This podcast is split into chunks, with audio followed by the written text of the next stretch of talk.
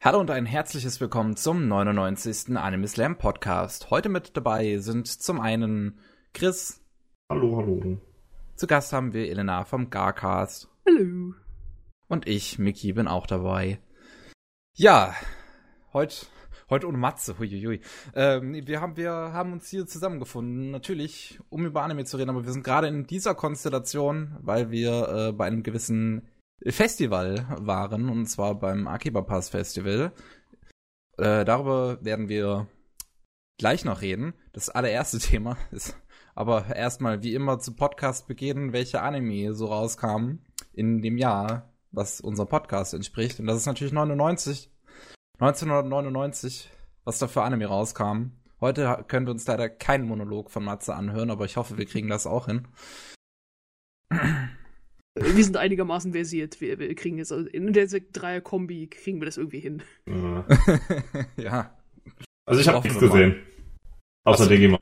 ich wollte es gerade sagen. ich habe ich hab sonst nichts gesehen davon, was 99 rauskam.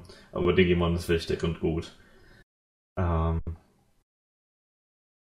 Also ich kann äh, eins raushauen, was ich gesehen habe und was auch zu meinen äh, größeren Favoriten gehört und das ist äh, Cyber 6 äh, 99 rauskam. Äh, interessantes äh, internationales Ding. So, ähm, war eine japanisch-kanadische Produktion, soweit ich weiß, basierend auf einer argentinischen Graphic Novel. Äh, also sehr bunt. Ähm, aber gefällt mir sehr, sehr gut, weil es ist äh, ein, ein düsteres, äh, mit, mit bisschen spaßiges äh, Adventure, was sehr an die Batman-Serie äh, erinnert die, die erste animierte. Ähm, wir haben äh, eine Cyborg-Dame, äh, Cyber Six, die auf der Suche ist ähm, nach ihrem Schöpfer, beziehungsweise auch irgendwie Rache an ihm zu nehmen. Sie hat einen sehr coolen Robo-Panther, der mit ihr drin ist, äh, in diesem äh, Abenteuer. Ähm, ein bisschen Romance ist auch mit da drin, und zwar, weil, was sehr cool ist, ähm, sie ist, des Nachts ist sie äh, mit Latex und einem coolen Hut und einem langen Umhang kloppt sie sich durch äh, südamerikanische Metropole, die nicht genau beschrieben ist, aber sehr cool aussieht. Ähm, und äh, tagsüber verkleidet sie sich als Mann äh, und ist ähm, Englischlehrer an einer Schule. Und äh, das ist sozusagen ein, ein, Doppelleben, das sie führt und muss sozusagen beides äh, miteinander klarkommen. Ist am Anfang episodisch mit ein bisschen einer größeren Story, die später rauskommt. Äh, aber ein sehr stylisches äh, Ding. Also sehr, dieses Neo-Gothic von, von Batman kommt sehr dabei raus. Ist auch, auch schon, die Designs sind sehr ungewöhnlich für Anime. Ja, genau, weil es halt diesen, den, den Stil der argentinischen Graphic Novel halt ein bisschen beibehält. Aber halt noch mit so ein bisschen ein Anime-Twist mit rein. Ähm, das Opening kann ich sehr empfehlen, was sehr, sehr toll ist. Ähm, auf Englisch tatsächlich auch ist. Äh, ja, also wenn ihr eine coole crossdressende Cyberdame haben wollt, die äh, äh, Dämonen kaputt klatscht und auch gegen Werwölfe und anderes kämpft, äh, das für euch. Äh, sehr, sehr spaßig. Auch abgeschlossen in 13, 11, 13, 13 Folgen, glaube ich. Äh, ja, spaßiges Ding. Äh, sehr, sehr viel Spaß und sie ist eine meiner Lieblingsfiguren in, im Anime sozusagen. Okay. Klingt schon ziemlich cool, ja. Hm? Also diese, diese, dieser, dieser Frau Mantras, der, der, der, der wirkt vielleicht dann in der Serie etwas logischer. so von außen. Weiß ich nicht. Aber okay. Äh, aber ja, 99 ähm, war noch viel anderes Zeug dabei. So Zum einen, was? Äh, Great Teacher Onizuka würde ich genau. noch rausheben, was äh, ein großer Klassiker ist heute auch noch sehr gerne geguckt wird. Äh, Turner A Gundam habe ich bisher sehr viel von mhm. gehört, mhm. aber selber auch noch nicht gesehen, zu meiner Schande. Ich habe äh, zumindest damit angefangen, aber nicht so sehr gemocht.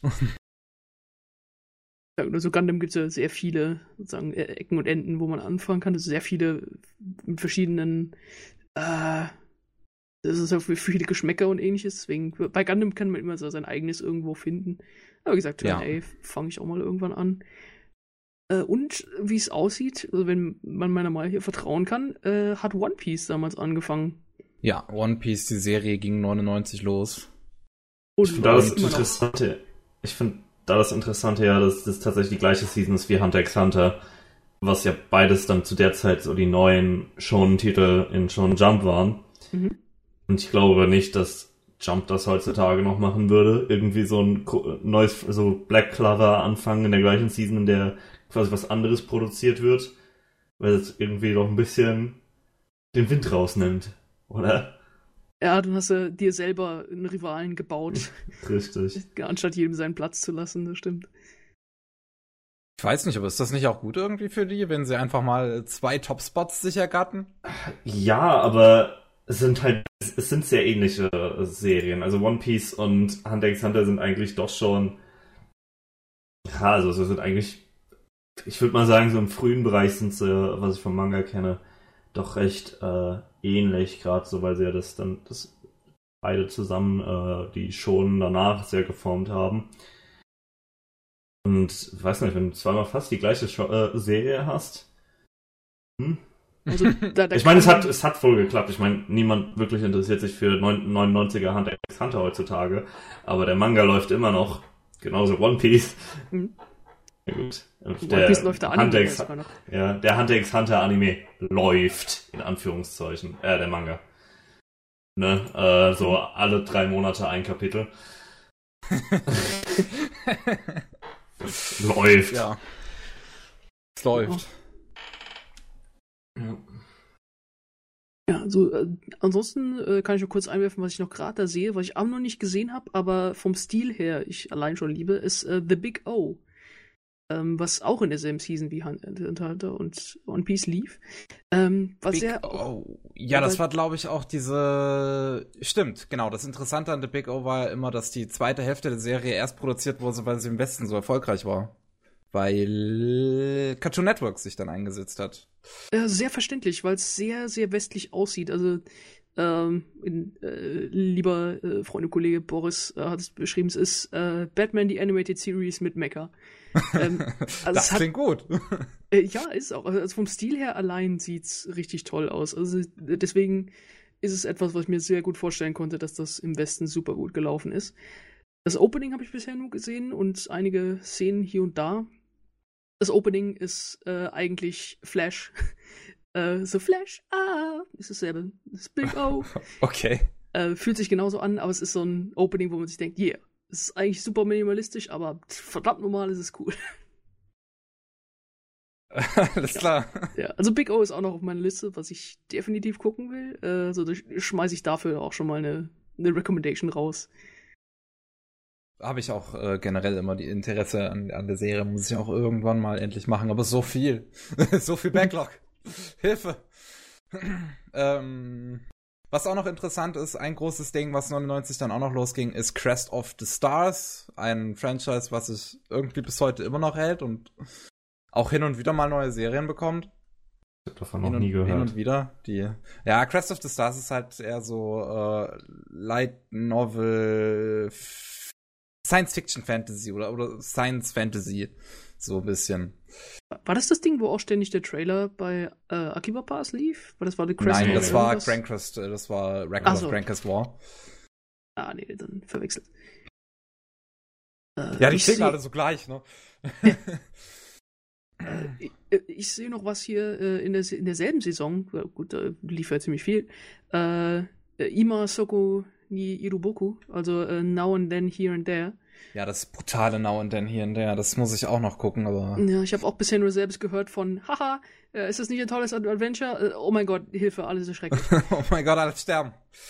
ja, also Uff. das ist alles, was ich von gehört habe und ja, wenn, wahrscheinlich muss man Lust drauf haben, sich mal wieder de, des eigenen Spirit gebrochen zu kriegen, aber äh, ist auch auf meiner Liste von, äh, muss ich mal gucken. Ja, das ist wahrscheinlich die gute Version von ReZero. auch halt einer in der Fantasy-Welt landet und ja, die ist dann nicht so schön. Passiert. Und ja, was, was auch noch 99 rauskam, ist die gute äh, Kenshin OVA. Ähm, die vi- vierteilige OVA, alle vier Folgen kamen auch in 99 raus. Über die haben wir schon äh, im Podcast mal vor, ja, schon ein bisschen her, wo wir drüber geredet haben. Aber halt, ähm, Trust and Betrayal, genau so heißt sie. Die kenne ich in OVA und die ist, die ist wirklich gut, weil die ist halt sehr düster, sehr brutal und fast die ganze, den ganzen Arc rund um Kenshin und Tomoe herum zumindest kurz. was, was die restlichen Kenshin-Adaptionen nicht schaffen. Okay. Äh, ansonsten sehe ich noch ähm, im Winter 99 äh, was Interessantes. Äh, und zwar äh, ein bisschen Magical Girl Geschichte. Äh, und zwar äh, Kamikaze Kaito Jan und Doremi fingen beide gleichzeitig an. Sogar nur Jan, fünf Tage die Kamikaze, die Genau, also auch zwei Sachen, die in Deutschland gelaufen sind im Fernsehen, guten RDL 2. Äh, also, du, außerdem, du sagst das so, als wäre Digimon Adventure nicht auch eine Magical Girl Serie. Stimmt, jetzt wo du es sagst. Ga, ga, ganz ehrlich, es ist, es ist Magical Girls, äh, Girl für Jungs. So, äh, das ist wie, das Kinder, äh, das UI ist das gleiche für Jungs und Mädels, nur eine ist pink. Und genauso ist Digimon das gleiche, nur halt in blau. Ist, aber ist, ist äh, das neue und das neue Pokémon nicht auch, äh, also jetzt Sun and Moon nicht im jetzigen Arc, ähm, das, das, das männliche, männliche Magic Girls, wo sie alle ihre Händchens haben? Ja, aber das, die gehen ja eher in die Super Sentai-Richtung. Ach also so. Kamen Rider, okay. Power Rangers, sowas in die Richtung, glaube ich. Ich hab's nicht gesehen. Ich gucke das neue Pokémon noch nicht. Obwohl ich Das ist auch noch unbedingt gucken, da habe ich echt Bock drauf auf Sun and Moon, tatsächlich mal ausnahmsweise. Das sieht äh, sehr, sehr spaßig aus, das stimmt. Ja, und äh, was auch noch kam, 99, das würde Matze hier auf jeden Fall anpreisen, wenn er da wäre. Excel Saga von Watanabe Shinichi. Nicht vom Shinichiro, sondern vom Shinichi. Und ja, der Typ ist halt durchgeknallt und so ist es Excel Saga. Oh, äh, also soweit ich davon weiß, ist es auch etwas, was ich auch mal gucken muss in meinem äh, mannigfaltigen Backlog, der viel zu groß ist. Ich glaube, ähm, das könnte was für dich sein, ja. Äh, ich glaube ja, allgemein, die Serien von ihm könnten was für dich sein. ja, also es ist ein sehr äh, Anarcho-Humor äh, mit zwei, ich glaube, sehr coolen Mädels. Ähm, äh, und es ist Sci-Fi, Schrägstrich, Fantasy, Mischmasch-Welt. Ja. Äh, wo ich an, glaube ich, wenn ich richtig erinnere, äh, einige Witze doch so krass sind, dass sie heute noch gepiepst werden müssen. Ähm, äh, weil, weil sie sich auf damals aktuelle Sachen bezogen haben, äh, wo es dann hieß, oh Gott, das können wir nicht senden. Ähm, ja, also äh, es sah sehr, sehr cool aus, was ich bisher von gesehen habe. Also es ist auch so, so ein bisschen so ein Internetklassiker, äh, den man immer mal irgendwo äh, hochploppen sieht. So, ah, guck mal da, Excel-Sage. Ja. Das stimmt. Und ein Film, den man natürlich in dem Jahr auch nicht vergessen darf, ist Jinro. Ah, Jinro. Ja. Die Wolfbrigade. Sehr schön. Ja, ein, ein sehr schöner, ein sehr schönes Ding. So sehr, sehr langsam. Äh, sehr atmosphärisch. Äh, hat mich nicht so sehr abgeholt, äh, weil mir irgendwo ein bisschen das Herz gefehlt hat. Aber ich glaube, so soll es auch sein. Ähm, dass es eigentlich ein, ein sehr kaltes Militär ähm, ist. Äh, aber allein schon für die Visuals ähm, sollte man sich das schon äh, reinziehen. Also es sieht absolut fantastisch aus. Ja. Ich habe es selber auch noch nicht gesehen, aber von dem, was du gesagt hast, daran glaube ich. Ja, es läuft alle Jubeljahre sogar mal im Fernsehen. Das stimmt. Äh, der kann man sich sehr gut angucken. Ich habe es, glaube ich, auch das erste Mal auf Deutsch gesehen, also mit, mit deutschem Dub. Äh, hatte ich, kon konnte ich empfehlen. Also äh, deutsche Dub sehr in Ordnung. Jo. Oh, oh warte, ich sehe noch was. Oh, oh jetzt, jetzt kommt noch was. Jetzt kommt noch was. Äh, ich habe ich hab komplett die, die Filme komplett verpeilt. Ha, es gibt ja auch Filme. Äh, Richtig. Zwei Stück äh, kann ich da noch rausheben. Äh, und zwar ähm, den Utena-Film, äh, Adolescence of Utena, äh, den man nicht als Standalone gucken kann. Der ist nur als eine, eine Alternative oder ein zweites Ende zum, zur Serie gedacht. Die Serie sowieso fantastisch. Ähm, kann ich wirklich jedem empfehlen. Ein bisschen lang, aber äh, sehr, sehr sehenswert. Äh, allein schon für ähm, äh, weibliche äh, Romance. Ähm, und dieses, dieser Film ist so ein Bombast an Ästhetik, die sehr symbolik schwer ist. Aber mit so tollen Bildern wie einem riesigen, was ist das, schwebender, viereckiger Spiegel im Weltall, auf dem Wasser liegt und auf dem Rosenblätter schwimmen, die alle runterfallen und auf dem tanzen zwei Mädelswalzer. Äh, so, okay. so richtig riesig, riesige Bilder. Äh, dass, dass man alles einfach nur einen weghaut, weil man denkt, boah, krass. Ähm, äh, war auch für mich definitiv das richtige Ende zu Utina. Es ist, äh, ich weiß gar nicht, was es ist. Es ist kein Reboot. Es ist auch kein Sequel. Es ist ein, ein Reimagining oder wie auch immer man es bezeichnen möchte. Aber es ist so der, der, das riesige, wunderschöne Ende zu, zu Utena. Und äh, für mich absolut wert, dafür allein schon die Serie zu gucken. Äh, genau, aber der Utena-Film ähm, allein schon für die Ästhetik absolut wert. Aber wenn ihr die Serie nicht gesehen habt, wird der Film null Sinn machen. Und wenn ihr die Serie gesehen habt, wird der Film ein bisschen Sinn machen. äh, genau, und äh, direkt daneben, äh, hier auf Mal, haben wir ähm, My Neighbors the Yamadas. Und zwar ein Ghibli-Film, der grundsätzlich vergessen wird, ähm, der damals rauskam. Und Hätten wir fast auch gemacht. Gott sei Dank habe ich ihn noch erwischt. Ähm, habe ich gefunden, äh, gefunden weil es ähm, aus meinem lieben äh, Podcast Alice äh, Lieblingsfilm äh, ist. Und zwar ist es ein Slice of Life Film von äh, über eine Familie, also die, die Yamadas, ähm, in, in kleinen episodischen Stückchen, die von, sagen wir mal, 10 Minuten bis 20 Sekunden reichen, dass man immer wieder kleine Ausschnitte ähm, aus der, dieser Familie sieht. Und ich liebe es, wie Familie gezeigt wird. Also mit entweder kleinen Sticheleien oder dass äh, man sich doch eigentlich liebt und äh, die Kinder Probleme haben mit den Eltern und die leben mit der Oma zusammen und die Oma hat eine andere Beziehung zu allen anderen. Ähm, und dann passieren manchmal kleine Sachen, äh, nichts Großartiges, aber äh, Sachen, die äh, erledigt werden müssen oder der, so kleine Notfälle sind. Äh, und allein schon auch Wert für einmal äh, Sakuga. Also wir haben der beste Ghibli natürlich. Aber es, es sieht nicht wie Ghibli aus.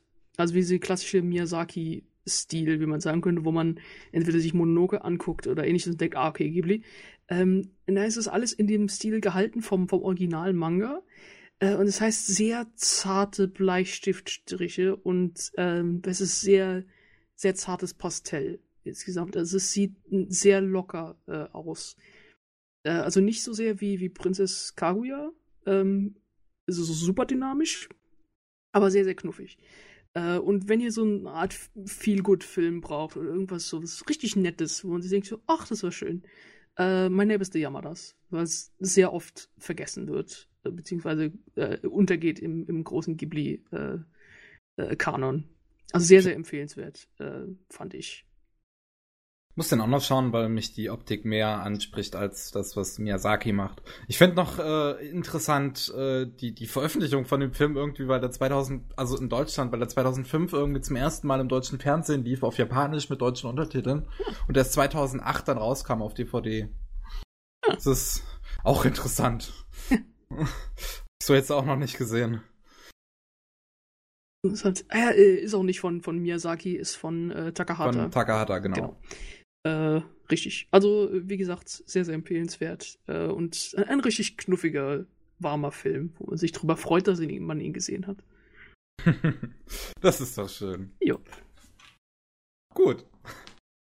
Gibt's jetzt noch einen Film, über den du, den du jetzt noch, noch aus Versehen vorher gestolpert bist oder, oder, oder haben wir es jetzt? Äh, lass mal schnell buddeln. Ah, Moment. Große Schaufel raus. Äh, da, da, da, ähm, sehen tue ich jetzt ad hoc nichts mehr. Ich glaube, yeah. das war's sogar. Dann machen wir weiter. Und zwar würde ich sagen, machen wir einfach direkt weiter mit dem, was ich vorhin angekündigt habe, mit dem Filmfestival. Jawohl. Und äh, ja, das Akiba Pass Filmfestival ist halt jetzt durch die Kinos Deutschlands äh, gereist sozusagen. Und äh, wir waren allesamt in Frankfurt und uns hat's damit ziemlich schlecht erwischt. Leider. Muss man ja einfach mal sagen, weil erste Kritik, warum zum Fick hatten wir kein Foyer? Äh, würde ich jetzt nicht so äh, den Wortlaut benutzen, aber äh, ja. Äh, wir, hatten kein, wir hatten keinen Shop ähm, und auch kein, kein Infostand, kein gar nichts. Obwohl es den die letzten zwei Jahre gab. Ähm, also, also ich hätte mich gefreut über ein Motherfuckers Poster oder sowas. Ich auch. Ich habe ich hab auch extra Bargeld mitgenommen, weil es ja meistens sehr schön äh, Soundtracks oder Blu-rays oder ähnliches Schönes aus Japan importiert gibt. Äh, aber wir hatten ja gar nichts. Ich weiß nicht, ob es äh, Probleme gab oder ähnliches, aber äh, ein bisschen schade. Ja. Und dann natürlich noch die Filme, die für uns weggefallen sind. Und zwar Nanoha, wobei ich den wahrscheinlich eh nicht gesehen hatte. Und auch den anderen hätte ich nicht gesehen, den, den Wrestling-Film. Aber es ist natürlich schade für diejenigen, die dran interessiert waren. Äh, ja. Au äh, au außerdem haben wir den Ehrengast nicht bekommen. Director of Photography für Helmut Viel. Ja, genau. Und Gäste haben wir auch nicht bekommen. Das ist richtig. Ja, stimmt. Also es war gar nichts los. Frankfurt. Äh, von einem Film in den anderen gestolpert. Äh, Ich meine, ich mein, die haben, die haben ja dieses Jahr nicht mal irgendwie eine Kontrolle vom Kino gemacht, so, so nach dem Motto, ob die Leute überhaupt ein Tick Ticket für, den- für den Film haben oder für, das ganze, für den ganzen Tag. Jo. War allen egal, scheinbar. Und ich möchte mich noch persönlich beschweren, dass Kaiju Mono nicht gezeigt worden ist. Äh, Also ein Wrestling-Kaiju-Film mit Wrestlern von New Japan Pro Wrestling. Ich hätte es geguckt. Ich hätte mich sehr drüber gefreut, aber es gab ihn nicht. Ja. Warum? Warum äh, Peppermint? Ja, ich habe Peppermint, passiert? des- ich hab Peppermint deswegen angeschrieben äh, auf Twitter. Die haben gesagt, äh, es gab kein großes Interesse. Es wird ja immer vorher so ein Umfragebogen rausgeschickt äh, über E-Mail, den auch ich beantwortet habe. Aber es schien wohl, dass nicht genug Leute es gucken wollten in Frankfurt. Schade. Frankfurter. Schande über euch. ja, aber wir können ja stattdessen über das reden, was wir äh, gesehen haben. Und den ersten Film des Tages, da war ich ja noch gar nicht da. Äh, über den könnt ihr euch ja erstmal unterhalten. Wie hieß der? Your Voice, glaube ich. Kimi no Koya, ja. Genau. Your Voice äh, nicht mit den anderen beiden Filmen verwandt. Äh, War genau, erstaunlich viel los, schon dafür, dass es der erste Film war. das hat aber stimmt. Auch, hat aber auch später angefangen als letztes Jahr, dementsprechend liegt es vielleicht daran. Wann ging es denn letztes Jahr los? Letztes Jahr, glaube ich, um neun und Oh, das Jahr davor okay. eventuell sogar schon um acht oder sowas. Also Ach du Scheiße. Zwischen acht und Ja. neun oder sowas. Und jetzt halt eben erst um zehn. Äh, genau. Äh, ja, genau, den haben wir beide gesehen, äh, Chris. Und soweit ich weiß, gehen auch unsere beiden Meinungen da schon auseinander. Ja. Äh, genau, also ich kann mal anfangen. Ähm, der Film ging äh, um ein Mädchen, was äh, einen verlassenen Radiosender per Zufall findet und diesen sozusagen für sich wieder auferweckt äh, und dann herausfindet, dass da eine größere Story dahinter steckt. Ähm, dass der Radiosender mal jemand, jemandem gehört hat, der jetzt im Koma ist äh, und die Tochter da von dieser Person, von der Mutter, er findet das nicht in Ordnung, dass sie jetzt einfach diesen Radiosender übernommen hat. Äh, ein klitzekleiner übrigens, der äh, am Strand ist, an einer sehr schönen Küstenstadt, der auch, glaube ich, nur ein paar hundert Meter weit senden kann. Äh, ja, und so startet äh, ein, ein emotionales, äh, man könnte auch beide sagen, sentimentales Abenteuer von ein paar Mädels, die äh, Podcasts im Radio machen, Musik senden und ähm, versuchen, jemandem zu helfen. Äh, ich, mir hat sehr gut gefallen.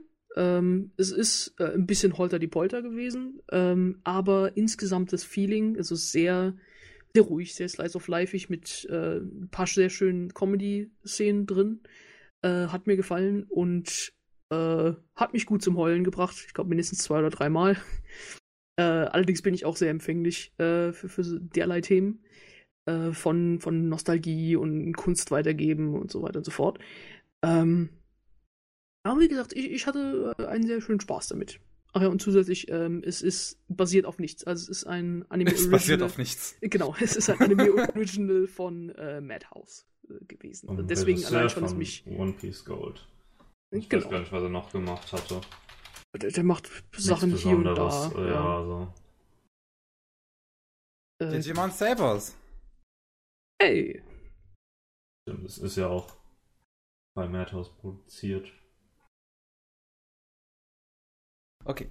Äh, genau, also wie gesagt, äh, ein schönes Filmchen, äh, sehr süß, was vielleicht manchmal ein bisschen hart auf die Tränendrüse bzw. auf die Melodramatik äh, drückt, dass man am Schluss nicht weiß, ob man lachen oder weinen soll.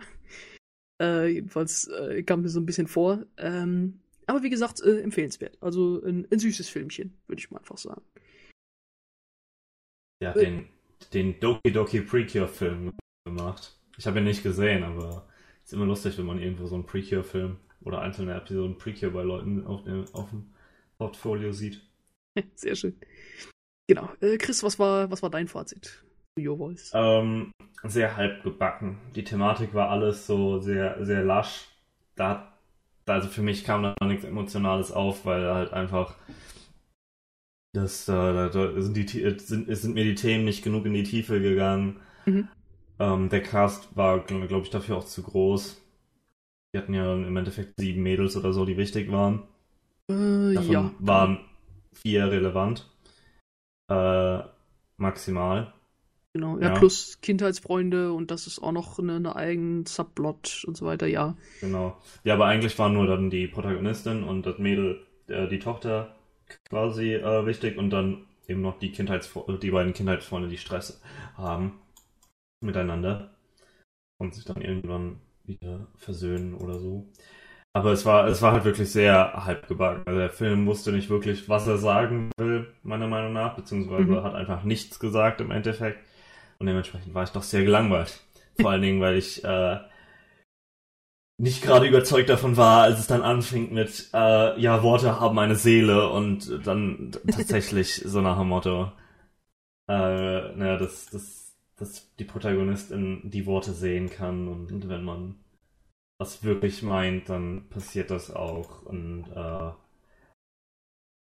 dementsprechend habe ich mich eigentlich nur gelangweilt, während der Film lief.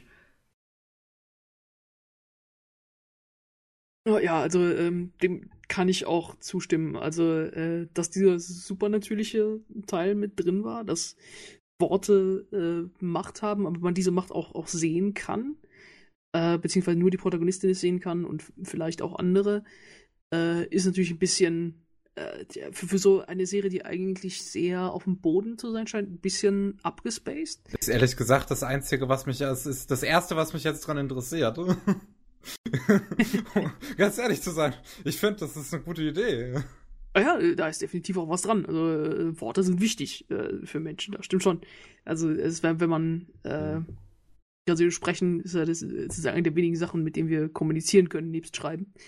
Ähm, was ich natürlich auch ein, Thema äh, interessantes fand.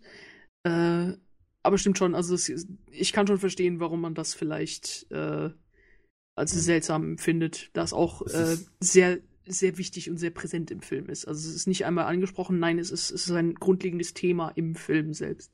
Es ist halt sehr wie diese, wie diese Key-Spiritualität, also in den Key-Werken, gerade in Clannad ähm, und After Story.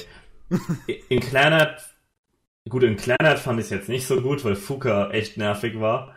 Oder wie sie hieß, das Mädel. Ich fand es super. Ja, in Planet After Story äh, mag ich nicht, was sie damit gemacht haben, aber es war, es war eigentlich ganz gut, dass es irgendwie immer so im Hintergrund war. Es war, es war was, was ein bisschen vorgeshadowt wurde, aber nicht wichtig wurde, bis es dann tatsächlich wichtig war. Ähm, hier war es halt total einfach nur halb gebacken. Es ist halt da und es ist da und ne? Ja, also ich habe es äh, später von gehört von uns, von unserer Gruppe, wir waren mit einer großen Gruppe unterwegs, äh, die gesagt hat, wo jemand gesagt hat, äh, das hätte vielleicht besser als, als kurze Anime-Serie funktioniert, ja, der Film. Glaube ich auch. Also so sechs Episoden, vielleicht sogar noch ein bisschen mehr. Ähm, hätte vielleicht ein, runderes Ergebnis gegeben. Vielleicht auch so eine, so eine Season, also bis zwölf Episoden oder so. Ähm, aber jedenfalls, ich äh, war sehr gut unterhalten. Äh, ich hatte Spaß äh, und würde es schon mal rauswerfen, mindestens ähm, dass jeder mal reinguckt. Also, das ist, also es ist nichts, wo man Böses, wo man sagen würde, ah, der war schrecklich, sondern mehr, ja. Also war nicht der schlechteste Film des Tages. nee, zu dem wir wahrscheinlich gleich kommen. genau. Nee, also wenn ihr mit. Okay, nee. Äh, also wie, äh, wie man in, äh, wer heißt es, per Anhalter durch die Galaxis sagt, äh, mostly harmless. Eig eigentlich harmless. Aber süß. Ja, ah, ich, ich würde andere, ich würde stattdessen einfach andere Filme gucken. Äh, also ich fand visuell hat ein bisschen an, an jetzt die momentane Yorimoi ähm, äh, erinnert. Die Designs und alles, das ist einfach die Farbgebung, die Palette. Mhm. Das ja. ist eigentlich ganz cool. Ja. ja. genau, also das ist, ist eigentlich nett. Ja, ich fand die, die Gesichter sehr, sehr süß äh, animiert. Die haben alle so ein, ein, sehr schönes, wie nennt man das, so ein Wellenlächeln. Ja, ja. So wie dieser, Froschgesicht. Das Froschgesicht äh, äh, Design, äh, was, was ich sehr, sehr knuffig finde. Genau. Sollen, Okay. wir, sollen wir zum nächsten Sollen wir, sollen wir dann zum schlechtesten Film? Können wir den einfach überspringen? Ich finde es super interessant, über den zu reden und deswegen nein. Genau, also äh, äh, zum Kontext. Äh, wir waren eine Gruppe von äh, ungefähr elf Leuten ähm, und alle haben beschlossen, diesen Film zu gucken, außer ich. Äh, weil ich gesagt habe, ich gehe was anderes gucken. Äh, darüber kann ich gleich reden. Ähm, und zwar äh, will ich jetzt erstmal wissen, wie war denn euer Film, beziehungsweise was war denn das? Aha, das ist eine Was gute war euer Frage. Was war unser Film? Also unser Film war äh, Uchiage Hanabi. Äh, so nach dem Motto, wie, Fireworks. wie, ja, Fireworks auf Englisch, beziehungsweise, Should we see it from the button or the ja top? genau. Äh, die, Serie, die diese unglaublich äh, intelligent, äh, intellektuelle Frage stellt von, wenn du dir ein Feuerwerk von der Seite anguckst, ist es dann rund oder flach? Boah, was eine Frage. Das habe ich mich schon mein ganzes Leben lang So, gestellt. das ist ja, es ist ein chefproduzierter Romance-Film, glaube ich. Das, das Genre ist so ein bisschen, also, also chefproduziert, das Interessante daran ist halt eigentlich nur der Character Designer von, äh, der Anime Character Designer von Monogatari. Das heißt, man hat die ganze Zeit so eine, so eine Discount Senjugahara da sitzen. ähm, ich weiß gar nicht, äh, was der, die, die, es gibt, es gibt, das, das Beste wirklich, dass der Theme, äh, Theme Song ist von Daoko und Daoko ist super. Mhm. Äh, ja, es gibt auch ein super cooles Musikvideo zu dem Film mit dem Daoko Song, dem Ending Song. Und das ist quasi schon, äh, alle guten Szenen aus der Serie, äh, aus dem Film, äh, sind da drin und alles andere sieht schrecklich aus. Eigentlich nicht so schrecklich, aber doch recht schrecklich. Ah, ich will mal gucken, was der, was der Typ gemacht hat. Der Das ist schrecklich, Regisseur. würde ich jetzt persönlich auch nicht sagen.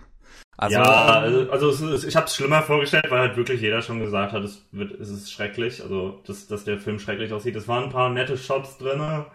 Das ist halt alles Discount Monogatari im äh, visuellen. Nicht mal wirklich Monogatari, also an den Oishi-Style kommt es nicht ran. Eher so Discount äh, Kubikiri Cycle, obwohl das niemand Hm. gesehen hat. Deswegen sagen wir mal, was, was haben die Leute gesehen? Discount Madoka. Nicht mal wirklich, weil Madoka noch cool ist. Äh, wir, wir holpern gerade die, die, die Qualitätsleiter runter. Ja, ja, das Problem ist, alle anderen Chef-Serien, die ich mag, ich würde jetzt sagen Discount Mekaku City Actors, aber das hat ja auch keiner gesehen. Äh, und, und das ist es eigentlich auch nicht so sehr. Ähm, Äh, wobei mich jetzt interessieren würde, ähm, ist es vom, sagen wir mal, vom Framing, von, von der äh, gesamten Look schlecht, äh, Shot Composition schlecht oder Animation schlecht? also Animation schlecht auf jeden Fall. Also es gibt sehr auch Shot viel. Composition. Ah. Auch absolut ja. Shot Äh, Composition. d- äh, do, Aber Doppel, wow. wir müssen zum echten Problem dieser Serie kommen. Schieß los. Und zwar Film. Äh, Film, ja. Ich bin müde. Ähm, also, die Charaktere sind absolute Waschlappen.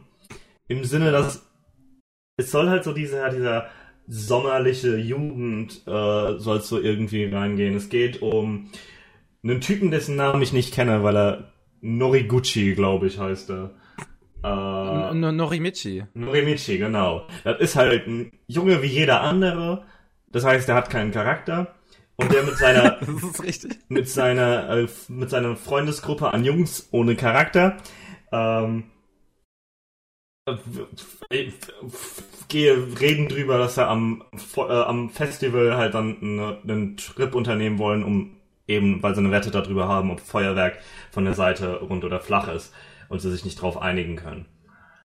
Ähm, die, und währenddessen gibt es auch dieses Mädel, dessen Name Nasuna Discount äh, Senjugahara? Discount Senjugahara, die keine Freunde hat und ihre Mutter hat nach einem Jahr Trennung von ihrem Vater, hat sie einen neuen Kerl gefunden und jetzt wollen die da wegziehen. Warum Nasuna daran hängt, da zu wohnen zu bleiben und nicht wegzuziehen, wenn sie doch eh keine Freunde hat oder nix sie da hält, ist, äh, un, äh, ist nicht erklärt. Ne? Die hat keinen Grund. Also denkt sie sich, sie sucht sich jetzt einen von diesen Waschlappenkerlen, nämlich Norigu Noriguchi? Norimichi? Norimichi.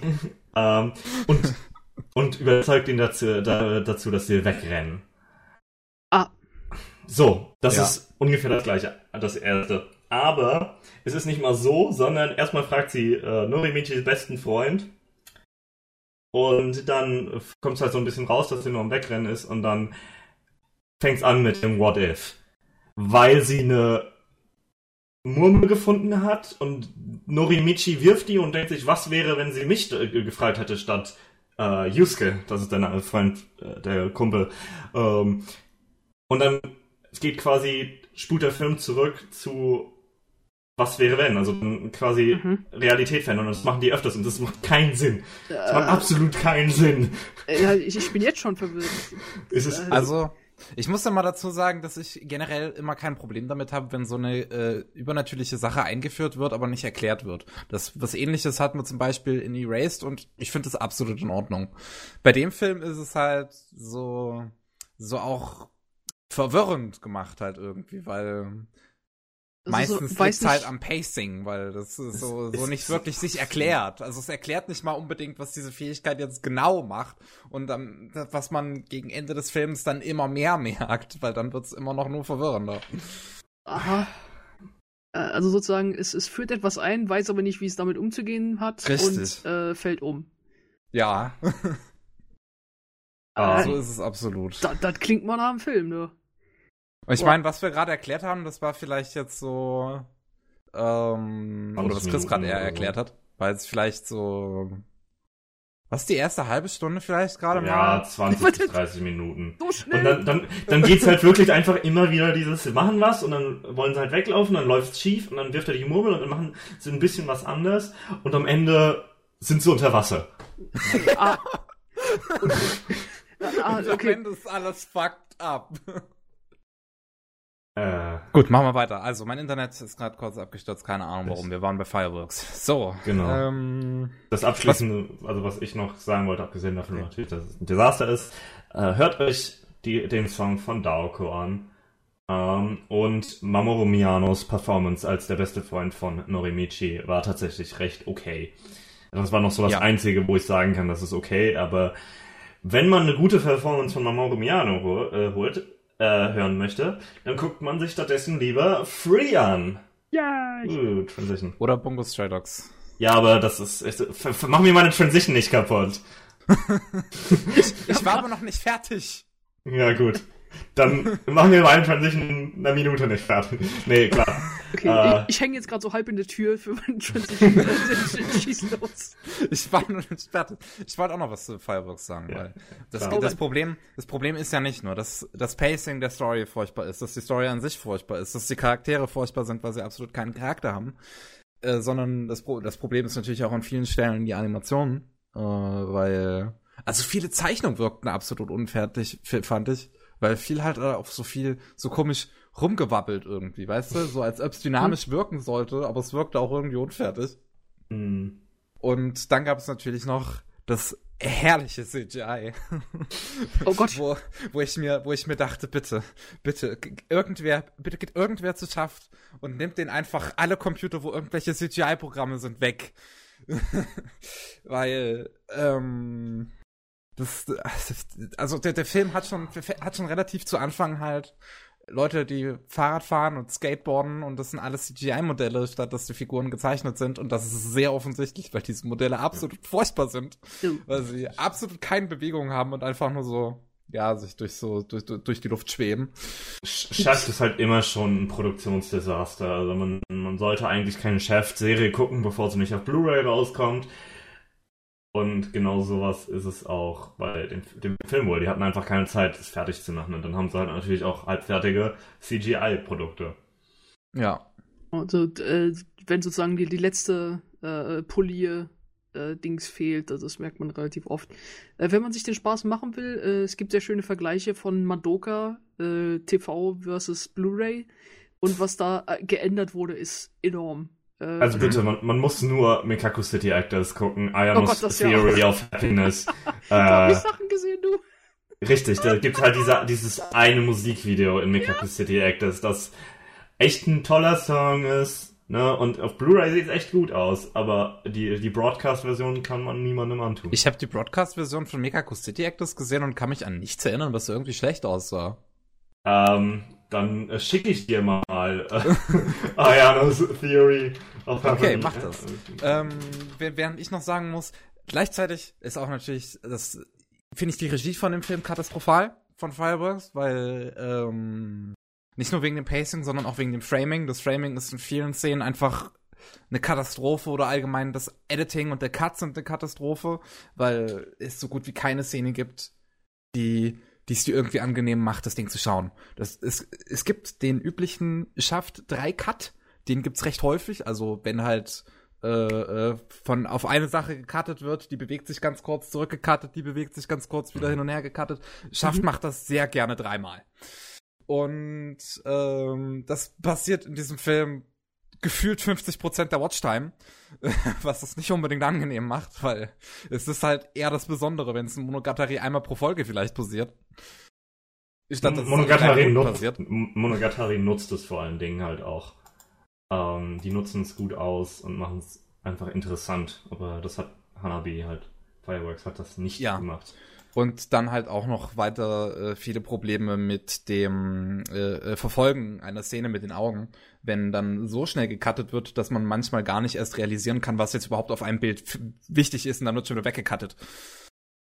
Aha. Okay. Also allein schon jetzt von der Beschreibung her denke ich mir, äh, gute Güte, ich, ich, muss es mir angucken, irgendwann einfach nur um es mit eigenen Augen gesehen zu haben. nee, ganz ehrlich. Ich, ich bin ja, ich, ich, ich wusste ja, mir wurde ja, äh, seit es in Japan läuft, ich, Freunde, die halt zu der Zeit in Japan waren und den Film dann im Kino geguckt haben, und die haben alle gesagt, nee, guckt euch den nicht an, der ist schrecklich. Und ich habe mich echt drauf gefreut, davon enttäuscht zu werden von diesem Film. Einfach nur, weil ich diesen Daoko-Song so sehr mag. Aber es war, es war nicht mal interessant, das Desaster. Es war halt wirklich einfach nur schlecht. War einfach wirklich nur scheiße. Ey. es ist. Äh, also Warum kann, kann ich mich daran so nicht erinnern? Machen. Zu dem Link, den du mir gerade geschickt hast. Warum ja. kann ich mich daran nicht erinnern? Das sieht echt das, scheiße aus. Richtig, das ist so, das, das verdrängt man gerne, weil na, es ist, ist Desaster. Vielleicht habe ich es doch einfach so hingenommen in dem Moment. So, okay, das ist der Stil von Mega Sick Detectives. Ja, nicht mal, ne? Weil der Rest sieht ja besser aus. ja, gut. Oh, Auf jeden Fall äh, haben wir gerade geklärt, Fireworks ist eine absolute Katastrophe. Dennoch, dennoch muss ich einfach sagen, ich sehe, dass der Film Potenzial hätte. Hätte, wenn man alles anders machen würde. Weil, weil, ja, äh, der Film hätte Potenzial, wenn es ein anderer Film wäre. Ja, genau, wenn es free wäre. Weil es hat auch, es, es hat Sommer, ähm, Schwimmen, äh, und eine Mamo ein Mamore Miyano, der definitiv schwul für den Be äh, Protagonisten ist. Also es ist quasi okay, Das Gefühl hatte ich jetzt nicht bei Fireworks. Ja, doch, definitiv. okay. ähm, ja. ja. Außerdem, außerdem ist es Fate-Universum, weil Reality Marvel. Und damit, damit war's. Jetzt, jetzt, darfst du, jetzt darfst du über was Gutes reden, Elena. Ja, yeah. Genau, also ich habe mir den Spaß gemacht, dann äh, mich von der Gruppe äh, sozusagen einmal kurz abzutrennen und äh, komplett alleine äh, in Free Take Your Marks zu gehen. gut, komplett ähm, alleine. Kommt drauf an, wie man es jetzt definiert. Äh, genau, weil das äh, Kino war nämlich voll. Ähm, es war bisher immer so, dass wenn irgendwas Free-mäßiges im Akiba Pass gelaufen ist, dass das Kino einfach voll gepackt ist und zwar mit einer lustigen, sehr vielen Fujoshi-Crews, die allesamt da sind äh, denen möchte ich nochmal Dankeschön sagen, äh, weil ein, ein lautes Kino voller Frauen, die sich Manservice angucken, enorm unterhaltsam ist. Äh, weil allein schon so viel reingebrüllt wird, beziehungsweise, oh mein Gott, der ist so süß, oh, der ist so toll, äh, ist es ein Event. Äh, ich habe mich sehr darauf gefreut, äh, weil ich, das war letztes Jahr bei High Speed auch so. Und es gibt nichts Schöneres, als eine Szene im Kino zu sehen und ungefähr 300 Leute gleichzeitig machen, oh. Es ist ein, ein Chor um dich rum. Also, wie gesagt, für mich hat es richtig Event-Charakter und ich habe mich darauf gefreut. Jedenfalls, aber äh, das allein zum Festival. Äh, kommen wir zum Film. Äh, der Film war ein Special. Ähm, und zwar spielt er nach äh, Season 2 und äh, stellt sozusagen das richtige Ende für Free dar. Ähm, ich hatte mir kurz vorher nochmal Free Season 2 komplett gesehen, weil ich es nicht fertig geguckt hatte. Also habe ich an einem Tag alles mal durchgebinged. Äh, sehr unterhaltsam, fand, fand ich sehr, sehr gut. Ähm, schon auch die Thematik von, äh, was war's, Neustart finden, etwas im Leben finden, Senpai-Kohai-Sachen, also Senior-Junior-Verhältnisse, weil ja ähm, in diesem Trupp von, von schwimmenden Jungs äh, ja in, Leute in verschiedenen Klassen sind. Also ähm, dieses Gefühl von, die, die, die Klasse über mir geht und was mache ich jetzt? Ähm, wie gehe ich klar mit äh, dem Respekt, den ich geben will, aber auch die neuen Aufgaben, die auf mich zukommen. Also äh, Free ist sozusagen mehr als Pretty Boys. Ich würde grundsätzlich jedem mal empfehlen, äh, reinzuschauen. Natürlich sind auch Pretty Boys drin, aber es ist mehr als das. Ähm, und was ich halt sehr, sehr schön fand, ist, dass jetzt dieses Special, äh, Free Take Your Marks, ähm, weitermacht, da wo die Serie aufgehört hat. Und zwar macht sie weiter äh, an der Uni. Also einige ähm, der Charaktere, die haben die Highschool abgeschlossen und sind jetzt in Tokio. Ähm, und da äh, gibt es dann sozusagen Sachen wie von, wie komme ich klar in, in einer neuen großen Stadt, äh, wie finde ich eine Wohnung und so weiter. Also Sachen, die man vielleicht nicht sonst so in QAni-Sachen sieht, weil die meisten ja in der Highschool tatsächlich spielen, sondern äh, einfach ein bisschen erwachsener das Ganze zu haben. Äh, und dann auch dieses Gefühl von, ja, die anderen sind halt noch in der Highschool, wie geht's denen so? Und das Special war wie folgt aufgebaut, dass es vier verschiedene kleine Stories waren. Also einmal die zwei, die nach Tokio gegangen sind, äh, dann was die anderen an der Samizuka, äh, die die High-Uni machen, äh, die äh, sich gerade da ähm, äh, sagen, ihr, ihr Abschlussfeier haben, äh, was die anderen, die zurückgeblieben sind, jetzt machen, äh, ohne ihre Senpais, die jetzt aufgestiegen sind zu neuen, äh, zu den neuen Club äh, Leuten, äh, Leitern. Äh, und es war ein richtig schönes, rundes Ding, dass du einfach siehst, was machen alle, wie geht's weiter. Ähm, ja, äh, ich war sehr, sehr guten Teil. Es war sehr, sehr lustig vor allem. Äh, es gab sehr viel Fanservice in dem Sinne, dass äh, Sachen gezeigt worden sind, die nicht in der Serie gezeigt worden sind. Zum Beispiel äh, Rins Familie die ähm, sehr, sehr knuffig ist. Äh, hier möchte ich auch nochmal herausheben. Äh, Rins Mutter ist vielleicht eine der wundervollsten Frauen, die ich hier von KyoAni animiert gesehen habe. Sie ist wunderhübsch. Ähm, äh, dann, äh, dass zum Beispiel die, äh, die kleine zurückgebliebene Highschool-Crew einen Film dreht, um neue Leute anzuwerben. Und sie drehen an sich das Ending von Season 1 nach. Also sie machen einen Arabian Nights Kurzfilm, äh, am Strand, äh, dass er eigentlich dann später das, das Ending von, von Season 1 wird. Also solche kleinen süßen Sachen, die sich einfach zurück verbinden zur Serie. Ähm, ja, und am Schluss äh, gibt es eine riesen Abschlussfeier und man erfährt, wo jeder noch hingeht. Ähm, und sowohl, was auch interessant ist und was vor allem auch noch wichtig ist, wenn ihr Free Take Your Marks gucken geht, ihr solltet unbedingt High Speed Free nochmal sehen oder wenigstens gesehen haben.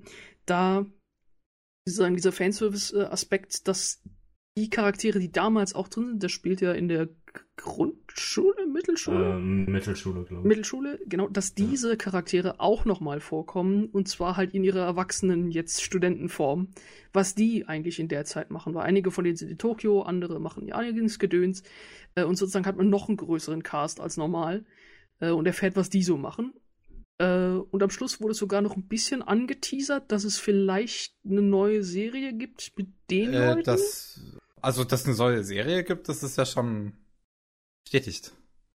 Echt? Ja. Die, dieses Free? Jahr kommt, dieses Jahr im Sommer kommt die dritte Staffel Free. Hallo, hallo Elena. Äh, ich, ich, ich, bin nicht der, der Free-Fanatiker, also ich finde es eine gute Serie. Ähm, äh, äh, ah, gut zu wissen. Äh, jedenfalls, äh, dass es mit denen sozusagen weitergeht. Ähm, aber äh, das war aber nur so ein kleines Sequel-Häkchen am Schluss. Also deswegen würde ich einfach empfehlen, als Ende für Season 2 absolut äh, wunderhübsch.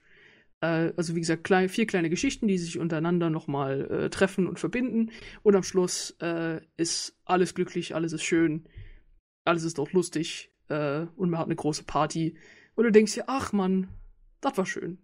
Und äh, noch hinzuzufügen ist natürlich It is Security Kyoto Animation äh, und die Animation nochmal auf ähm, auf der großen Leinwand zu sehen, war wunderhübsch. So war die ganzen äh, Character Animation Sakuga, also die ganze ähm, Sachen während Diskussionen oder während Leute reden, diese klitzekleinigkeiten, die der KyoAni sehr schön hinkriegt, äh, sowie auch das äh, Wasser- und Schwimmen Sakuga, wovon es nicht so viel gibt.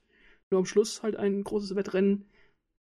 Äh, alles sehr, sehr schön mit anzusehen. Also ich äh, hatte großen Spaß bei Free Take Your Marks äh, und würde es auch jedem empfehlen, der die Serie mag und auch äh, Season 2 und Highspeed äh, beendet hat.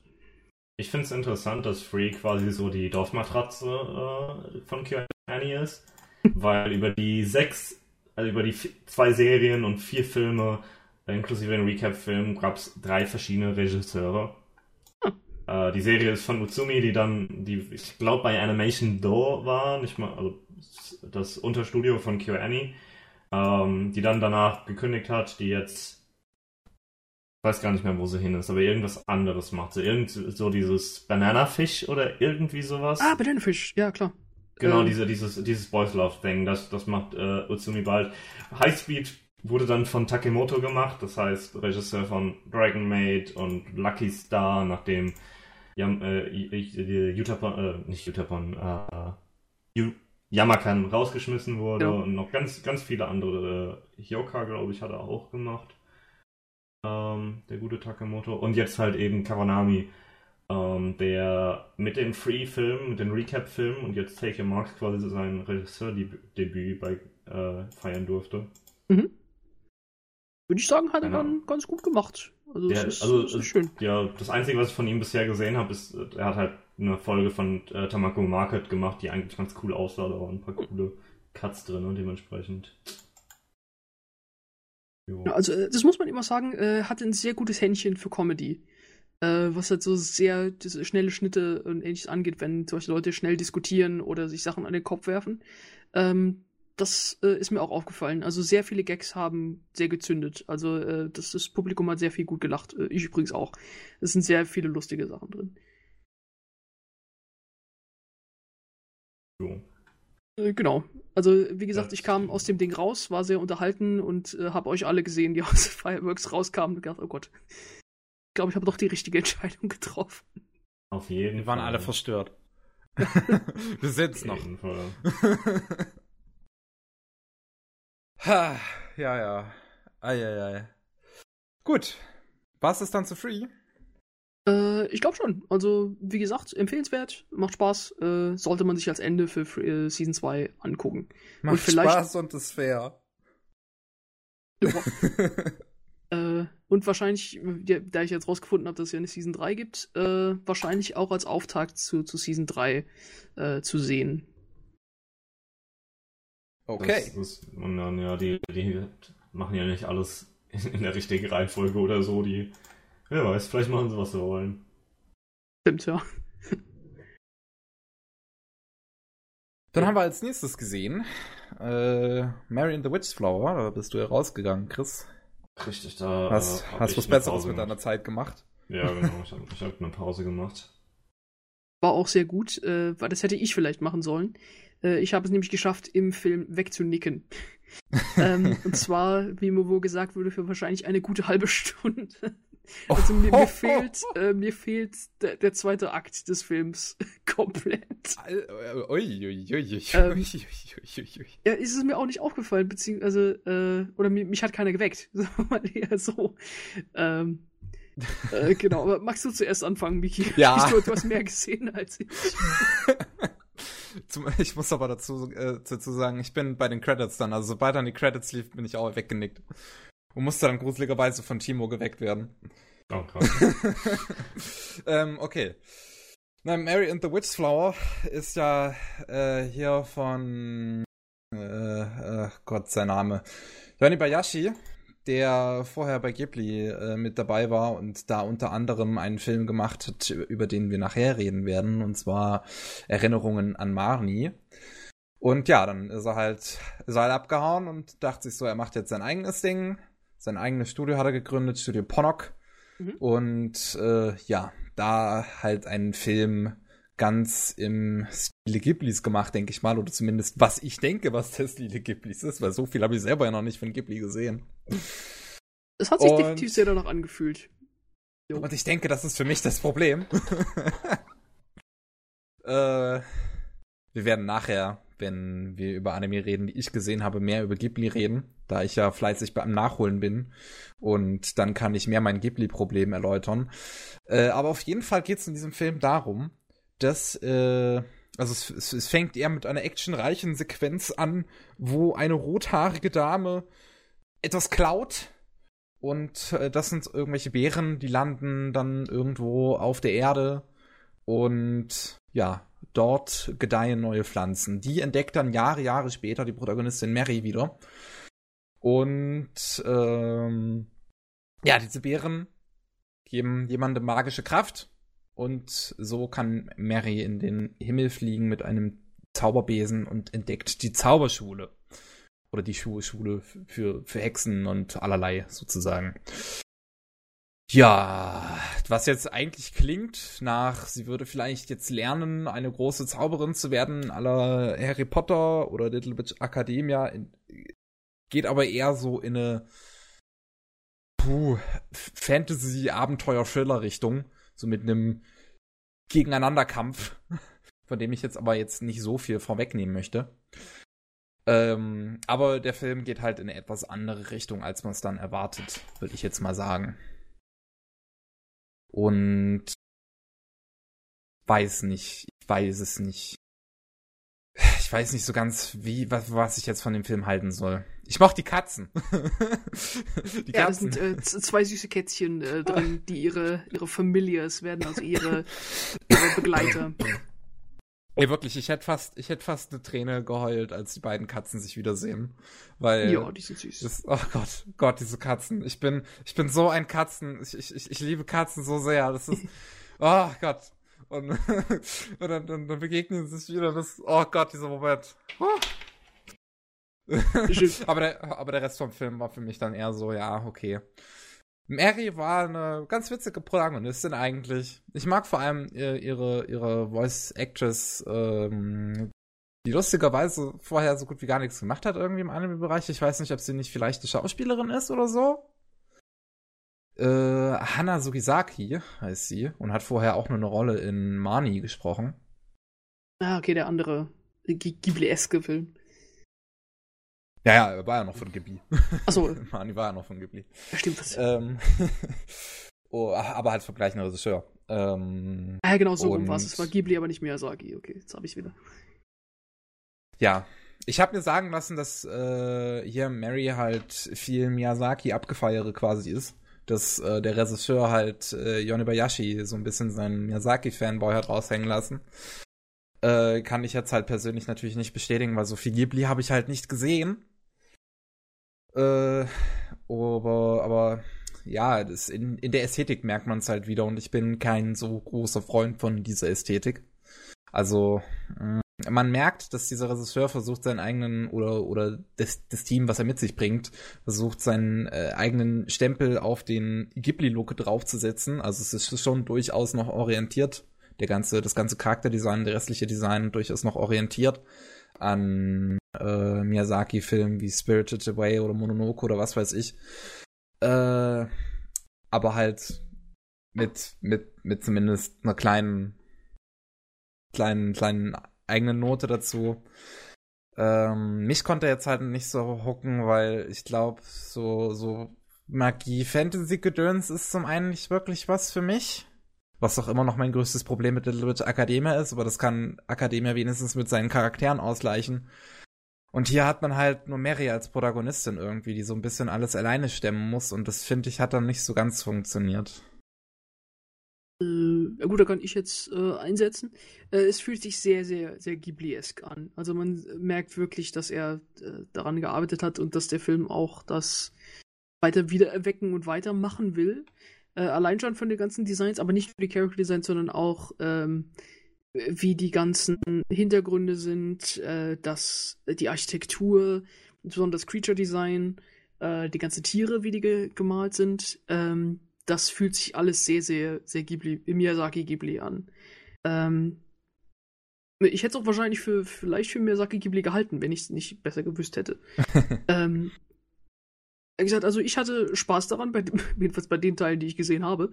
ähm, äh, das ist, wie sozusagen, Mary, äh, wir haben ein, ein kleines rothaariges Mädchen, was sich sehr langweilt im ländlichen England. England? Ich meine, ja, relatable. ja. ähm, ja, also ich denke, es ist England. Ähm, und halt dann plötzlich die Welt sich öffnet, wo sie dann diese, diese Schule im Himmel findet und, und ein Besen und magische Bären, wo sie plötzlich äh, Magie hat. Ähm, aber ich fand interessant, dass es halt nicht diese, äh, direkt in halt diese Akademie Harry Potter-Reihe geht, sondern jedenfalls, was ich noch mitbekommen habe, ist, dass sie, wenn sie an dieser Schule ist, ähm, sehr viel angibt. Dass sie, oh, sie ist natürlich die, die beste Hexe und haha, ich bin toll. Und versucht naja, das. Äh, sie, sie, sie gibt jetzt, also sie gibt jetzt nicht bewusst an. Also es ist nicht, sie, es ist, sie, will gar nicht angeben, das, das passiert einfach. Äh, es genau, äh, sehr viel passiert äh, einfach so, außerhalb ja. ihrer, ihrer Kraft, aber man merkt plötzlich, okay, vielleicht doch ein bisschen mehr dahinter, weil sie kann sehr, sehr viele Sachen und sie ist sehr, sehr mächtig. Was wahrscheinlich nicht nur durch die Bären kommt. Hö. Ähm, aber das finde ich, fand ich sehr interessant, dass man sozusagen, äh, äh und das dann wird dann sozusagen später aufgedeckt und spielt nochmal eine Rolle, dass sie sich da sozusagen ein bisschen verholpert hat. Aber äh, äh, wie gesagt, was ich gesehen habe, äh, hübsch, sehr schöner Film, äh, natürlich Animationen auf tollem Level und so weiter. Aber mich hat es auch nicht wirklich abgeholt. Äh, ich, vielleicht müsste ich nochmal alles komplett gucken. Ähm, vielleicht in einem wachen Zustand. In einem wachen Zustand, ja. so früh aufzustehen war vielleicht doch äh, die, äh, im Schneesturm war vielleicht auch nicht so gut. Ähm, oder hätte ein Päuschen machen sollen. Chris hat es richtig gemacht. Ähm, aber was ich sehr schön fand, war auch das Ende, also dass wir nicht äh, eine, eine schwache äh, weibliche ähm, Protagonistin haben, die später vom männlichen Nebencharakter gerettet werden muss oder ähnliches. Also sie, sie ruppt das schon selbst. Äh, und das fand ich auch äh, sehr, sehr schön, beziehungsweise auch sehr andere äh, coole weibliche Charaktere, die drin waren, jetzt auf der Protagonistenseite sowie auf der, der bösen Seite. Ich muss sogar sagen, so, ich, ich, das, das Ende fand ich auch noch dann ziemlich cool tatsächlich. Beim Ende bin ich dann wieder so ein bisschen, bisschen quasi wacher geworden, bis ich dann halt bei den Credits eingepennt bin. Aber, ähm, weil ich, ich, ich mochte irgendwie so diese ganze Prämisse, dass es halt minimale Spoiler, sie so ein bisschen jetzt nicht mehr unbedingt Magie hat. Und ähm, aber es halt das quasi lernt, selbst Sachen auf die Beine zu stellen. Also halt äh, ähm, darauf verlässt, dass sich auf sich selbst verlässt, statt sich auf was anderes zu verlassen, so ein bisschen diese Botschaft am Ende, die fand ich schön. Genau, also äh, dafür also empfehlenswert. Also ich würde sagen, wer, wer Ghibli-Fan ist, sowieso würde ich es jedem ans Herz legen. Und für allein für äh, einen viel gut Film und äh, hübsch, hübsche Sachen zu gucken, sehr gut. Ach ja, übrigens, ähm, bester Charakter in dem ganzen Ding ist Flanagan. Ähm, das ist ein Fuchs, der Robin Hood-mäßig angezogen ist. Der ist klein und stuppig. so, ja. Äh, der vielleicht mal bis zu den Knien geht, aber äh, ein Besenfluglehrer ist und äh, grundsätzlich angestieselt ist wegen allem, was passiert. Und äh, zu allen möglichen äh, Momenten auftauchen kann, um Leute zurechtzuweisen, dass man so nicht mit Besen umgeht. Äh, aber wie der Fuchs animiert ist, ist toll, weil der ist sehr. Er ist sehr, sehr expressiv. Äh, sogar noch mehr, würde ich sagen. Sie ist sehr bouncy. Sehr, ja. äh, was ist, wenn er sich umdreht, dann dreht er sich auf den, äh, äh auf der Ferse um, so richtig schwumm hm. und, und springt los und macht so einen kleinen äh, Luigi-Flattersprung, wenn, wenn er losgeht. äh, also die, die Animation dieses Fuchslehrers der taucht, der taucht nicht sehr viel auf, jedenfalls von dem, was ich gesehen habe. Aber wenn er auftaucht, dann freut man sich, dass er da ist. Es, es, ja, es war wirklich schade, dass er echt wenig Screentime hatte, weil er, er wird im Film dann zur zweiten Hälfte nur noch als Deus Ex Machina genutzt, rein storymäßig. Ich hätte bei ihm jetzt, äh, nein, nicht Deus Ex Machina, ich hätte gesagt so zusätzliche Erzähler, beziehungsweise, äh, nee, nicht Erzähler, aber von, äh, hier, guck mal, du hast das vergessen. Äh, ja, aber das, das, aber das kommt halt immer so out of the blue. So. Ja gut, allerdings ist er auch der, der Besenman und kann auftauchen, wo, wo er will. ja. Ja, also, äh, ich hatte Spaß mit ihm. Äh, ich habe mich sehr gefreut, wenn immer er da ist. Die Stimme von ihm war auch cool. Ich habe das Gefühl, ich kannte sie.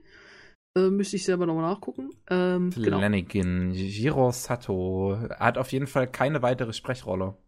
Ah, okay. Das ist, das ist ja allgemein erstaunlich. Ich sehe hier einige Leute, einige Sprecher, die sehr wenig Sprechrollen haben mhm. oder halt nur in, in Anime-Filmen und wenn dann vielleicht auch nur ein Ghibli mitsprechen. Also irgendwie. Okay.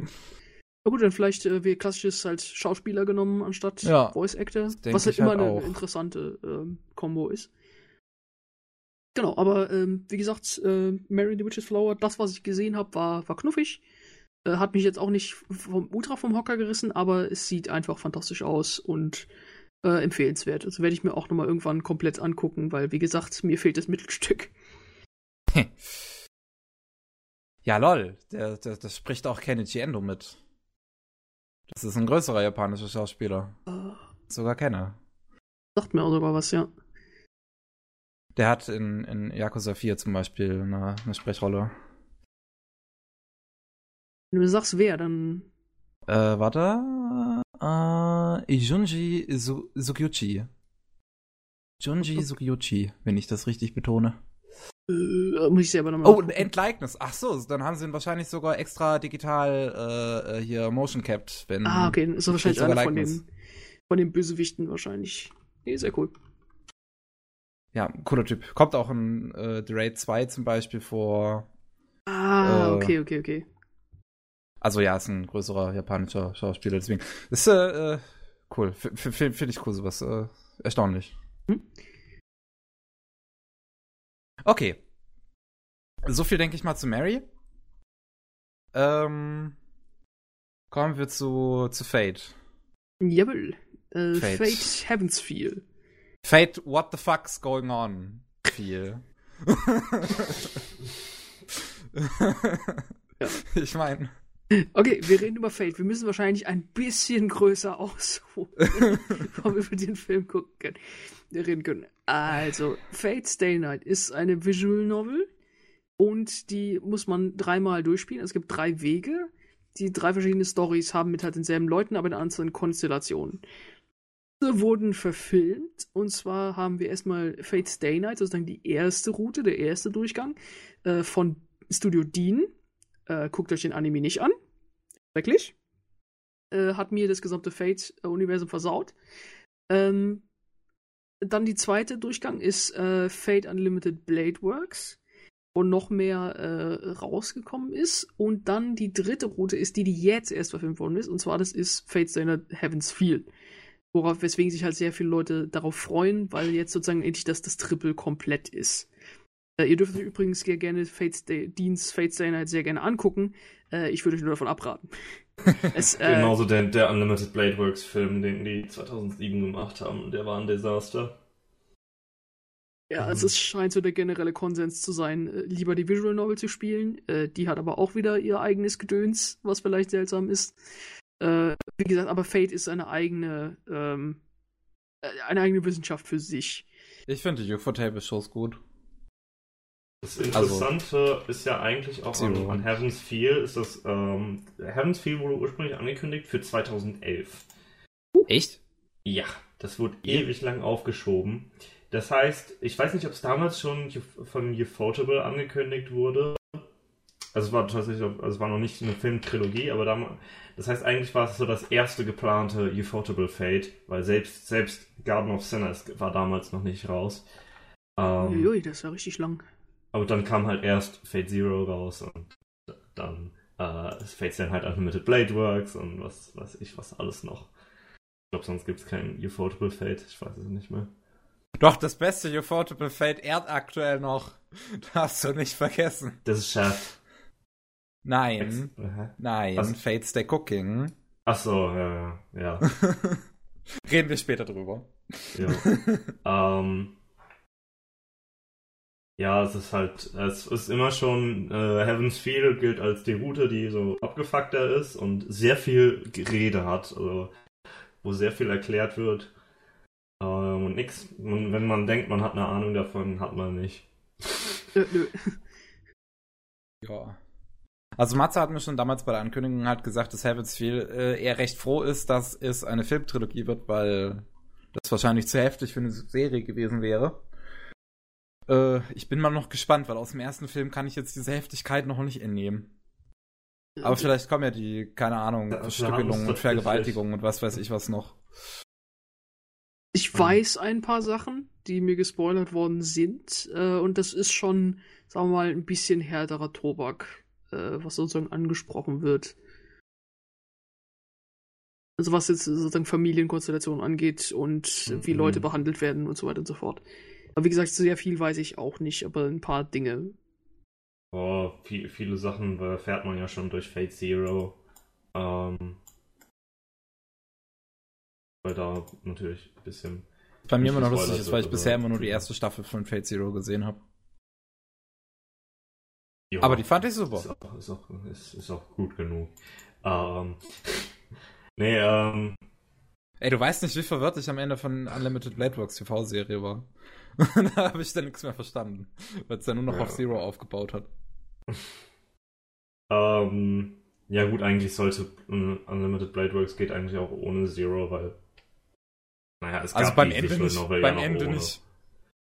Äh, ja klar, aber das wird eigentlich in Stay Night müsste das ungefähr erklärt werden mit, mit Gilgamesh. Ich weiß es nicht genau. Ähm, das äh, ja, also Heaven's Feel ist auf jeden Fall, ich hatte es schlimmer erwartet, ist eigentlich ganz cool. Ähm, hat Spaß gemacht. Die haben aber auch sehr viele Sachen drin gehalten. Also ich, äh, man hat schon gemerkt, dass die, dass die, äh, dass in Deutschland die Visual Novel nicht so äh, beliebt ist, weil die Szene, in der Kirei Kotomine dann äh, da im Restaurant sitzt und Mapu Tofu isst, ist halt quasi so ein Running Gag, weil das ext anscheinend extremst detailliert in der Visual Novel beschrieben ist. Und da hat man ja auch gesehen im Film, hat, hat er schön viel Zeit, wie er anfängt zu schwitzen, weil es so scharf ist. Äh, und wird dann witzig. eben auch in, in, in, in Carnival Phantasm machen sie Scherze über das Mapu Tofu. Im Opening für Fate Cooking ist es auch drinne.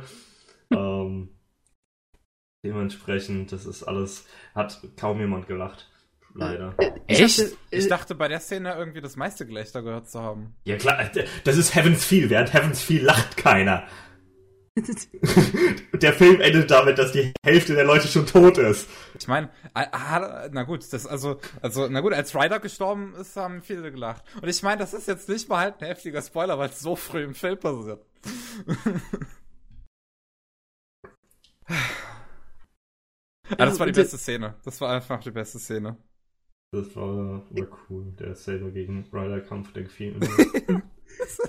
Saber gegen Ryder. Ich liebe es einfach, Shinji leiden zu sehen und ähm, Das dementsprechend sowieso. war das sehr gut. Ja.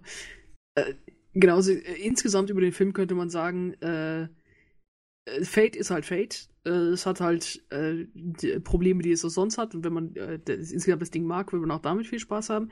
Aber was ich insbesondere rausheben möchte, ist die ganzen Action-Szenen.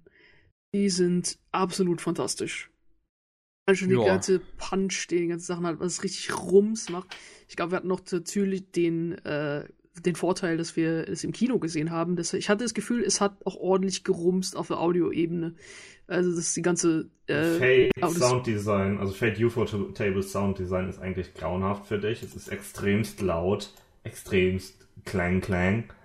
ah, ich, ich mag das überhaupt finde ich gerade richtig gut. äh, also für mich hat es auch sehr viel Impact, aber klar, das, äh, ist nicht jedermanns Sache, das, das ist wohl wahr. Äh, genau, also allein schon für die Action-Szenen fand ich es wert, äh, reingegangen zu sein. Äh, weil die, die, die Dinger sehen einfach fantastisch aus. Und auch das ganze Feeling des Films ist anders, fand ich, als die anderen. Es fühlt sich sehr viel Mystery, beinahe schon Horror an. Ein Thriller-Elementen. Oh, Mhm. Ein paar Comedy-Sachen sind natürlich auch drin, weil immer wieder dieses Slice of Life-Ding mit dem ganzen Kochen und der Familie und so weiter ist. Das war mir das Ähm. Beste vom Film. Emo. Emo? In my opinion.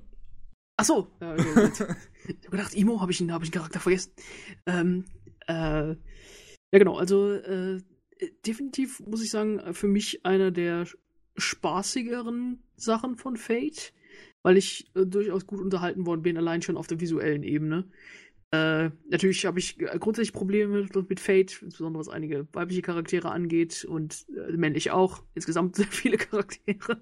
Ähm, aber sehr, sehr unterhaltsam. Ähm, ich habe mich nicht gelangweilt. Äh, fand es sehr gut. Ähm, was ich ein bisschen seltsam fand, ist, dass man ungefähr fünfmal denkt, dass der Film jetzt aufhört. Also, ähm, sie haben sehr, sehr viele Sequel-Hooks am Schluss. Also, okay, das ist passiert mit dem Charakter. Und jetzt ist Ende, dann ist doch nicht Ende. Okay, wir zeigen noch das. Oh, das auch noch. Oh, das auch. Oh, das auch. Und dann ist erst vorbei. Also das fand ich Ja. ein bisschen seltsam vom, vom Pacing her, weil ich glaube, jeder hat sich irgendwie schon bereit gemacht aufzustehen, aber äh, nein. Äh, Okay, jetzt ist vorbei. Ah, doch. ich Ach, hier kommt doch noch eins. Ähm, und ich glaube, es kam noch, und es war noch eine Szene ähm, am Schluss. Äh, also nach der After-Credit-Scene ist auch noch Richtig. dabei, mit einem kleinen Teaser noch für den nächsten Film. Äh, also wie gesagt, äh, Fate hat äh, seine eigenen Probleme, aber das ist viel zu groß, um mir auszuholen. Äh, aber selbst als ich, der jetzt nicht der größte Fan ist, muss sagen, äh, das war unterhaltsam. Ähm, also ein visueller Bombast mit äh, noch mehr richtig tollem Framing und Farbgebung und richtig Spaß. Und Berserker war drin. Berserker, aka Herakles, ist der Beste. Und das hat mich sehr gefreut. Obwohl er etwas rot aussieht in dem Film, was etwas schade ist. Äh, sieht in knusprig braun besser aus. Äh, aber er ist drin. Äh, das, das freut mich. Guter Mann.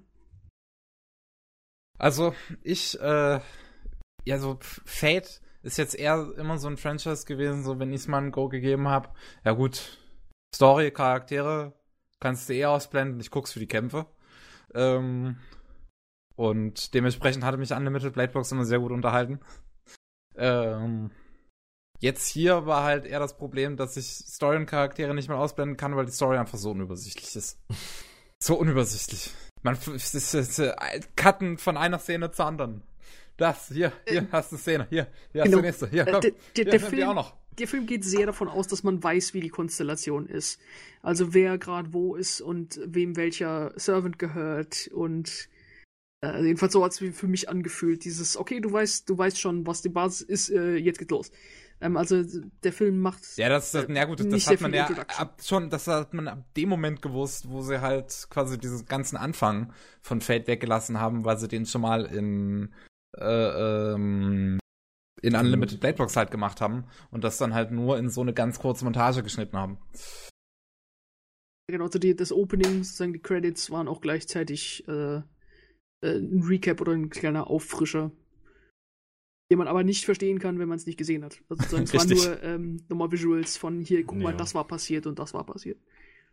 Finde find ich schade. Ich mag es immer, wenn Saber beschworen wird. Äh, ist quasi so mein Lieblingsteil von Stay Daran kann ich mich nicht mal erinnern. Die hatte diese tolle Are You My Master äh, Line, die ich immer mochte. Ist eigentlich auch ein cooler Shot. Aber haben sie halt rausgelassen, weil hat man ja schon oft genug gesehen. Ich hätte auch nochmal gesehen. Ja, stimmt. Und auch, äh, würde ich hinzufügen, äh, Action sehr viel, aber auch äh, fand ich sehr gewalttätig. Äh, also ich fand, es war mehr äh, Blut und Gore drin, als ich normalerweise in Erinnerung hatte. Fand ich aber auch nicht schlecht. Also ähm, hat dem Ganzen nochmal ein bisschen mehr Umf gegeben, äh, als es sonst hatte. Fand ich jetzt persönlich nicht. Ich kann mich nicht an viele Szenen erinnern, die ich jetzt sonderlich brutal finde. Äh, Caster? Außer, außer, außer der. Äh, Äh, Caster, Ja. fand ich jetzt. Caster, was war mit Caster? Äh, einen Moment, ich muss noch mal kurz. Wer war Caster überhaupt? Äh, das Mit war der, äh, die im Tempel. Die mit der Kapuze, die Frau. Ach so, ja, so, nee. Die hatte, die hatte, das die hatte fand ich gute jetzt. Das, das fand ich Genau. halt jetzt nicht sonderlich brutal, weil es halt nicht offensichtlich gezeigt wurde, sondern halt nur so in den Schatten. Deswegen. Keine Ahnung. Ich find's erst, äh, ich find's erst ab dem Moment brutal, wo es mir in mein Gesicht gedrückt wird. Ach so. ja, dann. So wie bei äh, Assassin. Das war die einzige Szene, wo ich mir dann in dem Film dachte, ja, okay, das ist jetzt ein bisschen brutal so. Wo man Assassins in der Reihen sieht. Jo. Ah, hat man auch vorher, äh, wo Saber gegen Berserker kämpft und Shiro, also äh, ja, quasi Ja, ja, als Shiro sich da reinwirft, da hat er auch ein Genau, bisschen das was aus seinem Bauch verloren. genau. Hat's den guten Mann zerballert, ja. da, da muss, irgendwie musste ich in dem Moment an Monogatari, an Bake Monogatari denken. Ja. Die Szene, wo Ach, der- hier, äh, hier der Araragi Araragi, an, seiner, genau. an seinem Darm herumgesteuert wird. Passiert auch öfters in Monogatari. okay. Ja, gut, Heavens Feel, ähm, ich habe keine Ahnung, was passiert ist, aber das war ganz nett und wenn die zwei, äh, die zwei weiteren Filme das fixen, dann habe ich kein Problem damit, dass der erste eher, ja, eher bisschen so vor sich hin stolpert. Gut, Genau. Gutes dann Ding. kommen wir noch. Kann ja. man sich angucken. Ja. Dann kommen wir noch zum letzten Film und äh, mein persönlicher Highlight an diesem Abend, oder ja, da, da war es in dem Moment schon Abend, Mutterfuckers, die Kooperation zwischen Studio 4 Grad Celsius, die ich ja sehr gerne mag, und dem französischen Studio Ankammer. Und ja, geil. Ja. Hatte ich Bock drauf, habe ich sogar immer noch Bock drauf, das nochmal zu rewatchen. Das ist geil. ebenfalls. Äh, genau. Äh, Also ich kann noch mal ein bisschen größer ausholen. Ich habe mich schon seit Jahren auf den Film gefreut. Zwar ähm, ist es basiert auf einer französischen Graphic Novel, die Kultstatus erreicht hat, mit auch sehr viel Merchandise und Figürchen und ähnlichem. Ähm, und da war der Film angekündigt schon, boah, wenn ich lügen, aber irgendwie, es fühlt sich an wie irgendwie 2011 oder sowas. Ähm, es gibt auch einen Kurzfilm, äh, 3D natürlich nicht von den beiden Studios äh, auf YouTube, der ist von 2002. Also, es- also es, äh, es ist ein, ein Riesending. Wo, äh, und da ich ja ein bisschen sozusagen im Französischen zu Hause bin, habe ich es auch immer wieder verfolgt. Und ich hatte nur einen Trailer gesehen vor langer, langer Zeit und dann nichts mehr gehört.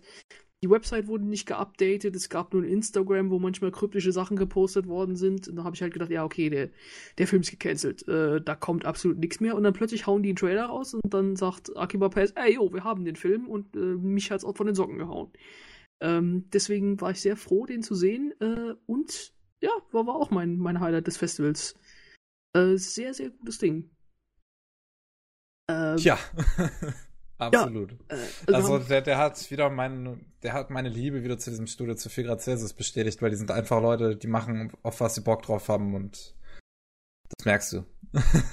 das sind Passion-Leute. Ja, nee, das klingt jetzt vielleicht gemein ausgedrückt für, gegenüber anderen Studios, aber 4 Grad Celsius, ich finde irgendwie, das ist, das ist immer so ein Studio gewesen, die, die, die sind außergewöhnlich in dem, was sie machen, so ein bisschen. Die haben sowas wie Mindgame gemacht und, äh, äh, beziehungsweise, von ihnen. ja, genau, das, das auch noch. Und na gut, die, die Berserk-Filme waren so vielleicht das kommerziellste quasi, was sie gemacht haben. Aber der Rest ist halt immer etwas einzigartiger. Genauso wie äh, äh, hier, hier, Dingsbums Party, äh, äh, Janice, Party? Janice Party.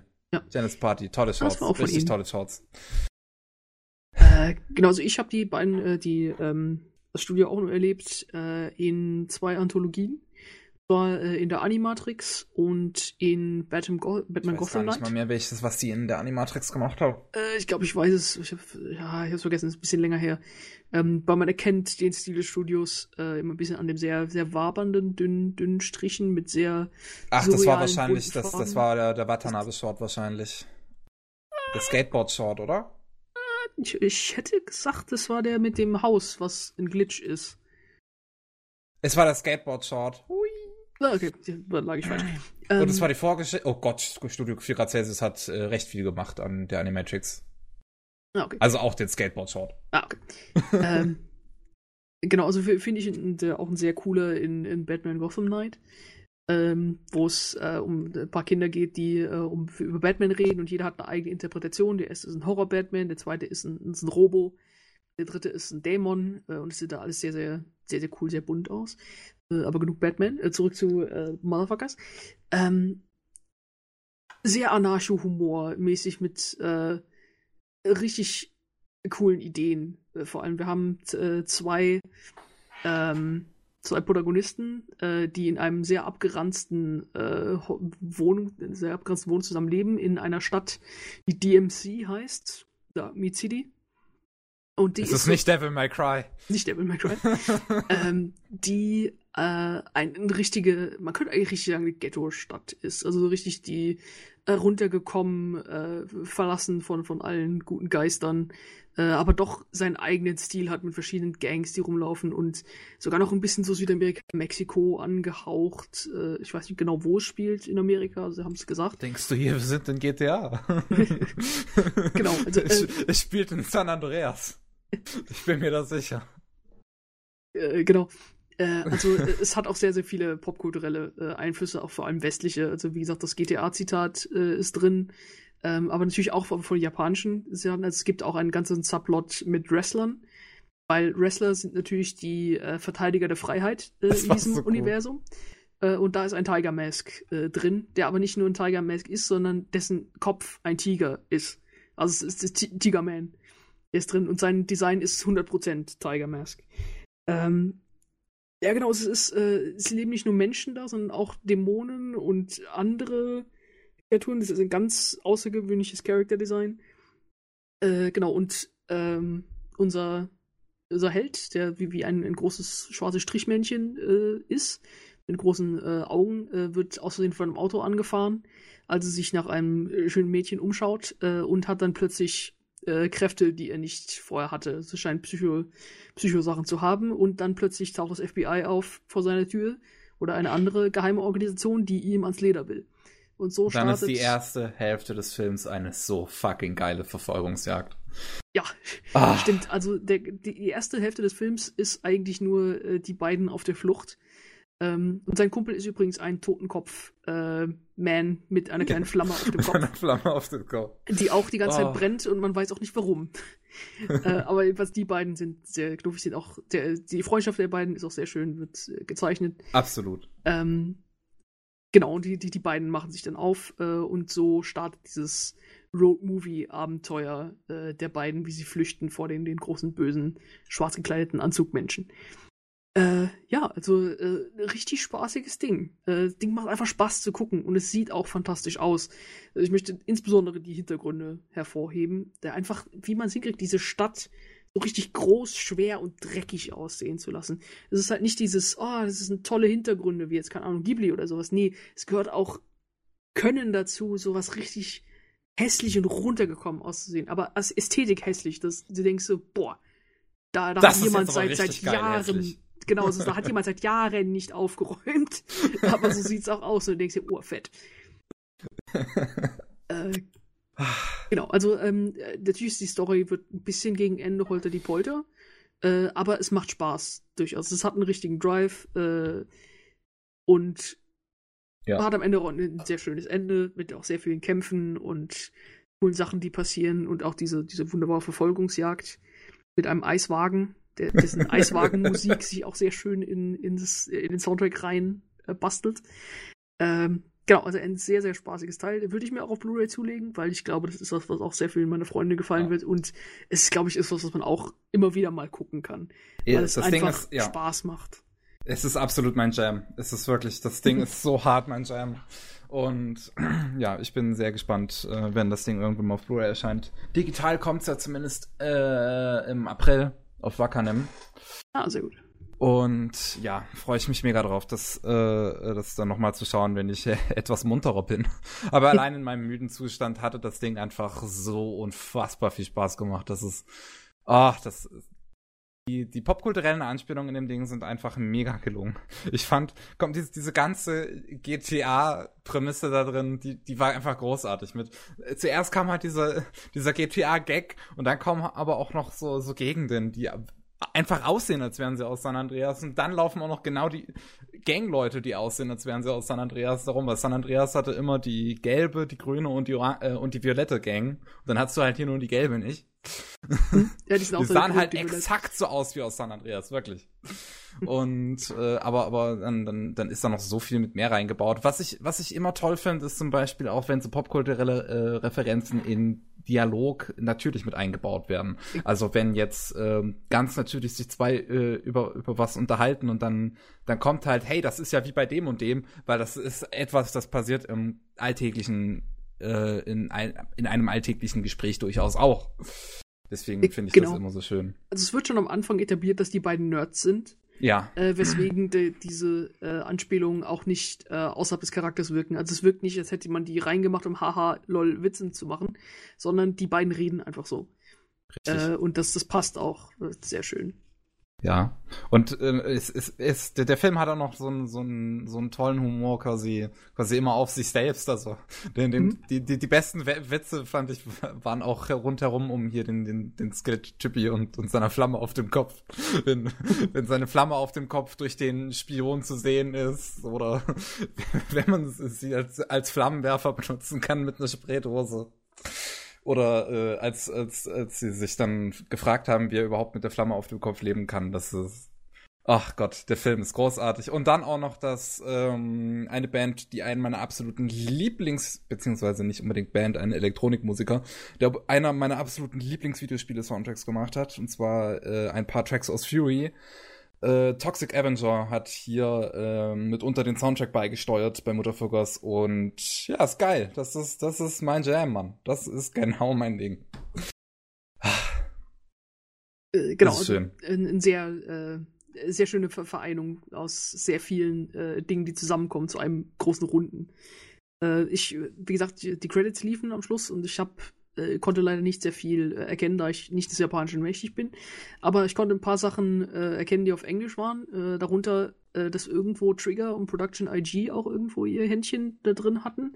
Sowie unser äh, Sakuga-Mann ähm, Bahi JD war auch drin. Also der muss auch ein paar Cuts gemacht haben dafür. Und wie gesagt, es sieht auch fantastisch aus von der Animation.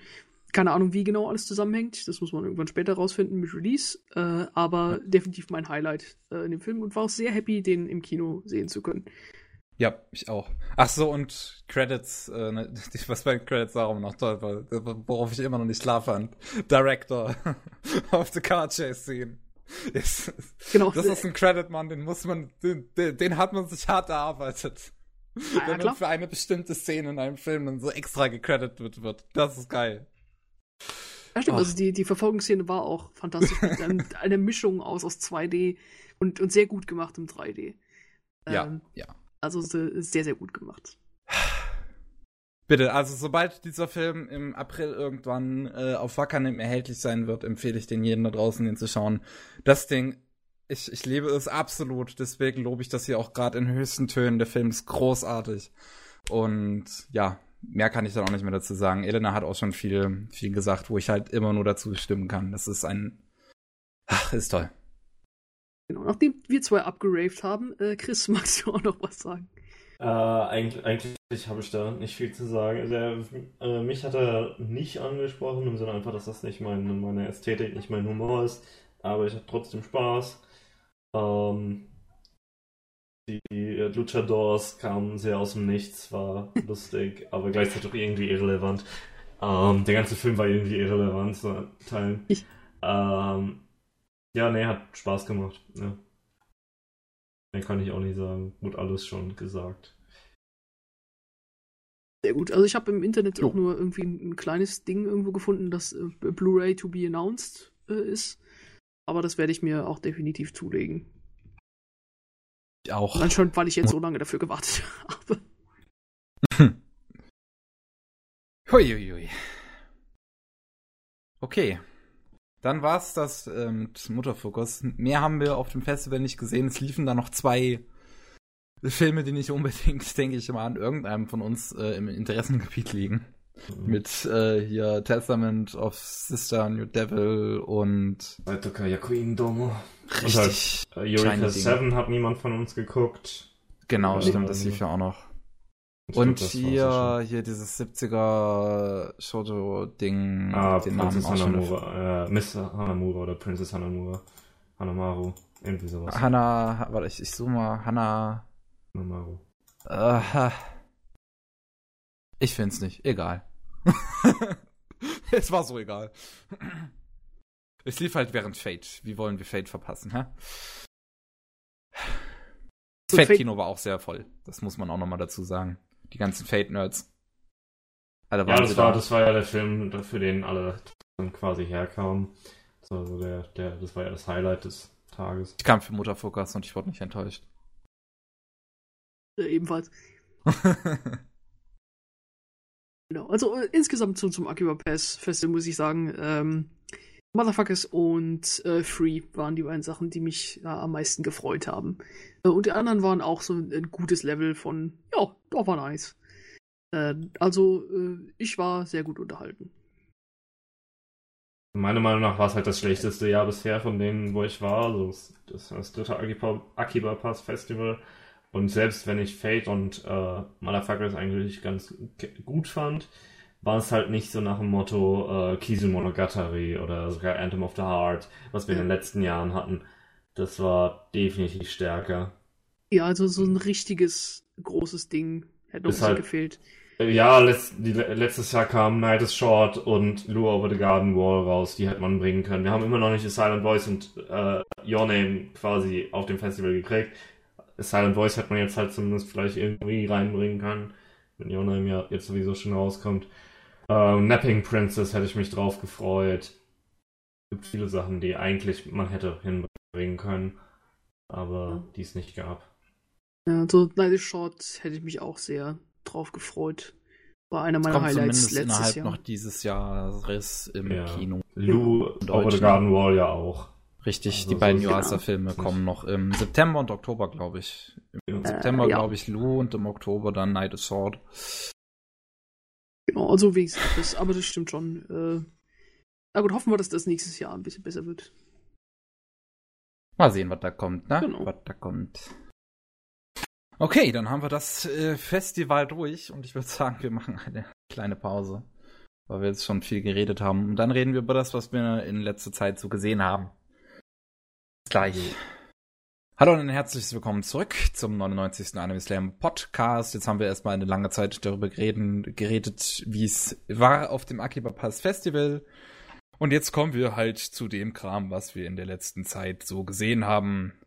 Chris, fang du doch da einfach mal an. Du in deiner Müdigkeit, damit du es hinter dir hast. Genau, äh, bei mir ist es relativ unspektakulär. Ich habe ein paar Sachen angefangen, aber nichts wirklich fertig geguckt. Erstmal, ich habe eigentlich nur zwei Filme fertig geguckt und zum einen ist das der Fresh Precure-Film. Äh, Da ich ja vor einiger Zeit die Serie fertig geguckt habe und dann eben den Film angeguckt habe, der nachdem man Hardcatch Precure guckt, äh, Hardcatch Precure, der Film, ist das Regiedebüt von Rie Matsumoto, die dann äh, Kyoso Giga und Blood Blockade Battlefront gemacht hat. War, war halt ein Franchise-Film, ne, gerichtet an kleine Kinder, hatte aber künstlerischen Wert. Und dann kommt der Fresh Precure-Film, der einfach so der kommerziell dümmste Schwachsinn ist, den man sich vorstellen kann. okay. Also es war wirklich so ein inkonsequenter Film, der so langweilig war. Es war quasi, das ist ein, könnte man als Arc im Anime machen, aber es wäre ein richtig schlechter Arc. Okay. War, ach, ich glaube, der war nicht mal lang. Ich glaube, der war nur 50 Minuten lang oder so. Eine Stunde, zehn Minuten steht auf meinem Eine List. Stunde, 10 Minuten, ja, kann auch sein. Ähm, absolut grauenhaft, würde ich auch niemandem empfehlen. Fresh Precure hat mir ja durchaus Spaß gemacht bei Zeiten. Ähm, aber nee, den, den Film, den kann man in die Tonne schmeißen. Okay. Alles klar. Äh, thematisch geht es hauptsächlich darum, dass Kinder ihre Spielzeuge wertschätzen sollen. Ähm, Ja, einfach, weil dann die Spielzeuge Rache gegenüber den Kindern haben wollen, dafür, dass sie vergessen wurden. Ähm, Gott, Toy Story Dann- böse. dann sollte man lieber die Hardcatch Crew macht einen Trip nach Frankreich angucken. Ähm, ja, das war, das war schon mal so das erste. Und der andere Film, den ich geguckt habe, der war zwar auch nicht sonderlich gut, aber besser. Das ist Napping Princess. Hirohime irgendwas. Wie heißt Ja, der? ich weiß, wie heißt der nochmal in Deutschland? Ä- Ä- Hirone Ancient Hime, und- äh, ja, Ancien, and, die, und das magische Tablet. Ja, das magische Königreich, das magische Königreich. Ja, das stimmt. Ja, im Englischen ist es Ancien and the Magic Tablet. Ähm, Finde ich den japanischen Titel sehr viel besser. Also Hirone Hime, Shiranaya Watashi no Monogatari. Irgendwie so eine, nach Motto, die Geschichte, von der ich selber nichts weiß. Oder mei- meine, meine Geschichte, die ich nicht kenne. Irgendwie sowas müsste übersetzt sein. Ähm, geht Geschichte um, des unbekannten Ich. Ja, genau. So. Irgendwie sowas. Geht um ein Mädchen namens ähm, Kokoro, Kokone, Kokone, genau. Ähm, die ständig Träume hat, in der sie, äh, in den Träumen ist sie quasi, also quasi, sie träumt eine Geschichte, die immer wieder weitergeht in ihren Träumen, in der sie eine Prinzessin eines magischen Königreichs ist. Äh, aber eher so, so Sci-Fi magisches Königreich, äh, in dem der König quasi, jeder arbeitet in der Autofabrik und der König äh, arbeitet, also der König hat das immer, alles ist auf Autos, alles muss auf äh, äh, Automobil gemacht und dann greift ein Monster an und äh, das, die Prinzessin hat die Fähigkeit, dass sie mit einem, mit einem Tablet quasi äh, Geräte ein Leben einhauchen kann und also quasi Magie machen kann. Sie hat ein kleines Stofftier, das sie quasi zum Leben erwecken kann äh, und kann andere, kann Maschinen zum Leben erwecken. Äh, stellt sich dann raus, es äh, gibt halt Parallelen zwischen ihren Träumen und ihrem Realen. Äh, dem Realen, das, äh, der Vater arbeitet halt in einem, arbeitet in einer Autowerkstatt, macht äh, sowas und dieses Tablet gibt es dann wirklich und dann ist so ein bisschen herauszufinden, was es mit dieser Geschichte auf sich hat. Ähm, weil es eben auch der Bösewicht aus dieser Geschichte dann im tatsächlichen Leben äh, erscheint und man natürlich herausfinden muss, warum, warum nicht. ähm, ja, ist ein, ist ein Film, den, den kann man sich nett angucken. Ähm, hat halt wirklich nicht so viel äh, ausgesagt, auch leider. Ich hatte eigentlich recht hohe Erwartungen. Ein paar nice Shots drin. Hm. Es, ist, es ist so ein bisschen, als würde, als würde Kamiyama, der Regisseur von Ghost in the Shell Standalone Complex, glaube ich. Oder sogar von Ghost in the Shell. Ja, von Ghost in the Shell war ja Oshi. Ja, richtig. Äh, Kamiyama war von Standalone Complex, ja. Ja, okay. Ähm, man merkt so ein bisschen im Mac-Design und allem, das äh, hat so ein bisschen was. Ah ja, und Eden of the East und sowas. Ah, Eden of the East. Eden of the ah, East mag ich ja sehr gerne. Ja, der mag seine Technik. Ähm, das, ja, das, das, das wollte ich halt schon, schon, schon eigentlich schon fast fragen, so, weil so wo ich, ich habe mir gerade währenddessen den Trailer angeguckt und da ist so irgendwie sehr viel Abgefeiere von Technik drin. Ja, weil, es, ist, es, ist, es ist quasi, der, der Film arbeitet tatsächlich auf die 2020er Olympia äh, hinaus. Äh, das, hm. Äh, dass der quasi ganz darum zentriert ist. Und ähm, ja, ich will nicht zu viel spoilern, deswegen werde ich da nicht tiefer reingehen. Ähm, es versucht, es wirkt so ein bisschen. Als Oder ist ja sogar von. Achso, stimmt, der ist ja sogar von Kamiya. Ich dachte, das ja. war jetzt nur als Vergleich gedacht. Nee, nee, nee, das ist, ist, Kamiya, ist, ist Kenji Kamiya. Äh, als Vergleich eher, er versucht, Hosoda zu machen. Er schafft es mhm. nicht ganz. Es, ich würde sogar fast so ein bisschen sagen, es wird, es könnte ein bisschen so Tokyo Godfathers, also Con, ähm, vielleicht Paprika, so ein bisschen erinnert es dran, aber ich habe halt noch nicht viel Con gesehen, deswegen kann ich nicht sagen und auch definitiv nicht so äh, abgefahren, sage ich mal, wie man das von äh, Paranoia Agent oder Millennium Actress Perfect Blue hört. Ähm, aber er versucht halt wirklich Hosoda zu machen, schafft er nicht. War ein netter Film. Toller Ending-Song. Haupt, Hauptgrund tatsächlich, weil es ein Song ist, der gecovert ist von einem von einem englischen so Pop äh, Pop-Rock-Song aus den 70ern oder 80ern, der dann ins Japanische ge gecovert wurde und dann eben nochmal gecovert wurde, die japanische Version für diesen Film. Und tatsächlich den gleichen Song singen sie auch in Shiori Experience einer meiner Lieblingsmanga, der ist da thematisch sehr wichtig. Äh, äh, der Manga, in dem eine Englischlehrerin vom Geist von Jimi Hendrix besessen wird und dann eine Rockband ah, der. gründet. Was? Ja. Ah, äh, mit dem Manga habe ich schon einiges gesehen. Der sieht richtig gut aus. Super gut. Ähm, ja, und tatsächlich, also einfach der, der Song, der, der Song, der da darin halt vorkommt, den habe ich dann nachgeguckt. Ah ja, ist ein Napping Princess drin. Cool, gucke ich mir an. Habe ich gemacht. Ähm, wenn wenn man es interessant findet, kann man es sich angucken, aber es ist, es ist wirklich ein bisschen inkonsequent. Also man hat jetzt auch nichts verpasst, wenn man es nicht macht. Okay. Also, äh, das, was du von über Soda erzählt hast, äh, macht Sinn für mich. Also jetzt, wo du sagst, äh, das Cover und was ich bisher gesehen habe, Ausschnitten, hat sehr an Hosoda erinnert. Sozusagen angelehnt, aber nicht, dass man merkt, ah, das ist Hosoda. Mhm. Also das könnte ich mal reingucken. Also, was ich bisher jetzt von gehört habe, wie du gesagt hast, mit Mac-Design und ähm, sich eine knuffige Sache, äh, ja. könnte was sein. Genau, ist halt auch ein jo. bisschen halb, halb gebacken. Ähm, aber muss man mit klarkommen, ne? Jo.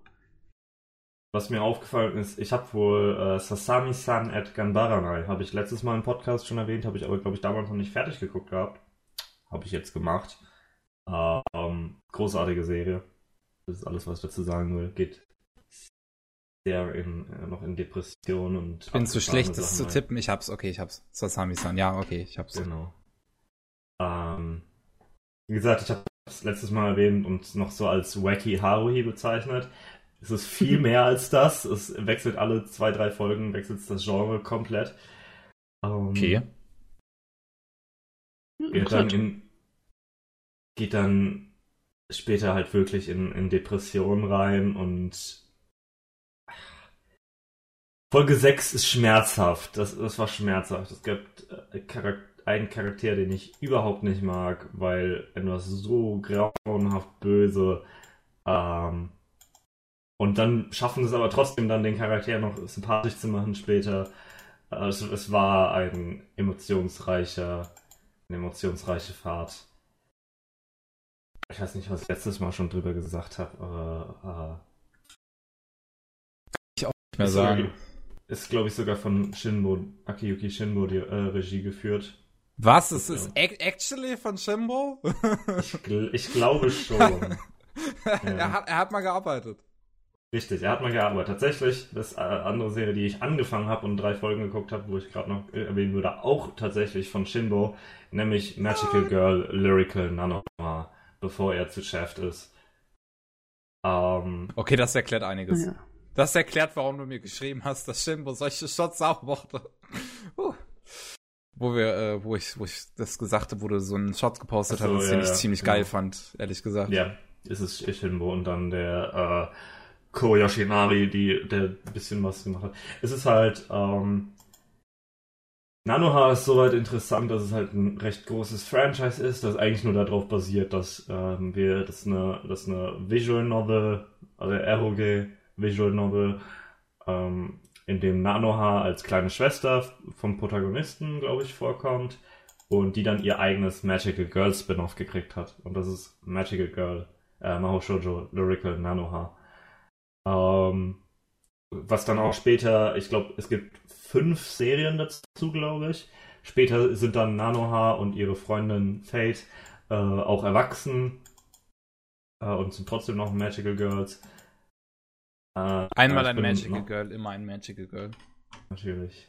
äh, er, hat, er hat halt auch tatsächlich eher so ein bisschen so einen Sci-Fi-Twist. Also äh, sie hat halt nicht diesen wirklich diesen magischen Stab, sondern ihr magischer, also nicht dieses ne, Feenstaub, sondern ihr magischer Stab.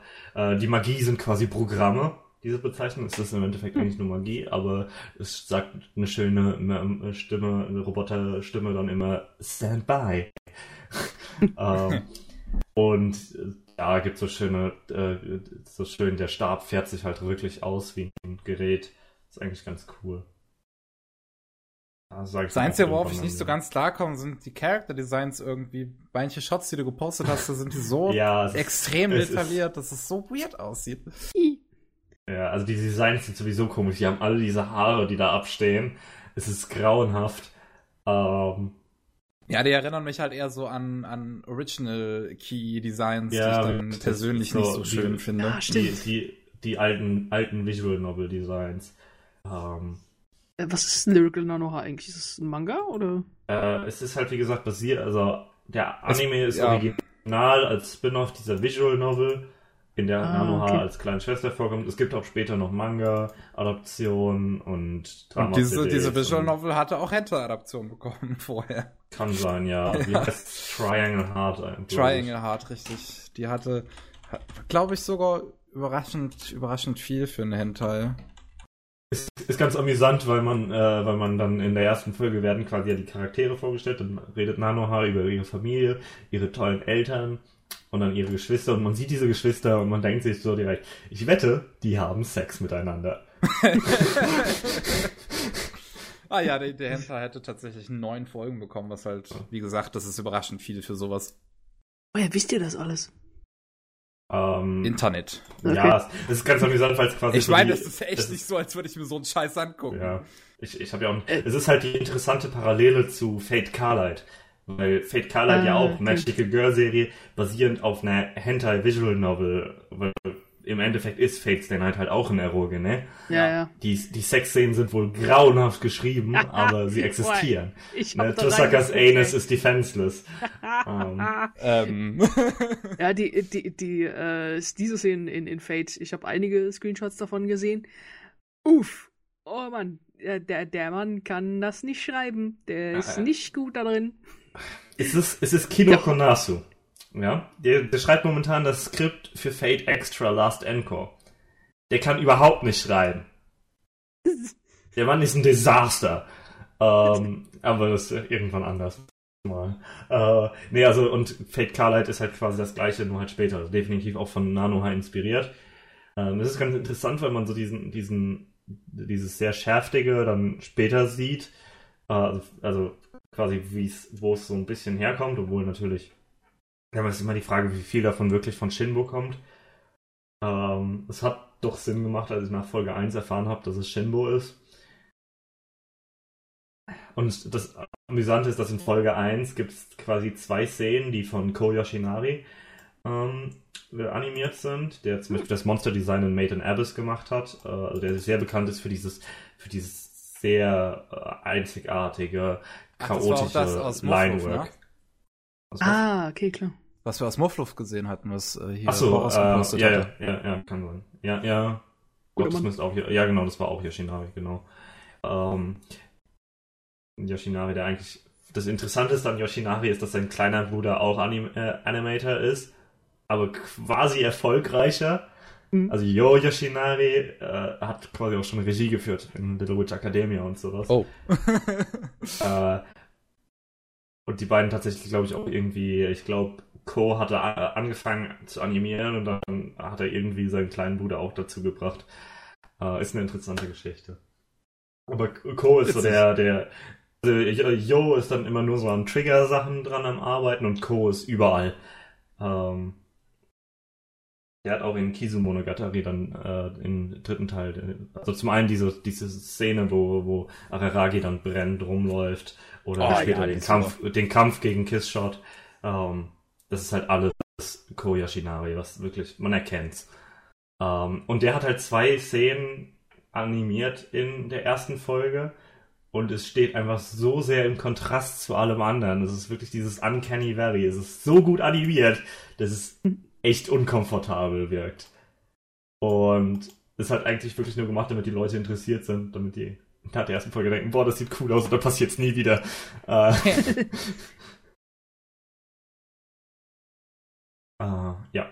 Also wer, wer äh, Grundschüler sehen will, die Magical Girls sind, nicht ganz, nicht ganz so äh, sexuell wie Fate Carlight, aber mindestens genauso gay, glaube ich.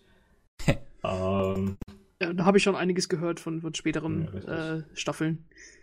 ja, vor allen Dingen halt Fate und Nanoha, die beiden zusammen sind so ein sehr großes OTP für viele Leute. Hm. Die auch später eine Tochter adoptieren. Also wer, wer mir da sagen will, dass die Was, nicht was, zusammen was, sind, was, was, was, was? Ja. die äh, später, wenn sie dann halt erwachsen sind. nice. Sehr schön. Ja, genau. ich ich werde es auf jeden Fall weiter gucken. Oh, ich sehe gerade die Filmadaption, das steht bei Mal über, überall Mild Nudity. Oh Gott. Das, das ist nicht gut. Nudity Ja, meine ich nicht. Ja, ich, also ich, weiß nicht, ich weiß nicht, ob da noch mehr kommt. Es ist halt, ne, das Mädel ist nackt, wenn sie, äh, wenn sie sich, wenn sie die Händchen macht. Äh, aber jo, kennt man ja von Magical Girls. Ja gut, das stimmt. So. Dann äh, sind wir jetzt fertig mit Chris. Und äh, Ilana, möchtest du denn Äh, ja, weitermachen? äh, sehr gerne. Äh, ich hatte äh, in letzter Zeit nicht so viel Zeit, weil ich äh, meine Masterarbeit am Schreiben war. Jetzt ist sie endlich vorbei und das heißt, ich konnte mich in meinen Backlog stürzen. Ich habe nicht viel in der Saison gesehen. Äh, außer Pop Team Epic. Pop Team Epic ist fantastisch genial. Äh, absolut alles, was ich wollte. Mua, wunderschön. Gib, kriegt ein Headpad und freue mich drüber. Ähm, aber ich habe mich äh, mit dem Backlog jetzt ein bisschen ausgetobt und habe ein paar Sachen geguckt. Ähm, da möchte ich hervorheben einmal äh, Marsin Kaiser, äh, OVA. Äh, und zwar habe ich mir gedacht, ähm, ich könnte mal ein bisschen halt Gonagai äh, Mecha mir mal anschauen. Ähm, und zwar, das Tolle an den meisten halt OVAs ist, dass sie relativ kurz sind und richtig toll animiert. Das heißt, es sind so richtig schön äh, Snackgröße, die man sich äh, gut reinziehen kann. Martin Kaiser ist nur sieben Episoden, glaube ich. Ja, ja sieben, sieben Stück. Ähm, und funktioniert relativ als Standalone. Äh, eigentlich das, was man wissen muss, ist, äh, es gibt Böse, die schicken äh, Mecha-Kaijus. Äh, es gibt die Guten, die haben dicke Mechs. Ah, dann ist es doch schon. Ähm, die OVA fängt sehr in Medias Res ein, also wirst direkt reingeschmissen in einen großen Fight. Ähm, der, unser Protagonist verliert seinen Roboter und wird weggeschleudert und findet einen noch größeren Roboter, den sein Vater ihm äh, hinterlassen hat. Äh, und das ist dann der, der Marsin-Kaiser. Also sozusagen er wechselt von seinem Marsinger äh, in den, den Marsin-Kaiser, der aber auch ein bisschen sein Eigenleben hat. Also ist sehr stark, aber schwer zu bändigen. Und so startet ein sehr nettes, sehr schönes äh, Mecha-Adventure. Also sozusagen Spaß-Mecha. Also man, man, soll die Mecha-Designs nicht hinterfragen, genauso die äh, Monster-Designs auch nicht. Das ist halt Gona geil, die sind groß, bunt, lustig. Äh, die von noch größeren, runden und netten Robotern, äh, die auch sehr, sehr cool aussehen können, mit diesen Metal-Gesichtern und äh, spitzen Ecken, äh, auf, aufs Maul kriegen. Äh, das für sieben Episoden lang. Äh, mit sehr schönen kleinen ähm, Sequenzen drin. Es ist auch eine, eine Beach-Episode. Ähm, äh, bisschen Slice of Life dazwischen. Man lernt das ganze Team kennen, die drei Piloten, die das sind. Äh, ein bisschen Romance ist auch noch mit dabei. Äh, und dann am Schluss äh, hat man dann ein richtig schön hypes Ding, wo gegen den bösen äh, Mecha vom, vom Bösewicht selber angegriffen wird. Also zuerst schickt er nur die ganze Zeit Kaijus. Dann äh, sagt er, jetzt habe ich genug, jetzt komme ich persönlich und jetzt gibt's äh, auf die Schniss. Äh, und da gibt es dann riesen, äh, wie man es halt so gerne hat, mega Spaß-Mecker. Also wie, das ist das Super-Robo-Genre. Also es ist nicht das Real-Robo-Genre, wo alles sehr genau sein muss und mechanisch richtig. Nee, nee, ähm, äh, das ist wie Gonagai und Ishikawa. Das ist, äh, ein Roboter hat halt einen Umhang, weil es cool aussieht. Äh, oder es zieht halt mal eine Axt aus der Schulter, weil es auch cool ist. Also es sind Sachen, die einfach cool sind. Äh, und man freut sich einfach richtig drüber und es ist richtig, richtig Hype äh, am Schluss auch noch. Äh, und wie gesagt, sieben Episoden abgeschlossen und man freut sich drüber. Also die kleinen Sachen, äh, die einfach schön sind. Wie gesagt, Marcin Kaiser steht für sich allein. Man muss, braucht nicht sehr viel Vorwissen, das meiste wird einem sowieso erklärt, wenn man drin ist. Äh, also sehr zu empfehlen, wenn man mal Gonagai mal reinschauen möchte was seine, was seine Mechas angeht, jetzt äh, mal äh, weg vom, vom Devilman-Franchise. Oder anderen, Cutie Honey hat er auch geschrieben. Also sozusagen, er war auch wichtig für, für die Mecha-Geschichte, äh, der Mann. Wenn man einen Eindruck von Gonagai Mecha will, dann sollte man Robot Girls Set gucken. das auch. Ja, Robot Girls Z ist äh, alle Gonagai Mechas, die es gibt, hat er sehr viele äh, gemacht, äh, als was ist besitzt Magical Girls? Oder? Nicht ganz, aber quasi. Also als, als Mädels halt und die haben eigentlich keine richtigen Henshins, ganz selten manchmal. Sie sind aber einfach die, die Max als, als cute Anime Girls, die sich gegenseitig mit Lasern äh, abschießen und alles kaputt machen.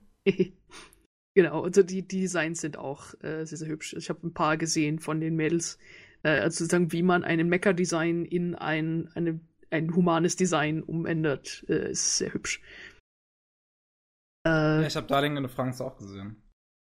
Okay, Entschuldigung. der, der, der, Sprung war jetzt zu groß für mich.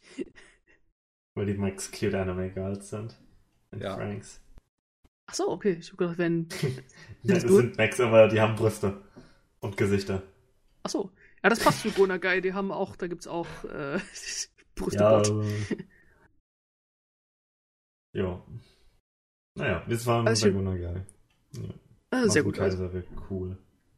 Äh, genau, also äh, macht Spaß. Äh, und was für mich auch ähm, ein, ein, sehr schöner Nebeneffekt, äh, einer meiner Lieblings-Voice-Actors war drin, äh, Fumihiko Tachiki, der normalerweise sehr ernste, große Rollen spielt, also entweder auch Erzähler ist, wie in Kaiji zum Beispiel, oder auch bekannt als ähm, Gendo Ikari, der Vater in Neon Genesis Evangelion Oder auch Senju Gaharas Vater zum Beispiel.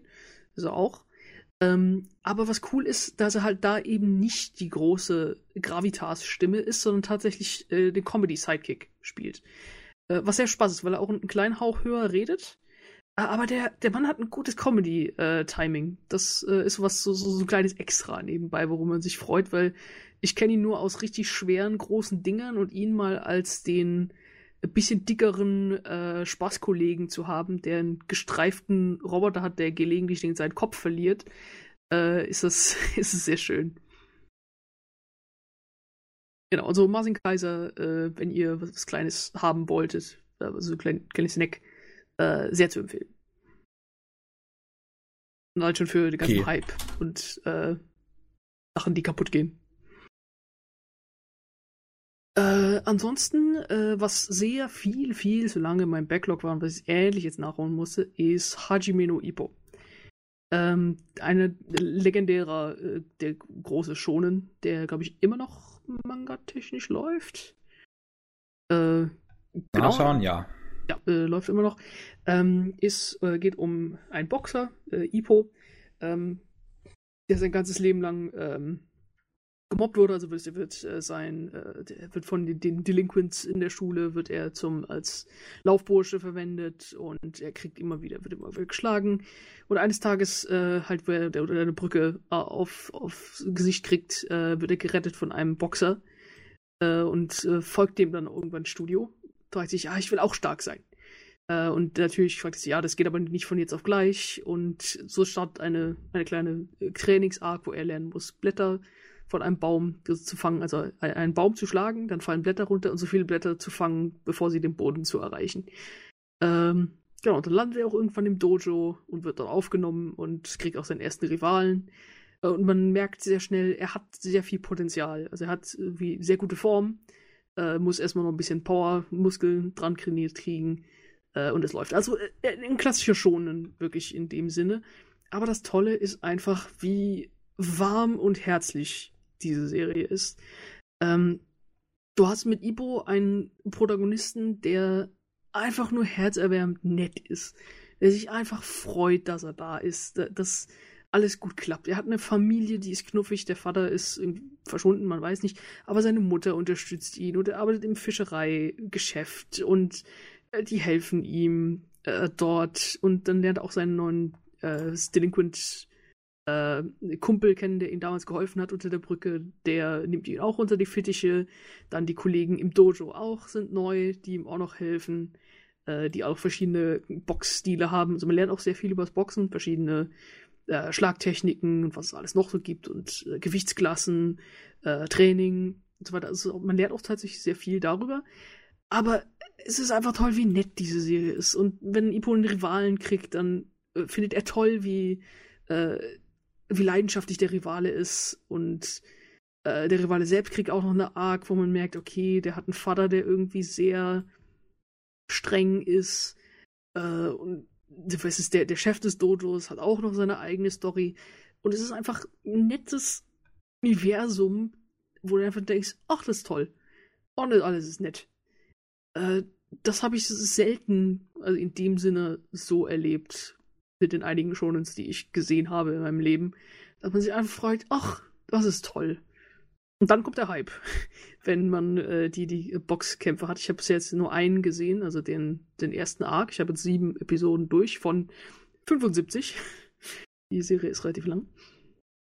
Äh, das ist ja erstmal nur die erste Staffel. Ja, das ist ja die erste Staffel. Äh, danach kommen noch viel, viel mehr.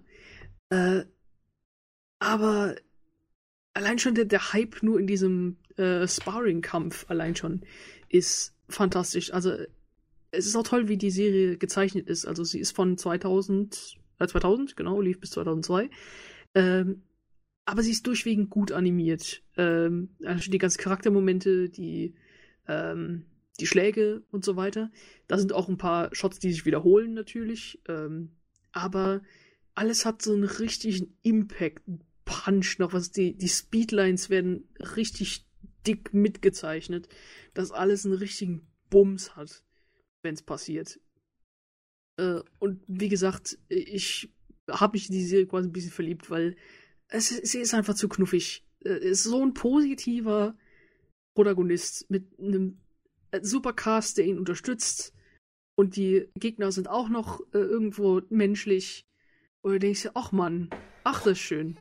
Es ist äh, schonen, äh, Hotblood schonen, wo Gedöns passiert, aber mit einem sehr comfy Slice of Life Päckchen, Schleifchen drumherum. Äh, weswegen es mir sehr gut gefällt. Mir wurde auch gesagt, es wird immer mehr hypiger, wenn der richtige Kampf beginnt, also wenn richtig Tournaments kommen und äh, da auch wieder die, die Gegner ihre eigenen Arcs bekommen, was sie eigentlich in den Kampf mitbringen. Äh, daher, wie gesagt, Hajime no Ippo, also wenn ihr schonen mögt, äh, sofort, geht da dran. Aber auch, äh, wenn ihr sagt, ich mag es schon nicht so sehr, es ist definitiv ein, ein knuffiges Teil. Du möchtest ihm der, der Serie einfach und dem Protagonisten äh, ein Pat-Pat auf den Kopf geben und ich sage, ach man, ach, es ist schön. Ist alles nett. Toll. Okay, also mein größtes Problem an der Serie war schon immer, was ich halt gehört habe, ist der ähm, Pipi-Kaka-Humor. Das ist absolut nicht meins. Und seitdem Oh. ich dann, nicht, seitdem ich dann den Screenshot bei Boris gesehen habe, wo sie nackt unter der Dusche sind und Ach ja, dann- stimmt. Ja, die Ah. Peniswitzer, die, die sind. Ah, kommen Das, öfters, nein, ist- das, ist- Die sind will- Standard, will ja. ich nicht, will ich nicht. ja. Absolut nicht meins. Das Ah, macht es mir komplett kaputt. Ah, Okay, ähm, also ich fand die äh, gut, wie sie, wie sie mit dem Humor umgehen, weil sie meistens dann in einer anderen Richtung enden, als man denkt. Äh, deswegen finde ich sie im Kontext äh, quasi auch nicht schlimm. Und eigentlich will ja keiner auch äh, was Böses äh, davon. Und äh, natürlich, das wurde jetzt nicht gezeigt, was man nicht im Screenshot sieht, aber ähm, halt Ipo sagt danach auch, dass ihm das nicht gefällt und äh, äh, der andere entschuldigt sich dann auch und lädt ihn zum Essen ein und so weiter, was dann in einem, einer kleinen Restaurantszene danach noch endet. Äh, also es wird schon gut behandelt. Fand ich jedenfalls. Okay. Und Ja, was. Hm. Also, äh, ist, halt, ist halt trotzdem doof, wenn ich quasi erstmal bis zur Pointe quasi hinarbeiten müsste, um, um, um den Relief zu bekommen, so. Weißt du, also, ist, das ist jetzt für mich ungefähr so, um einen, um einen weit hergeholten Vergleich zu, holen, aber es irgendwie mehr zu veranschaulichen, was ich damit meine, ist, wenn jetzt, wenn man jetzt in einer Kinderserie irgendwen sterben sieht und äh, dann aber erst später aufgelöst wird, ha, der ist gar nicht gestorben, sondern das war entweder nur ein Roboter oder das war nur eine Puppe oder irgendwie sowas, aber im ersten Moment siehst du den erstmal sterben und das ist erstmal ziemlich dramatisch für ein Kind. Würde ich keinem Kind antun wollen. Und genauso wenig äh, würde ich mir dann halt erstmal so quasi den, den perversen Witz nicht antun wollen, um eine gutwillige Pointe trotzdem noch zu kriegen. ja, gut, Falls ja, das jetzt äh, verständlich war. Ja, also, verstehe ich schon. Aber muss ich sagen, kommt ja auch öfter auch in anderen Medien vor, jetzt wo du gesagt hast, wie jemand stirbt, äh, äh, Disney macht das ja nicht anders. Also das ist König der Löwen, äh, was würde mir da einfallen, das ist, ja, okay, es war schrecklich, dass der Vater gestorben ist. Ah, Papa, Pakuna Matata, nächste Szene, wuhu, alles gut, wäre gut. Äh, oder Bambi, auch genauso, die, die Mutter wird erschossen und dann kommt ein Schnitt und dann siehst du fröhliche Vöglein, die im, im Wald zwitschern.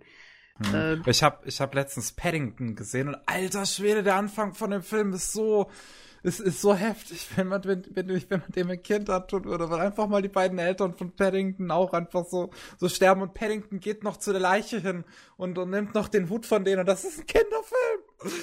Oh Gott! Oh, ja, ja, das ist, äh, das scheint wirklich so ähm, sehr oft äh, in solchen Kinderfilmen zu funktionieren. Das heißt, wenn du was Nettes after, äh, nach einer äh, Anglizismen hier, ähm, wenn du was Nettes nach einer schrecklichen Szene zeigst, dass du dann relativ jemanden wieder abholen kannst. Funktioniert manchmal, funktioniert nicht immer. Äh, aber das ist schon was, wa- was auch in anderen Sachen existiert. Aber stimmt schon, in Ipo sind äh, relativ viele ähm, äh, solche Witze. Aber wie gesagt, ich, ich finde, dass sie nie äh, aus einer äh, aus einer schlechten Ecke äh, kommen. Und wie gesagt, es wird auch immer ein anderer Witz äh, drum gemacht. Ja, aber so oder so, äh, Hajime no Ippo finde ich sehr, sehr zu empfehlen, weil äh, die Serie bringt mich äh, zum Lächeln von, ach, ist das schön. Alles in Ordnung. Und der Mann hat gut gekämpft und vielleicht hat er doch verloren, aber ach man, alles ist so nett. Die Mutter ist auch so toll und ihm macht Essen und der Ipo freut sich und erzählt von seinem Tag. Und ich so, ach nett, das ist gut. Das ist doch schön wenigstens. Jo. Es ist ja Hauptsache, Hauptsache, man hat Spaß. Äh, genau. Äh, also werde ich auch definitiv weiter gucken. Also ich habe jetzt die, die erste Arc, so die kleine Arc sozusagen abgeschlossen mit sieben Episoden und werde es auch weiter gucken, weil es ist einfach äh, der, der, der, für mich die, die schöne Verbindung zwischen Hype und Herz äh, ist, die man haben kann. Äh, ich könnte noch eine Sache reinwerfen, äh, wenn ich noch darf. Mach nur, mach nur. Okay, ähm, ich habe mir noch angeguckt, äh, einfach aus purem Interesse und weil ich einfach äh, das Zufall, äh, den Zufallknopf gedrückt habe auf meiner Mal, äh, weil ich einen Film angucken wollte, dass auch mal Filme wegkommen. Äh, Golgo 13, äh, Golgo the Professional. Na, nice. Ähm, Ich liebe es immer wieder an diese CGI-Szene zu denken. Das macht mich jedes Mal glücklich. sehr schön. Äh, hast du den Film gesehen oder nur Nein. die CGI? Ah, okay. Ich habe die Sehr gut. CGI-Szene gesehen. Ich möchte schon immer mal in Golgo reingucken, weil ich so Agentendinger mag, aber ich bin irgendwie noch nicht dazu gekommen. Äh, ja gut, ich, weiß nicht, ob es dir gefallen wird, äh, wenn ich jetzt äh, so dran denke, weil es halt wirklich ist halt so eine der der der gar manly Serien schlechthin. Also eine der großen mit halt, wie du gesagt hast, Agenten und Spionagedingen. Also ich finde eine Parallele zu James Bond wird sich sehr gut ziehen lassen. Hm. Also, dass halt er weniger äh, suave und gentle ist. Ist er auch, aber er guckt halt meistens immer sehr, sehr böse und steinig durch die Gegend. äh, was aber der halt den coolen Effekt hat, dass wenn äh, sein Gesicht sich mal ändert, dass es dann meistens auch Bedeutung äh, hat. Ähm, aber wie gesagt, äh, da ist auch das Agentending drin, das heißt, es sind auch relativ viele Sexszenen drin. Ähm, das Jetzt heißt, nur in dem einen Film oder wie? an dem Film sind zwei oder drei, glaube ich, drin. Okay. Ähm, weil halt er mit halt sehr vielen schönen Frauen schläft. Weil die erste ist nur so, ja, okay. Ähm, die zweite ist dann, bedeutet ihm was äh, und da ist dann, es wird das auch anders in Szene gesetzt und so weiter, halt mit sehr coolen Silhouetten und so weiter. Äh, aber es ist definitiv, äh, wo ich mir sagen würde, kein Film für Kinder. Äh, sowieso, das sage ich, ich weiß nicht, wer hier alles, wer alles zuhört, aber ähm, da geht's schon ab. Also auch, äh, na, nicht so sehr gewalttätig, aber sag mal von den erwachseneren äh, Themen her. Also die, die Story von, von Golgo 13 in dem Film ist, ähm, Golgo ist ein, ein Assassine, so ein Scharfschütze, ähm, und erledigt seine Jobs. Und er wird halt zu einem Job äh, eingeladen, der ihm ein bisschen komisch äh, vorkommt. Äh, und da merkt er dann auch, dass da irgendwas nicht stimmt. Dass er selber plötzlich Zielscheibe von einer anderen Person ist und er weiß nicht ganz genau, wie alles zusammenhängt. Und das wird dann eine Art Mystery-Aspekt, diesen Fall zu lösen, in dem er selber drin steckt, äh, was da passiert ist. Äh, genau, also es passieren äh, sehr viele coole Sachen und was halt auch toll ist an dem Film, halt Golgo 13, ist, dass der von Osamu Dezaki äh, ist. Und Osamu Dezaki ist halt ein sehr visuell toller äh, Regisseur. Also einiges fühlt sich auch an wie Akiyuki Shinbo. Ich bin mir sicher, dass Shinbo auch ein bisschen von ihm abgeguckt hat. Mit halt sehr starken Farben und schwarzen Silhouetten und sehr viel ästhetischem äh, Gedöns, was einfach toll ist. Und auch diese großen ähm, Standbilder, die einfach richtig bombastisch äh, reinkommen. Also halt ein, ein Stil, der auch ein bisschen älter ist, aber einfach, finde ich, toll gealtert ist, weil das sind Sachen, die man sich so äh, äh, Screenshot ist, äh, Wallpaper ist gemacht.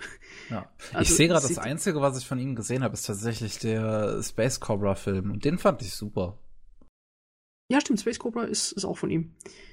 Äh, genau, also äh, richtig schöner äh, visueller Stil. Aber was du ja gerade schon angesprochen hast, der Film ist auch berühmt berüchtigt für die erste CGI-Szene im Anime Ja. überhaupt.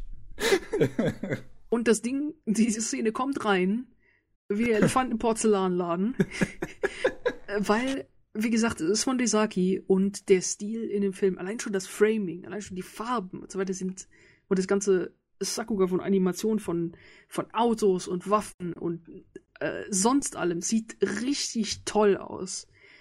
Und dann plötzlich kommt diese CGI-Szene um die Ecke, Ich guck's so richtig- noch mal auf YouTube.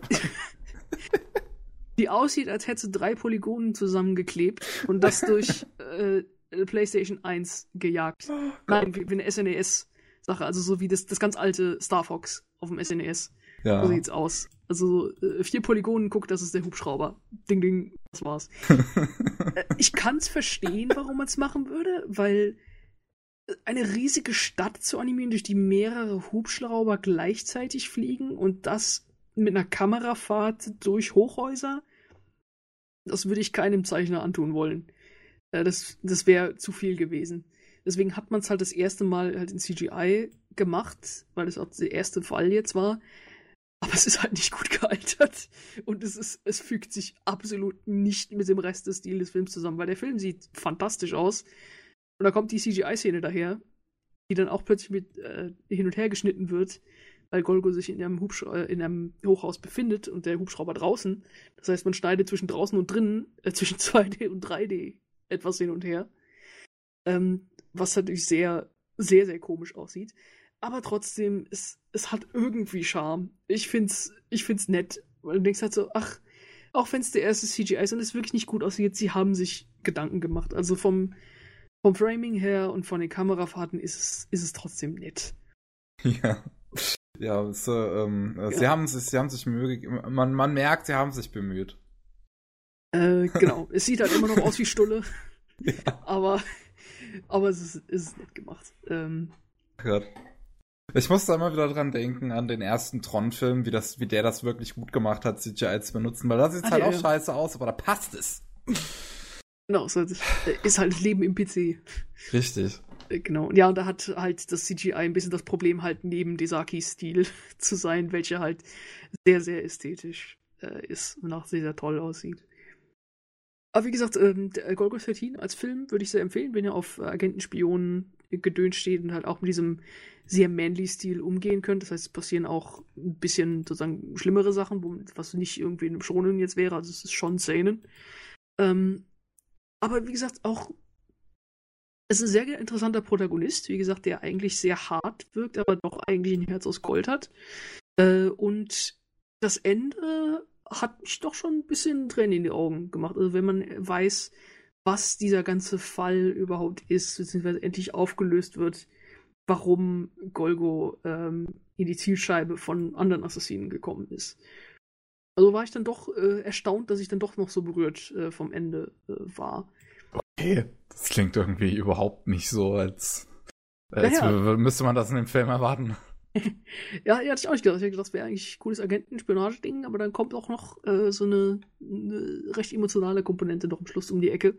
Weil ihr denkt, ach, ach, guck mal da, das hätte ich nicht erwartet. Allein schon visuell, wie das umgesetzt ist, ist das schon, schon Bombast. Also mit äh, einer gewissen Montage äh, am Schluss.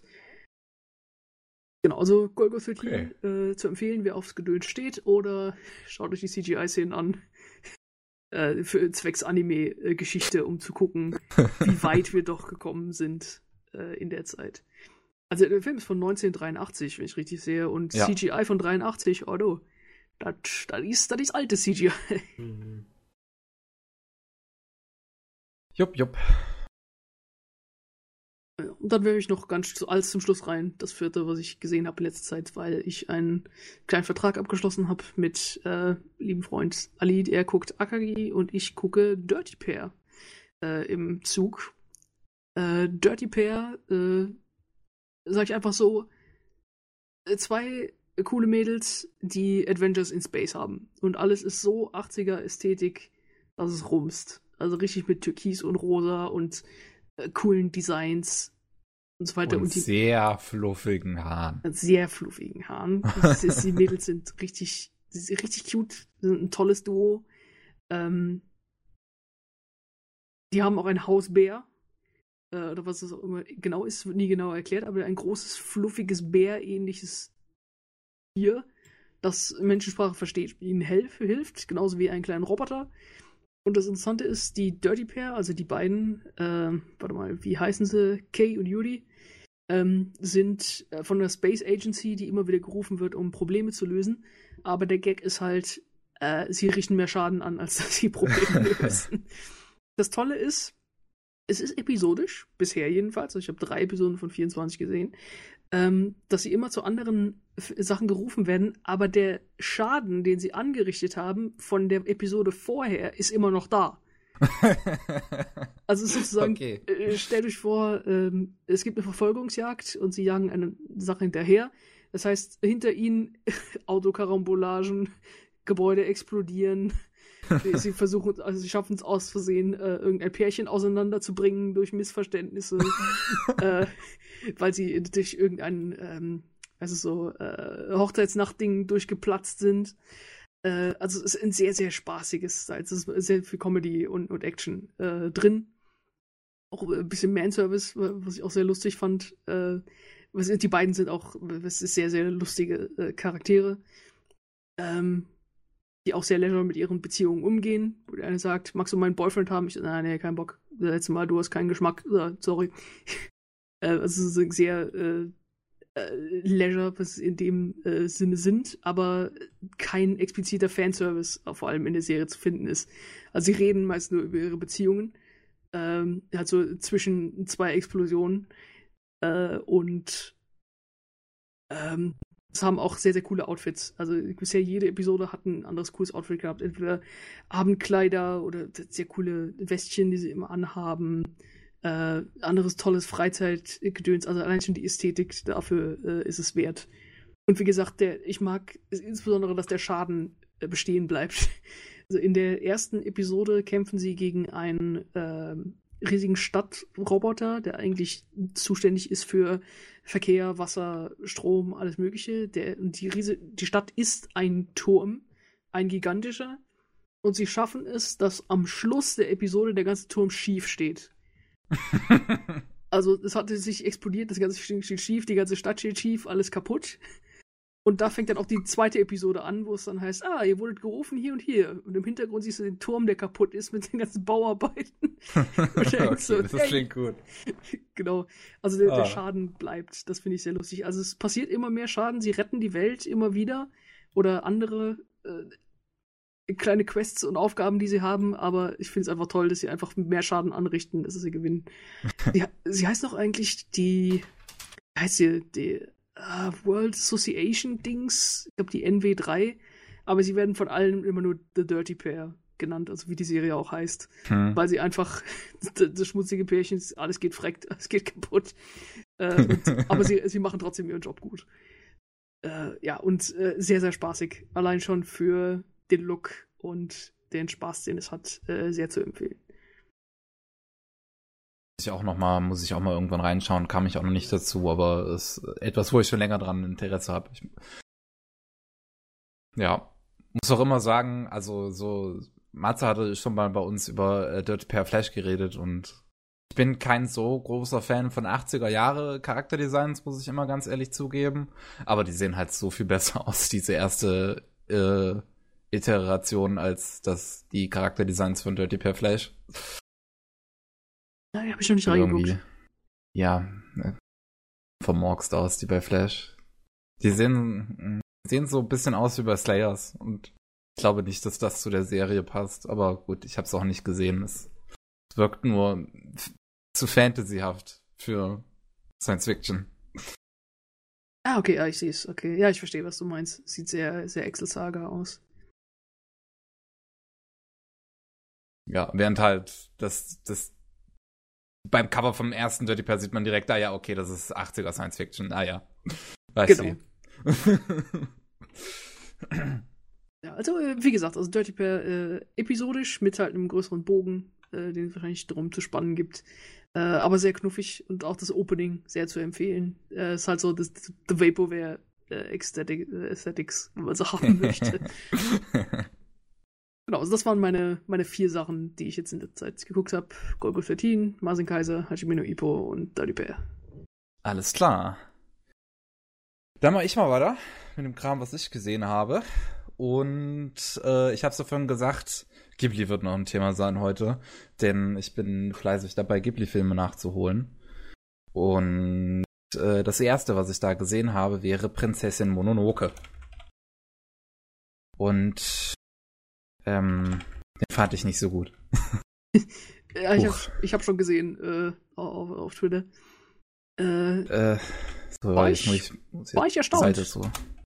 Ähm, weil das Mononoke hat mir sehr, sehr gut gefallen. So äh, im Sinne von ähm, so einem historischen, historischen Period Piece. Äh, weiß nicht, Geki-Filme? Äh, also sozusagen die Samurai-Ära spielt. Äh, fand ich die, die Ära sehr gut getroffen und hat mir auch sehr gut gefallen. Äh, vor allem auch, da es nicht explizit Bösewicht in dem Film gibt, also selbst die Bösewichte noch irgendwo eine gute Seite äh, haben. Sozusagen die, die eine, die die, was war's, Feuerstadt hat. Die Eisenstadt. Eisenstadt, Entschuldigung. Ähm, so ein bisschen her. Ähm, dass sich auch um die, die Bedürftigen und die Verletzten kümmert und eigentlich auch für den Fortschritt ist, aber natürlich ein bisschen zu äh, rabiat in ihrer Angehensweise. Ähm, aber mir, hat auch die Welt sehr gut gefallen. Die Mystik, diesem, diesem Elch mit dem Menschengesicht. Äh, das ist diese, diesen kleinen Drehkopf äh, äh, Baumgeistern. Ähm, also es ist nicht, äh, würde ich sagen, mein, mein Lieblings-Ghibli, aber dennoch eine, den ich sehr gut finde und den ich auch einigen meiner Freunde gezeigt haben, die es auch gefallen hat, wo sie gesagt haben, oh, ist ja wie ein krasser Samurai-Film, nur in 2D. Okay. Also ich glaube, hier kommt halt wieder meine, äh, mein, mein Desinteresse an natürlichen Mysterien, an Fantasy, an so ein Kram wieder heraus, weswegen ich null Interesse habe. Ich hatte null Interesse an dieser ganzen Welt. Es hat mich überhaupt nicht interessiert, was mit diesen Baumgeistern ist oder sonst irgendwelchen Tieren oder sonst irgendwas in diese ganzen Dingen.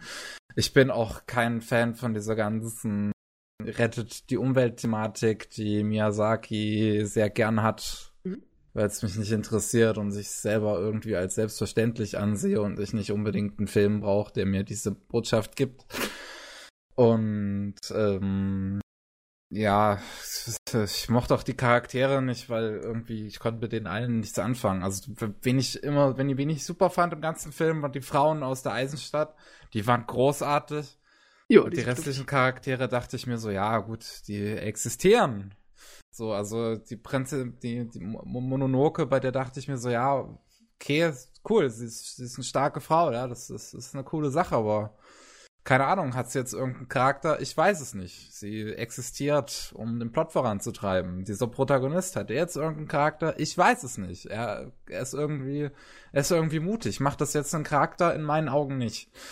Und diese, diese böse Frau, die hier, hier ihre ganzen Waffen und alles so, so halt äh, hier den, ihre Waffen baut und hier den Geist da, diesen Naturgeist, Gott, was weiß ich, töten möchte, bei der dachte ich mir halt auch so, okay, aber das ist, das, das ist ja cool drauf so, aber warum, warum macht die das? Warum will die das? Was ist, was, was hat sie davon? Deswegen, ich habe bei keinem Charakter so eine richtige Motivation gesehen und bei keinem Charakter so einen richtigen Charakter gesehen. Was es mir halt auch sehr verdorben hat. Ähm, also hm. weswegen äh, also die äh, Prinzessin Mononoke ihr äh, den Wald beschützen will, ist ja, weil sie aufgezogen worden ist von Wölfen. Also sie war ein, ein Menschenkind und deswegen ist es sozusagen ihre Welt, also äh, weswegen sie sie auch verteidigen möchte. Soweit ich das äh, interpretiert habe. Ist aber schon ein bisschen her. Ja, ich meine, klar, sie wurde aufgezogen von diesen Wölfen und cool.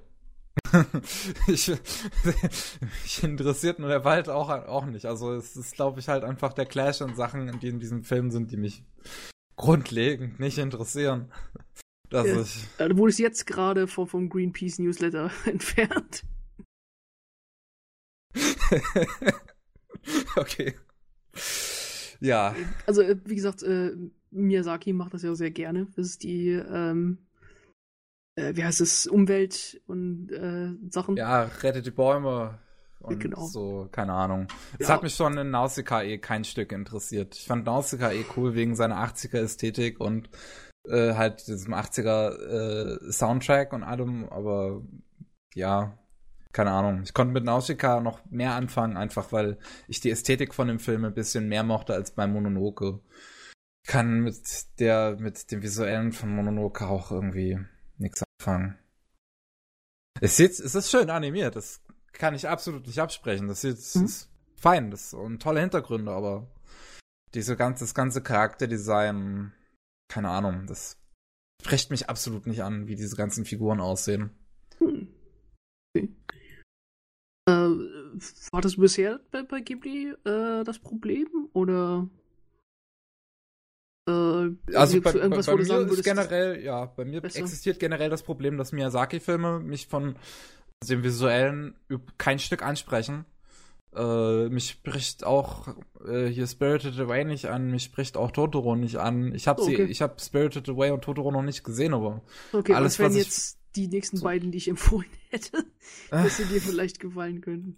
ja, mich, mich, das, die ist Miyazakis Ästhetik ist, glaube ich, keine Ästhetik, die ich teilen kann.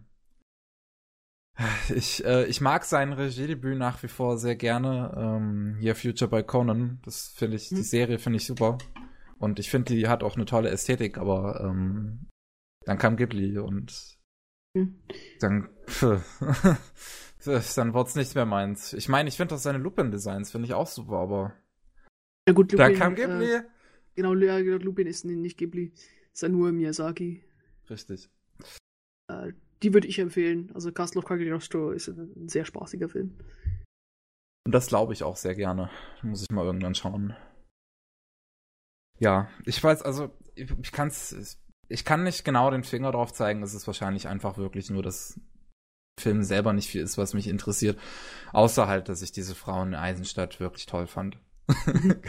also, Oh ja.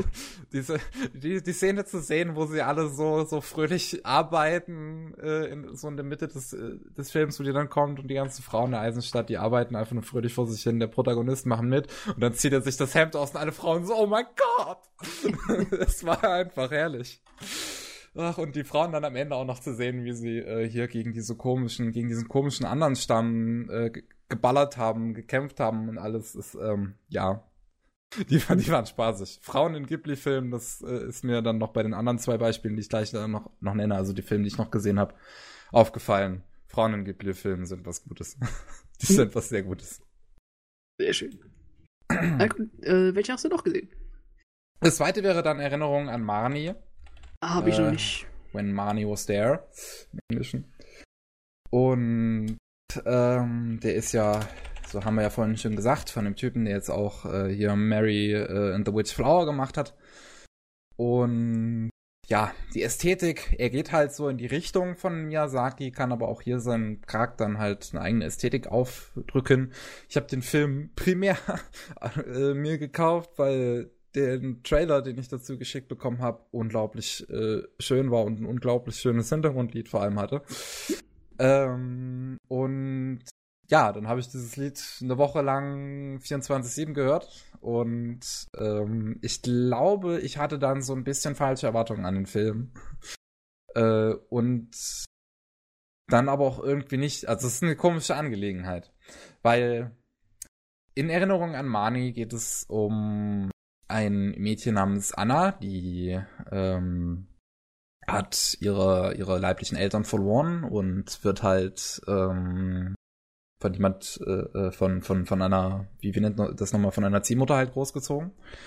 Und ähm, die findet dann eines Tages heraus, dass die Ziehmutter halt Geld dafür bekommt, dass Anna von ihr großgezogen wird und das macht Anna irgendwie traurig und Anna selbst findet nicht so richtig ihren Platz im Leben und ja, man merkt, die leidet so ein bisschen dann an Depressionen halt und äh, auch an Social Anxiety. Die kann sich nicht so richtig ausdrücken. Die hat Angst vor allem. Die ist nicht, ist nicht so gut im, im sozialen Umfeld. Es, es gibt eine Szene, wo, wo auch, wo, wo das nochmal richtig gut und kurz äh, gezeigt wird, wo sie halt einfach nur abends äh, nach Hause geht und äh, auf einer leeren Straße kommt ihr dann ein Fahrradfahrer entgegen und während sie vorher noch die ganze Zeit gerade ausgeguckt hat, während diese Person kommt, guckt sie dann extra auf den Boden, um ihr nicht ins Gesicht sehen zu müssen. Und ja, man merkt, Anna ist eine Figur mit Problemen. Mhm. Dann, ähm, ja, dann wird sie halt äh, zu ähm, Bekannten von ihrer Ziehmutter geschickt erstmal, um quasi so so ja ein bisschen Luft von ihrer Ziehmutter zu bekommen, weil sie halt, weil da auch gemerkt wurde, weil weil die auch merkte, dass die jetzt mal vielleicht ein bisschen Pause bräuchte. Und dann ist sie halt in einem kleinen ländlichen Dorf, wo sie auf ein Anwesen trifft, welches man äh, nur erreichen kann, wenn jetzt gerade das äh, das Wasser vom Meer zurückgegangen ist. Also wie heißt das nochmal? Ich weiß es nicht. Äh, Ebbe? Genau, wenn Ebbe ist.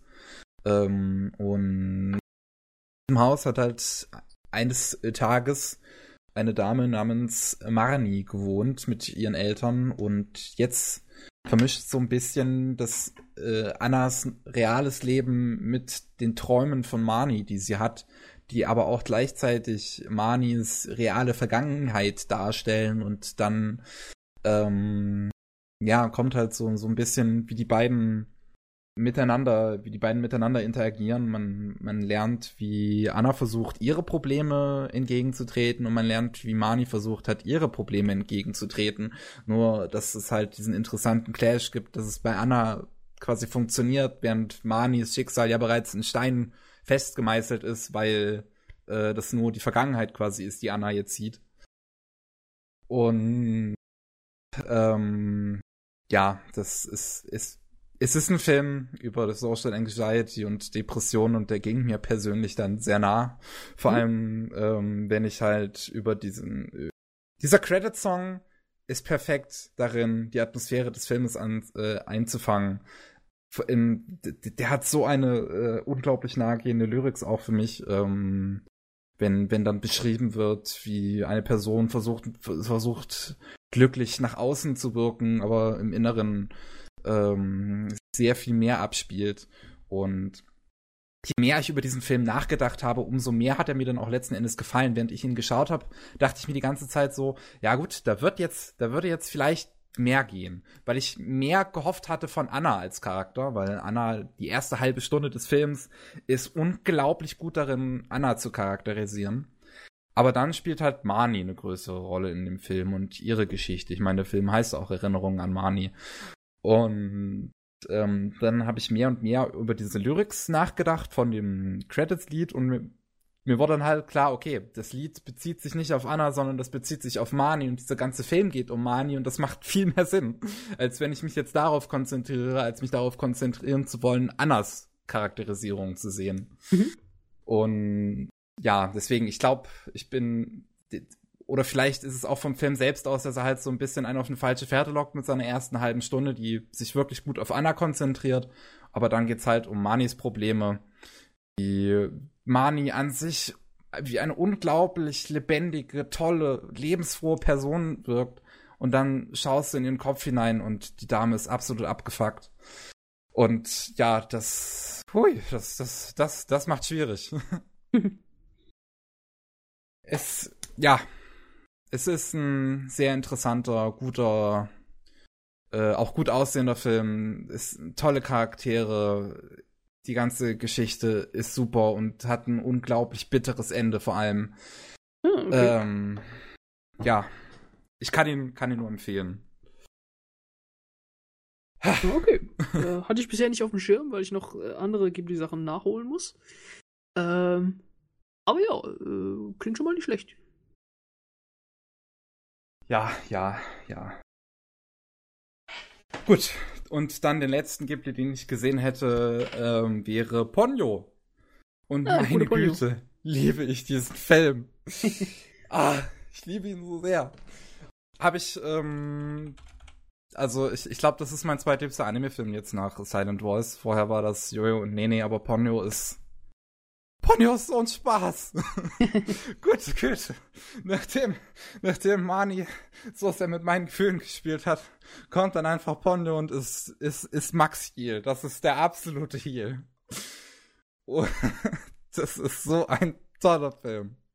Ähm, in Ponyo geht's um äh, ein, ein, ein Fischlebewesen, was ähm, von ihrem Vater entkommen möchte und mehr so ihr eigenes Ding machen möchte und dann menschliche Natur entdeckt und dann halt selber zum Mensch werden möchte und äh, da an Land auf einen Jungen namens Soske trifft. Soske gibt halt Ponyo den Namen Ponyo und dann freunden die zwei Kinder sich an und das ist so schön.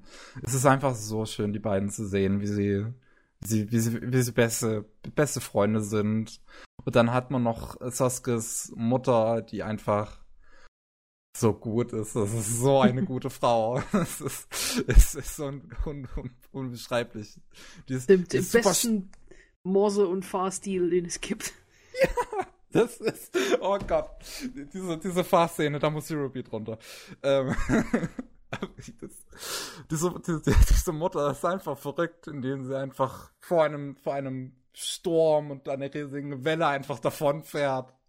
Und, und diese, diese Morse-Szene, wo sie mit, wo sie mit ihrem Mann sich streitet über Morse, das, über Morse-Code. Ich habe mich weggeschmissen vor Lachen. Ja, die ist gut. Diese, dieser Film hat mir teilweise ähm, einfach so ein breites Grinsen auf meinem Gesicht gegeben äh, und, und ich, ich spüre es jetzt schon gerade wieder beim Reden, wie, wie meine Mundmuskulatur schon fast wehtut, weil ich die ganze Zeit einfach nur lächle. Ach, schön. Ach, das ist, es ist ein toller Film zum Nachdenken. Es ist einfach, ist so gute Laune. Er ist so leichtherzig, so, so, so, so simpel auch irgendwie, aber trotzdem, das, das macht ihn halt gerade so gut. Das macht ihn so sehr zum Genießen. Die Charaktere da drin sind alle toll. Es gibt keinen so richtigen Bösewicht, weil selbst Ponges Vater, der, ja, okay, man, man, man versteht halt, warum er es tun will, ne? Weil, ich so ein bisschen die Welt vom Existieren beschützen. Also äh, be beschützen, so dass sie halt weiter existieren kann. Und ähm, ja, jeder Charakter in dem Ding ist einfach unglaublich sympathisch. Heilige Scheiße, Ponios Mutter, diese Frau, wie sie aussieht und wie göttlich sie ist und wunderschön. Ah, sehr gut. Auch die ähm, ganze Ästhetik spricht mich bei dem Film auch einfach an. Das ist, es, es sieht nicht so aus wie, wie so, so, so düster und mysteriös aus wie ein Spirited Away oder Totoro in manchen Shots oder ein Prinzessin Mononoke, sondern es ist einfach bunt und toll und hell und ich mag die Art Direction von dem Film so sehr, weil sie auch einfach so, so kreativ ist und so frei und, und sich an, an nichts, an, an, an keine Grenzen hält. Hm. Ich kann ja, Ponyo äh, nur empfehlen. Ja, äh, Ponyo bei mir ist schon ein bisschen her. Äh, ich habe den tatsächlich äh, im Kino damals gesehen, als der rausgekommen ist. Damals im kleinen Programmkino. Äh, okay. Wann war das? 2000. Oh, da war ich noch, da war ich noch auf der Schule. 2008 2012? kam auf jeden Fall in Japan raus. Wird ah, 2008, oh Gott. 2009 oder 10 wahrscheinlich irgendwann in Deutschland gewesen sein, denke ich Gott, mal. Gott, ich bin alt. so lange her, ich hätte irgendwie 12 gesagt. Ja, nee, 11 habe ich ja Abitur gemacht. Ach Gott. Äh, ja, ich, ich werde alt. Moment, ich brauche gerade einen Moment. äh, warum? Okay, ähm, ja, habe ich damals im Kino gesehen. Ähm, äh, Ponyo an sich äh, sehr spaßiger Film. Ähm, ja muss ich zustimmen. Äh, dass es auch keinen Bösewicht gibt und an sich eigentlich will ja auch jeder nur, dass alles gut wird. Äh, bis alle Eltern, die im Film sind, auch die Großeltern, die drin vorkommen. Äh, aber für mich hat irgendwie so ein bisschen der, der große emotionale Impact irgendwo gefehlt. Weil für mich ja waren Ponyo und der, der kleine Junge nicht wirklich ausgearbeitete Charaktere. Ja, okay, die sind beide kleine Kinder und die finden sich gut, okay. Beide äh, super süße Kinder. Ja, das stimmt. Äh, aber deswegen war das nicht irgendwie ein Film, der irgendwie bei mir geblieben ist, an den ich mich irgendwie großartig zurückerinnert habe oder mir sehr viel gegeben hat. Ich war so ein, ah ja, alles gut. Gut, gut. Äh, und äh, fand ich okay. Also da war eher so ein, ein Spirited Away äh, und vor allem The Wind Rises äh, Sachen, die mich schwer beeindruckt haben. Äh, die sind allerdings natürlich auch ein gutes Stück dramatischer, insbesondere The Wind Rises ähm, welche mir richtig schön äh, die emotionale Klatsche durchs Gesicht gezogen hat gegen Ende. Ähm, aber Spirited Away mir besser gefallen hat, einfach weil da mehr Dinge passieren. Ich, wie gesagt, ich will ihn dir nicht spoilern, du hast ihn ja noch nicht gesehen. Ähm, äh, das äh, zum Beispiel, es passiert relativ früh am Anfang, dass äh, Chihiros Eltern äh, was passiert. Äh, und das, ich weiß, dass sie zu Schweine werden. Ah, okay, ähm, dass sie zu Schwein werden und äh, sie eigentlich das auch lösen möchte und allerdings kommt sie dann auch in die andere Welt und äh, ist sie jetzt da und äh, bleibt sie jetzt da, äh, wird sie wieder rausfinden und so weiter. Das waren Sachen, die jetzt mich mehr vorwärts getrieben haben. Also ich war jetzt sozusagen investiert, die dann halt in sehr schönen kleinen Zwischenszenen, man die Welt entdeckt, äh, findet. Also deswegen fand ich Ponyo da ein gutes Stück flacher in dem Sinne. Aber ich glaube, Ponyo will das ja auch nicht sein. Also ich glaube, es will äh, ein spaßiger Film sein. Das kannst du mit der ganzen Familie gucken. Äh, und ich glaube, so äh, ist es auch gedacht. Also, wie gesagt, meins war es nicht, äh, Ponyo. Aber äh, es, ist, es ist wirklich ein Spaßfilm, muss man sagen. bin absolut für den gute Laune-Trip zu haben. das ist, das ist mein Jam. Ah, Ja. ja. Also, überlegen.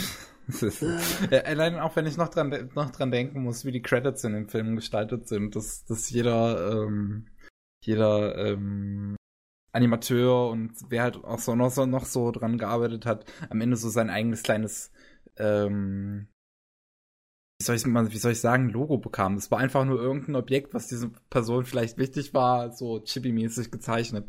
Hm, okay. Äh, neben der Namen stehen. Das ist, ach Gott, das ist so ein süßer Film. Na schön. Gerade einen Film eingefallen, der dir vielleicht gefallen könnte. Ähm, war auch ein Ghibli-Film, äh, aber nicht Miyazaki. Ähm, The Cat Returns. Sagt das dir was? Das Katzenkönigreich ist das, glaube ich, Äh, im genau. Deutschen.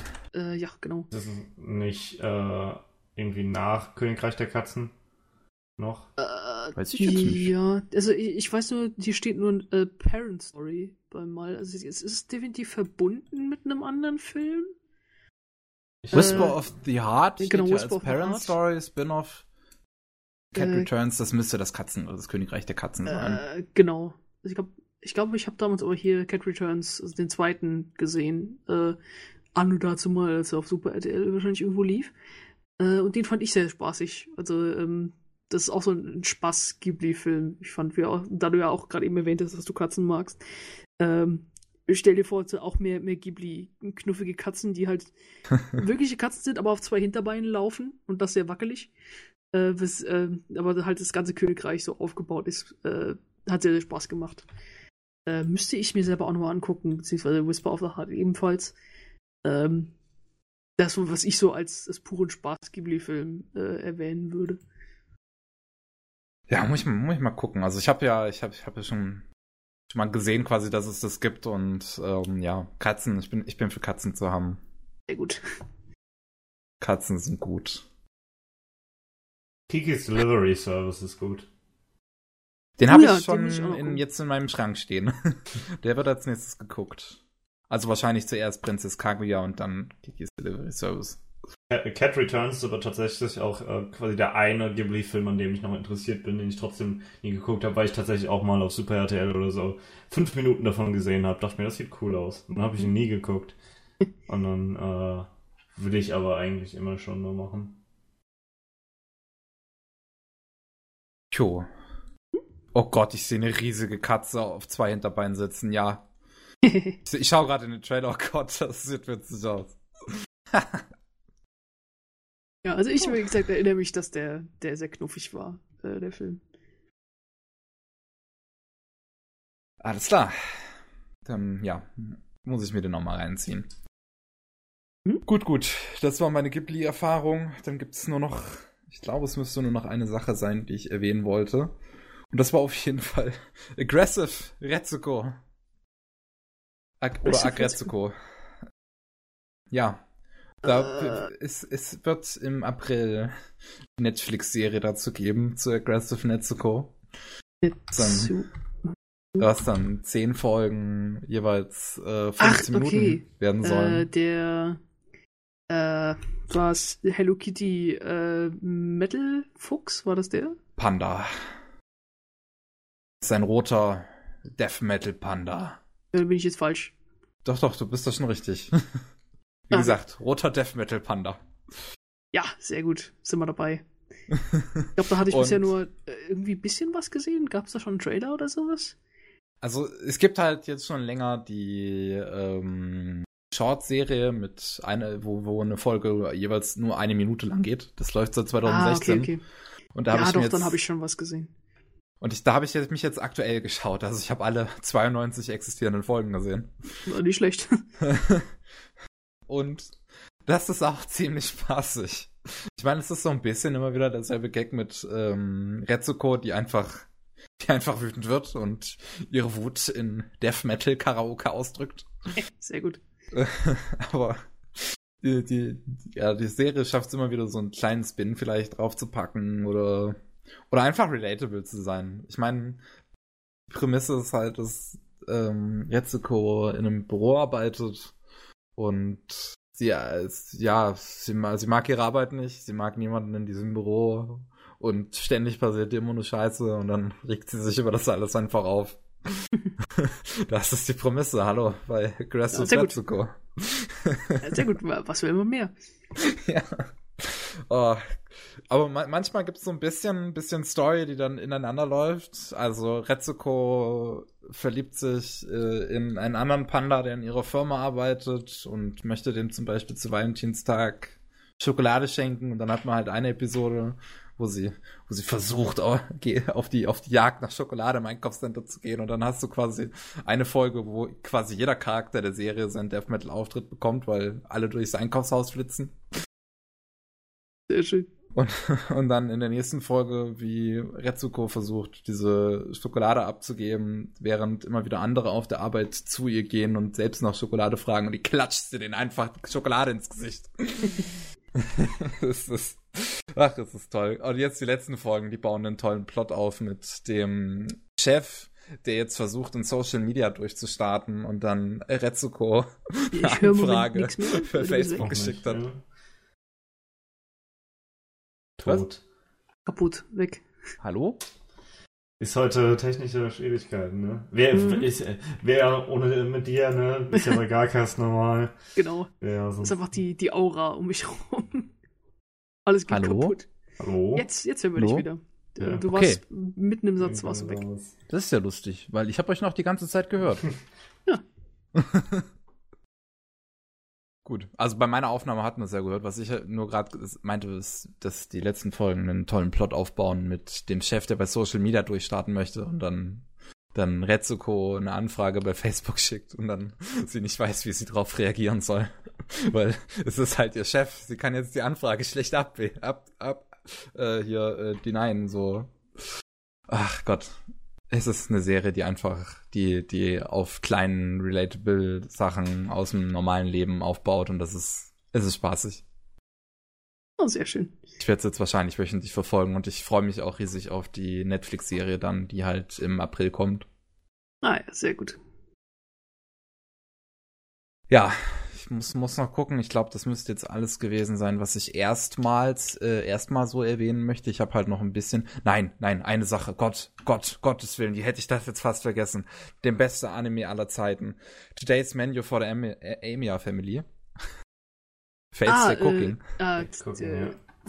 Food Stay Night. Food Äh, Stay Night. Food's genau. Day Night. Ich habe jetzt Folge. Steak Tonight. äh, was gab's noch? Eight Stay Night. ähm, Oh Gott.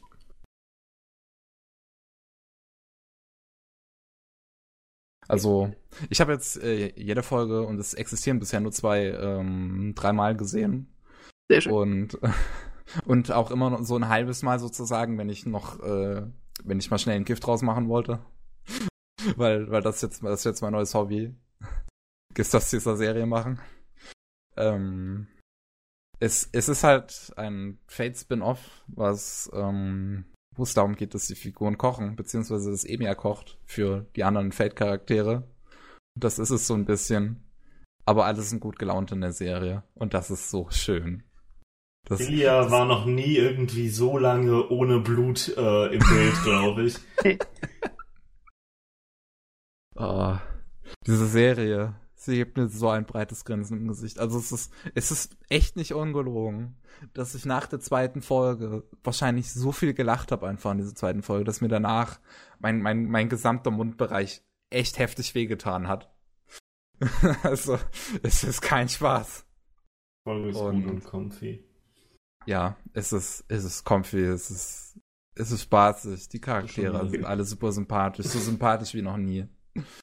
Ähm, der Go China Soundtrack ist, ist unglaublich motivierend. Kaputt. Schon wieder. Hey. Ja. Hallo? Da bist du wieder. Ja, jetzt Hallo. bist du wieder da. Okay. Was ich nur meinte, der Go China Soundtrack ist auch unglaublich motivierend. Und meine Güte, diese Serie. Äh, ich habe noch nichts davon gesehen, aber äh, da jeder bereit ist, sämtliche Screenshots und GIFs rauszuhauen, äh, die es davon gibt, äh, muss ich sagen, es sieht schon sehr knuffig aus. Also die, der, der Postell, Farbton insgesamt sehr pastellig. Äh, sieht alles Ja. sehr, sehr weich aus. Äh, Charakterdesigns gefallen mir bisher auch besser. Ryder, oh Gott, Ryder, Ryder ist meine, ist meine Mutter. Oh Gott, diese Frau. Ein ganz ehrliche Charakterdesign in dieser Serie. Ja, ist ist halt so, das, das, ist, das, ist so schön. das, das Hollow Terraxia Design, glaube ich, mit dem Turtleneck und der Jeans. Ja. Langen, langen Haaren. Oh, und auch, auch wie sie in, im, im, im Ending zu sehen ist mit, mit Hm. dieser Winterjacke und, oh Gott. Frau ist Okay. wunderschön. Äh, ich, muss gucken, ich muss euch mal reingucken. Äh, bisher hat es leider immer noch Deans Fate Night geschafft, mir sämtliche Charaktere zu äh, kaputt zu machen. Äh, deswegen habe ich gesagt, äh, Deans Fate Stay Night nicht angucken. Weil am Anfang fand ich es gut und je länger die Serie lief, äh, wurde es immer schlimmer, dass mein Score immer weiter runtergerutscht ist. äh, und am Ende des, der Serie war ich so genervt, dass ihr alle Charaktere hätten von äh, kollektiv von einem Klavier erschlagen hätten werden können und es wäre mir egal gewesen. Äh, also so so weit, ich habe wirklich den Cast gehasst äh, am Schluss. Deswegen Wow. äh, Dean, nein, nein, nein, nein, nicht, nicht gucken, nicht gucken, nicht gut. Das, das Ja. wünsche ich niemanden in Ja. Emir. Nee, Äh, Ko Ko Koching-Show, weil ja eben. oh, ich liebe, ich liebe alle. Äh, und ich, ich arbeite jetzt schon seit Jahren dran, äh, den Schaden von Dean äh, auszuhebeln. und bisher äh, hat Carnival Phantasm halb geschafft. äh, das ist ein bisschen besser zu machen. Äh, aber wie gesagt, ich schaue dann auch mal jetzt in, in die rein, weil wie gesagt, es sieht, sieht sehr comfy aus. Ey, wenn es so bleibt, dann habe ich überhaupt kein Problem damit, es mein Lieblingsanime zu nennen. Das ist gut. es ist. Ich habe ich hab noch nie so viel Spaß bei einer Serie gehabt wie hier. Also außer vielleicht bei Ponyo. Aber Ponyo ist ein Film, keine Serie, deswegen sage ich das so. ah, okay. Sollte man unbedingt. Also ich, ich verstehe nicht mal unbedingt die Hälfte der Episode, was passiert, weil ich habe keine Ahnung vom Kochen. Und immer wenn so Kochszenen äh, ähm, halt kommen, dann schaue ich auch gar nicht mehr auf die Untertitel, sondern einfach nur auf das herrliche Handsakuga, weil ich glaube, ich glaube, Ufotable hat eine extra Abteilung für Leute aufgemacht, die gut Hände animieren können. Ähm, Sehr schön. Ja, es, es, es, es sieht auch unglaublich aus. Also es sieht schön aus, die Designs sind schön, das ganze optische Design ist schön. Diese, die, die, die, Chibi-Charaktermodelle, die auch, äh, also Charaktermodelle, Charakterdesigns, die hin und wieder in der Serie dann auch vorkommen, sind auch super toll und Lancer ist bisher beste Figur. Ähm, ich mochte Lancer schon unglaublich gerne in äh, Unlimited Blade Works. Das war so ziemlich die einzige Figur in Unlimited Blade Works, die ich mochte, weil er irgendwie halt so. Er ist ein Arschloch, aber er weiß es. Mhm. Kann ich relaten. ähm, nein. Okay. Aber äh, nein, aber in, in auch, auch hier in der Serie ist Lancer halt so so so so ein bisschen so ein bisschen dreckig drauf, aber das macht ihn auch irgendwie einfach so extrem sympathisch und dass er halt einfach mit mit mit Tiger so so gut klarkommt und die dann einfach so so, so Hände klatschen und alles Mögliche und in, in, in der zweiten Folge ist so gut. Oh Gott. Ich liebe diese Serie. Das ist gut. Schau ich auch mal rein. Weil, Wie gesagt, da ist ja gut, dass sich jeder um mich herum abzufeuern scheint. Äh, gebe ich ja mal eine gute Chance. Irgendwie muss ich ja den, den Dean-Schaden wieder wegkriegen. Ja, ich glaube, die Serie kann das fixen. Sehr gut darin. Ja. Alles klar, alles klar. Dann habe ich auch mein Anime-Programm durch. Ähm, meine Güte, habe ich jetzt, ich habe jetzt über, über, über Ponde und dann über das geredet. Mir tut jetzt schon wieder mein Mund weh. Die- Aber der Enthusiasmus kam sehr gut rüber, das ist gut. Gut. Gut, ich kann auch mal glücklich sein, Mensch. Das passiert auch in meinem Leben. Ähm, dann haben Natürlich. wir jetzt nur noch die News, News da. Und äh, gut, gehen wir die mal durch. Gehen wir die mal so langsam durch. Die erste News wäre, dass das neue Kawamori-Ding äh, von Satellite ähm, Yoshinki Pandora Netflix exklusiv wird. Das heißt, wir werden es erst wieder sehr spät zu Gesicht bekommen. Schade. Äh, äh, wurde das gesagt? Oder, äh, wie gesagt, jetzt Netflix macht ja jetzt auch mit Violet Evergarden jetzt ja Simulcast. Ja, Violet Evergarden ist ja nur Simulcast, denke ich mal, weil QAni. Ist halt eine Ausnahme, weil sie gleichzeitig haben sie in der Season ja auch äh, Fate Extra und das darauf kann man wieder ein halbes Jahr warten. Ah, okay. Ich hätte gedacht, sie hätten äh, jetzt das, ihr System geändert, aber wie Nein, Nein, nicht. Okay. Netflix macht immer noch einfach random. Und äh, nächste News ist, dass die, eine Serie zu dem Badminton-Manga Hanebado angekündigt wurde. Dazu auch bereits ein erster Trailer rauskam und ich habe zuvor noch nie davon gehört, aber heilige Scheiße, dieser Trailer sieht echt gut aus. Ja, habe ich mir Also- auch angesehen. Äh, war sehr, sehr positiv überrascht. Weil, äh, ey, ich will einfach mal eine Sportserie mit, mit weiblichen Charakteren haben. Bitte, Ja. gib mir, haben will. Äh, und der Character Design gefällt mir sehr, sehr gut. Ich weiß ja nicht, ob die Serie das, das Niveau dieser PV halten wird. Ich hoffe es. Äh, aber Wäre es sieht, geil, ja. Äh, es sieht sehr, sehr äh, intensiv spaßig aus. Was ich auch gut finde, ist, dass der Trailer zumindest erstmal ähm, nichts davon sexualisiert. Weil man sieht ja zum Beispiel auch, dass da Figuren mit größerem Brustumfang dabei sind. Aber äh, ist halt so, ne? Hm. Und dass die, dass zumindest der erste Trailer daraus sich jetzt, jetzt, ja, nix, nix Fanservice macht, sondern ist der Sport. Die müssen sich bewegen. Sehr gut. Erinnert mich immer daran, Princess Nine weiter zu gucken. Das ist bisher Ja. mein einziger ähm, äh, Sports-Anime mit, mit weiblichen Charakteren. Äh, mit Baseball. Und es war sehr, sehr spaßig. Ja, habe ich auch schon mal hier erwähnt gehört von Chris, glaube ich. Genau. Das ist, glaube ich, mal erwähnt. Hm, kann sein. Okay, ähm, ja, wo wir bei zum Glück nicht Fanservisierung waren, gehen wir zur Fanservisierung. Kase hat, den, hat die Serie Wanna Be the Strongest in the World lizenziert. Das sind Frauen, die, Äh, ja, die, die Wrestling machen, aber dabei sehr freizügig äh, sind. strongest. Muss mal kurz eingeben. Weil Also normalerweise, der- du musst eigentlich ja. nur Wrestling sagen und ich werde aufmerksam. Ja, aber bei der Serie wahrscheinlich nicht. Sekai de Ichiban Itsuyoki Narita ist der japanische Titel.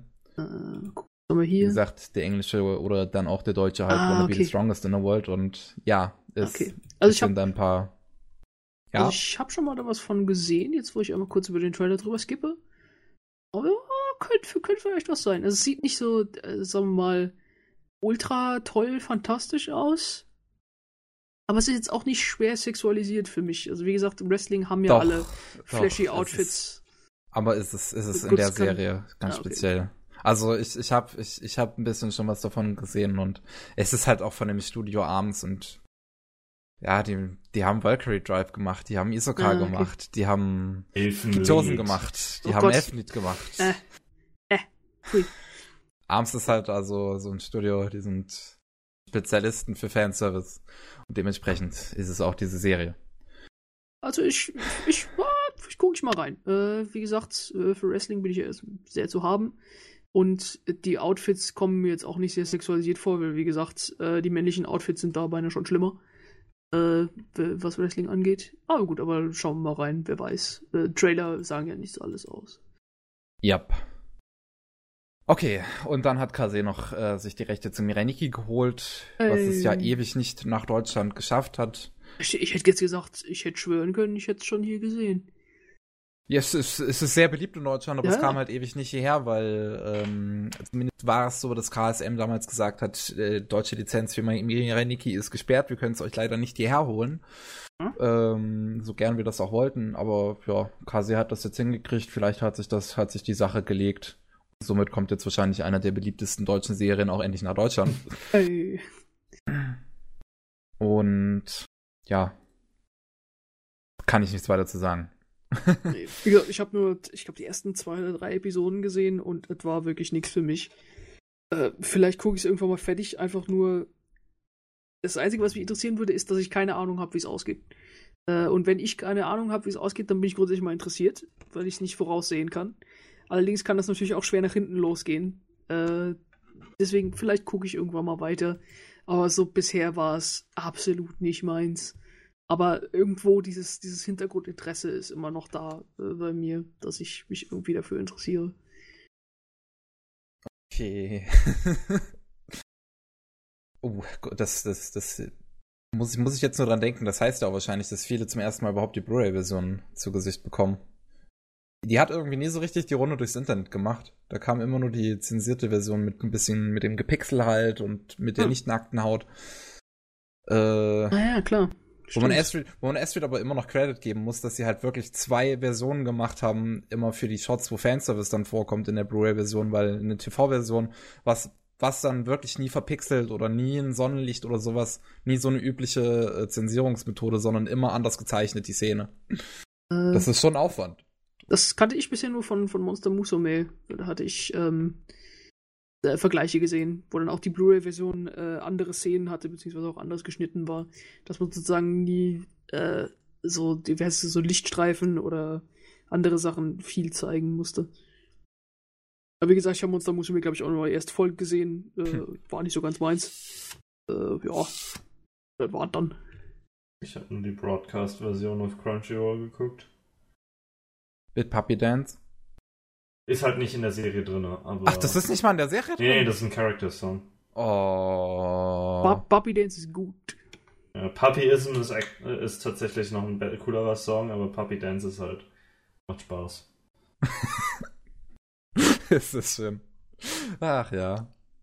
Dann äh, habe ich ja vorhin schon bei Aggressive Retsuko gesagt, ähm, dass halt jetzt dazu auch eine Netflix-Serie im April, am 20. April kommt, ähm, die halt auch nicht so nicht so jetzt wie die aktuelle Short wird, sondern halt zehn Episoden mit jeweils äh, 15 Minuten Folgenlänge und dann halt auch äh, äh, ähm, alles in einem Tag Release, so wie halt Netflix üblich. Ich bin gespannt, ob wir eine deutsche Synchro bekommen, weil es könnte hm, interessant werden, ein paar deutsche Voice Actor schreien zu hören, aber könnte es auch vielleicht auch nicht. Gut, dann äh, Gundam bekommt wieder eine neue Serie mit Gundam Build Divers, eine Fortsetzung zu Gundam Build. Wie hieß es? Gundam Build Fighters. Fighters, genau. Ähm, ich habe keine Ahnung von Build Fighters. Ich höre nur, dass das Spaßigste schön. ist. Es ist quasi ein Show Sports Shonen Tournament Fanservice, weil es nicht wirklich Gundam ist, sondern Gunpla. Das klingt perfekt nach dem, was ich nicht will. Es ist halt, es ist, es ist halt wirklich nicht Gundam, sondern es ist dieser, dieser schon. Also die haben halt quasi Gunplas, die sie auch selber bauen, auch tatsächlich existierende Gunplas. Das ist quasi eigentlich nur eine, Werbe, eine Werbung für Gunpla.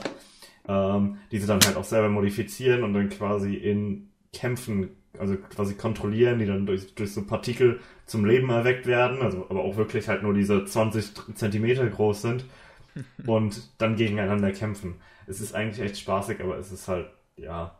Genau, also ja. mit, mit Fanservice war gemeint, äh, dass hier zum Beispiel Gundams gegeneinander antreten, die sonst nicht im selben Universum wären. Also sozusagen ja, auch, das, auch, dass das, du einfach siehst, wie diese Gundams da rum sind. Also, ne, also genau. klar, es ist kein sexueller Fanservice, es ist einfach nur Gundam-Fanservice. Der Soundtrack ist super. Yuki Hayashi äh, ist ein guter Mann. Mhm. Ja, das ist richtig. Und ich weiß nicht mehr, was ihr Name war. Äh, Weil es nicht nur Yuki Hayashi ist, in Try, also in der zweiten Staffel, ist es dann tatsächlich auch die Komponistin von Darling in the Franks momentan. Oh, ah, okay. Also die beiden zusammen, die hat wohl sehr viel unter Yuki Hayashi gearbeitet, auch in Haikyuu. Und in Darling in the Franks ist sie halt alleine. Ah, okay. Wie sie hieß. Uh Asami Tachibana? Ja, genau, ich glaube schon. Ja, das ist sie. Botics Notes auch noch. Ovari no Seraph. Ja, aber Ovari no Seraph hat sie unter Hiroyuki Sawano also mit. Ja, stimmt. Ich wollte, ich wollte, wollte, wollte, wollte, wollte gerade. Genau. Gerade auch so. Uh, ja, uh, nur nebenbei. Also der Soundtrack ist uh, Three Times the Passion of an Ordinary Flamenco. Ist so der Klassiker, den man da erwähnt. Ne? Dreimal, okay. dreifach, die dreifache Leidenschaft eines, eines normalen Flamencos. Und dann gibt's ein, quasi eine zweite Version davon. Und es ist einfach Six Times the Passion of an Ordinary Flamenco. Nice. Und holy shit, ich, ich gehe ja übel auf Flamenco ab als Soundtrack und das ist so Peak. Das ist großartig. Nice. Okay. Ja, hau ich mir da mal rein. Alles klar. Ich glaube, für mich ist das keine Serie, weil ich generell kein Freund von Spielzeug-Gundams bin. Also ich habe zwar, ich habe zwar selber einen Gunpla hier von Dingsbums von, von Iron Blooded Orphans.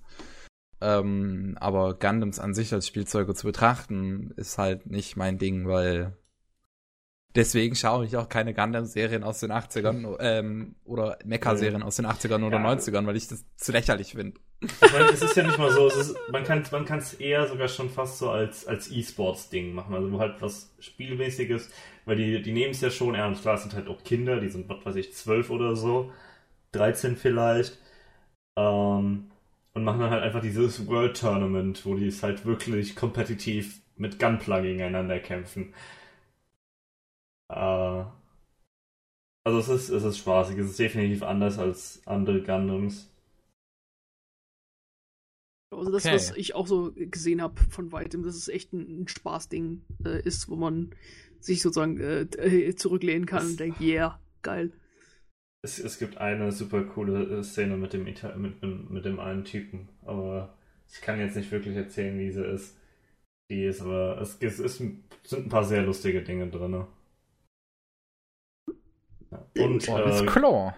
ich habe Gundam Build Fighters Try nicht gesehen, aber Gundam Build Fighters Try hat Fumina und die hat ein super Design. Die ist, äh, die ist knuffig. Um, ähm, und das, das ist auch so das Wichtigste an Gundam Build Fighters Try, glaube ich. Uh. okay, okay. Gundam, Gundam, Gundam. Dann haben wir als nächstes noch, ähm, Watchbox hat in ihr äh, Programm die beiden Gintama-Filme aufgenommen. Hm? Äh, ja, kann man da halt jetzt kostenlos gucken. Und dann gibt's auf Netflix auch noch Anime-Nachschub mit Fate Zero, mit Charlotte und mit der ersten Staffel von The Testament of Sister New Devil. Wem's gefällt. Ähm, dann kamen neue Infos zu der Piano Forest Serie. Und mhm. die wird von, von, von Gainax Leiche gemacht. Jo. so okay. Von Fukushima Gainax. ähm. Hat mich jetzt auch überrascht. so wie wahrscheinlich jeden. Ja, irgendwo müssen sie ja ihr Geld herkriegen, ne? Naja, ihr Geld kriegen sie von Geldgebern, die dann im Endeffekt nichts bekommen, weil keine, keine Projekte umsetzt. Jo. TLDR für Geinix Geschichte. Aber okay, ich bin, ich bin mal gespannt, zumindest so ein bisschen. Weil ich, ich meine, überhaupt eine TV-Umsetzung zum Piano Forest zu hören, war irgendwie komisch, nachdem es den Film gibt. Ähm, und ja, Mal sehen, ich bin, ich bin immer noch so ein bisschen gespannt drauf. Okay, dann haben wir noch Netflix hat sich die Rechte zu dem Live-Action-Film von Full Metal Alchemist geholt und bringt den noch im Februar äh, zur, zur Verfügung halt. Kommt der Live-Action-Film zu Full Metal Alchemist. Tja. Ja. Haben ja auch im gleichen Zug dann quasi Full Metal Alchemist Brotherhood hochgeladen auf Netflix. Nee, das gibt's schon lange. Das gibt's schon, das gibt's dann, schon dann, aber das, dann aber das Original oder irgendwie. Das gibt's auch schon lange. Ha, Beides Full Metal Alchemist okay. gibt's schon seit circa einem Jahr auf Netflix. Jo. Ich bin mal gespannt, ob sie den Film ähm, eine deutsche Synchro geben werden, weil Netflix war bisher sehr nachlässig mit seinem japanischen Content auf äh, dem deutschen Netflix. Zum Beispiel Erased hat auch keine deutsche Synchronisation ja, gut, bekommen. Ich meine, Kakegurui hat eine bekommen. Ja, Echt? die Anime. Aus irgendeinem Grund kriegen die Anime welche, so, aber die japanischen Live-Action-Serien okay. nicht. Ich weiß nicht, ich weiß auch nicht, wie es mit den Live, äh, also wie es mit den anderen Serien, weil ich eben nur Anime gucke. Auf Netflix. Jo. Jo. Dann haben wir noch ähm, MMM, der französische Manga Radiant bekommt eine ja. japanische Anime-Adaption. Ja, habe ich schon gehört. Äh, Radiant äh, hatte ich ähm, was von gesehen, beziehungsweise habe äh, es ist bei, bei mir im, im Manga-Laden äh, eine Preview in die Hand gedrückt bekommen. Äh, was ich immer wieder fantastisch finde, allein schon wie Frankreich und Japan miteinander Hand in Hand gehen. Äh, man hat ja jetzt von vorher gehört bei, bei Motherfuckers, sowie einfach in der Geschichte schon sehr viel. Dann gibt es ja auch die Filmakademie Gobelin, die ja auch Animateure ausbildet, für die auch nach Japan gehen. Wo also auch zum Beispiel bei Crunchyroll dieses Original schon rauskam. Wie hieß denn das? Äh, ich weiß, welches du meinst, aber ich habe den Ich habe es immer noch nicht gesehen. Äh, genau, muss ich auch noch mal reingucken. Äh, genau, aber da jetzt noch mal äh, quasi noch mehr äh, äh, Co-Produktionen zu sehen, äh, macht mich glücklich. freut mich sehr. Und was ich auch immer, ich bin immer noch meins hin und weg, einfach was Frankreich und Manga und Comics angeht. Bin ja damit groß geworden. Ähm, dass der Radiant Manga fühlt sich nicht an wie ein nicht japanischer Manga, falls man das ungefähr verstehen kann. okay. Äh, das ist etwas, was ich dem deutschen Manga sehr gerne vorwerfe, ist, dass sie versuchen, ja, entweder den japanischen nachzumachen und es nicht schaffen, oder es äh, irgendwie sich komisch deutsch anfühlen. Hast du mal Goldfisch gelesen? Ja. Da fand ich den ersten Band eigentlich ganz gelungen. Ich habe den zweiten jetzt noch nicht gelesen, aber den ersten fand ich eigentlich ganz gut. Oh, ich fand Goldfisch nicht gut. Das ist, okay. ich, äh, nee, Goldfisch fand ich meins. Ich habe auch den, den ersten Band mir gekauft, weil äh, äh, man muss ja hier seinen lokalen Markt unterstützen. Und ich war auch sehr interessiert daran, aber das, das war nicht meins. Es hat mir, es hat für mich keinen wirklichen Flow gehabt. Äh, es waren noch ein paar Sachen dabei, wo ich mich gefragt habe, warum. Äh, und da habe ich irgendwie nach, nach drei Viertel des Bands aufgegeben. Also, es, der, falls die Autorin irgendwie zuhört, äh, dann ja. Äh, tut mir sehr leid, aber das, das war leider nicht sehr meins. Aber äh, Deutschen schon unterstützen sollte man. Also, äh, keine Ahnung, was deutschen Manga angeht, bin ich eher mehr so auf der, der David Füliki-Seite, die ich sehr, sehr mag. Also ich mag, mag seine Sachen sehr, sehr gerne. Äh, genau, aber der, ich habe manchmal das Gefühl, dass, dass, dass deutsche Manga versuchen, japanische nachzumachen, aber es nicht schaffen. Äh, das ist aber mehr so bei, bei Romance-Sachen und so weiter, die dann versuchen, japanische Highschool nachzumachen, aber du denkst so, na, passt nicht so ganz. Äh, aber was mir bei Radiant aufgefallen ist, was ja ein Shonen ist, dass äh, das würde für mich auch als japanische Serie durchgehen, wenn man mir nicht gesagt hätte, dass es aus Frankreich ist. Also hm. auch vom Artstyle her. Äh, fand ich ja schwer beeindruckend. Äh, ja, aber es hat dann noch ein bisschen Fantasy-Aspekt, also ein bisschen so europäische Architektur mit drin. Ähm, hat er zum Beispiel Attack on Titan ja auch mit der deutsche Fachwerkarchitektur. Äh, aber es fand ich sehr faszinierend, äh, dass Radiant da so schafft, äh, sozusagen äh, undercover so, rumzuhoppeln, wenn man sagt, wenn man es nicht wüsste, dass es aus Frankreich ist, hätte man es nicht gemerkt. Okay. Es tut mir leid, ich will nicht hier Goldfisch Trash talken, bitte. Ich, ich, ich, ich darf ja seine Meinung haben. nee, äh, aber es war wirklich äh, nicht meins. Also, ich weiß, was, was findest du von Magi? Hast du Magi schon mal gelesen? Äh, nee, immer noch nicht. Okay. Wollte ich mal Weil ich, ich fand halt persönlich, gegen das hat man schon ähm, die Inspiration von der Zeichnerin, äh, Schreiberin. Ich habe jetzt ihren Namen schon wieder vergessen. Äh, Shinobu, Otaka Shinobu. Nein, nein, ich meine jetzt nicht, nicht, nicht so, von, von Magi, so. sondern halt von Goldfisch. Oh. Ähm, dass man von Goldfisch halt äh, gemerkt hat, dass sie sich an Magi so ein bisschen äh, zeichnerisch und erzählerisch orientiert. Und es ist eigentlich so schon so, so ein bisschen spaßig einfach gewesen am Anfang. Naja. Jeder darf oh. ja sein, seine eigene Geschmack haben. Ne? Ich ähm, muss ja eh mal fertig lesen. Vielleicht äh, dreht's der Band nochmal um. Aber wie gesagt, ich, also ich hab's hier liegen. Also äh, ich gucke definitiv nochmal rein. Okay. Gut, dann haben wir noch ähm, Netflix hat jetzt eine Zusammenarbeit mit den drei Studios Production IG, Bones und Wit Studio angekündigt.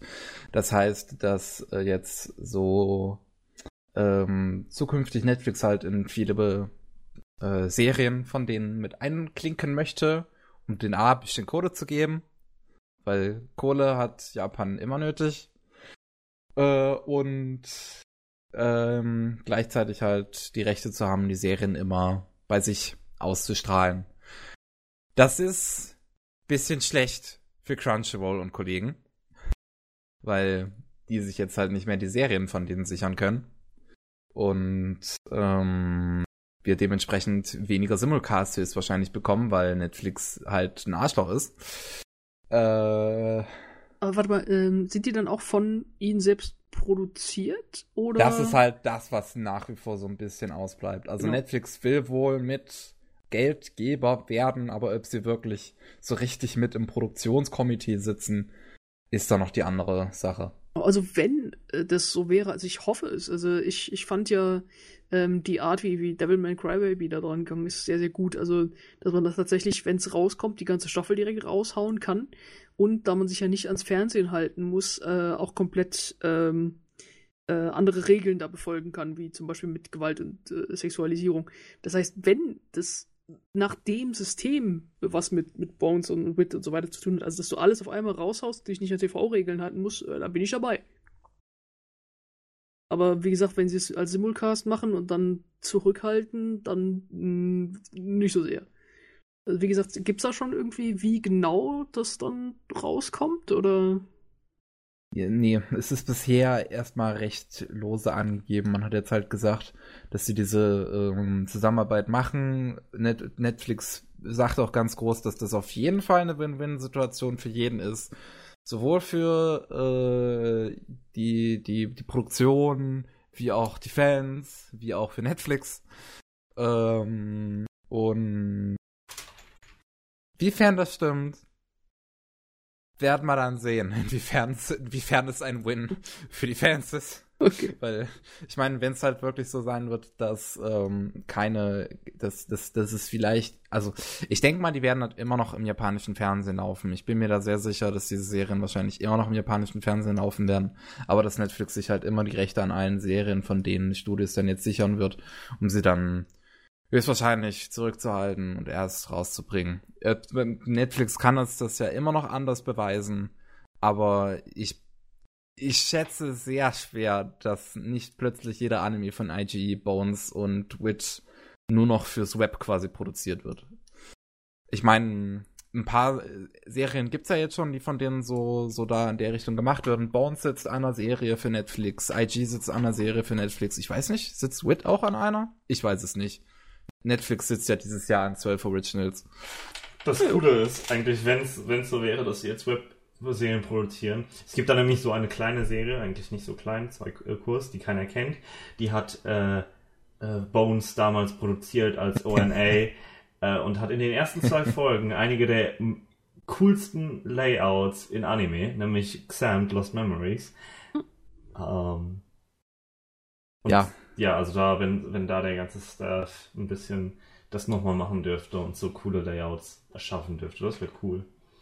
Also wie gesagt, wenn die den, äh, den Devilman-Approach machen, dass sie äh, quasi es komplett nur als, als ONA, also Original Net Animation machen, äh, dann wäre ich sehr dabei. Und wie gesagt, wenn dies trotzdem immer noch mit TV gekoppelt ist, dann äh, würden sie sich ja selber ins, ins Bein schießen, wenn du quasi nur immer nur eine Folge im Fernsehen und direkt schon alle zwölf im Internet, das, das würde ja dann keiner mehr im Fernsehen gucken.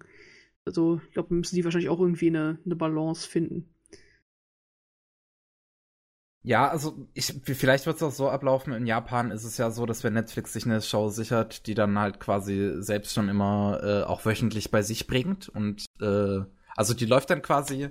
In Japan ist es so, die Folge läuft im Fernsehen, dann landet sie auf Netflix. Und ähm, dann wird es halt für den internationalen Markt die Serie erstmal zurückgehalten, dass Netflix dann irgendwann meint, ihr dürft sie jetzt endlich haben, weil wir unseren Shit together bekommen haben. Wobei es ist, Kakegurui ist trotzdem, die deutsche Synchro von Kakegurui ist so schlecht.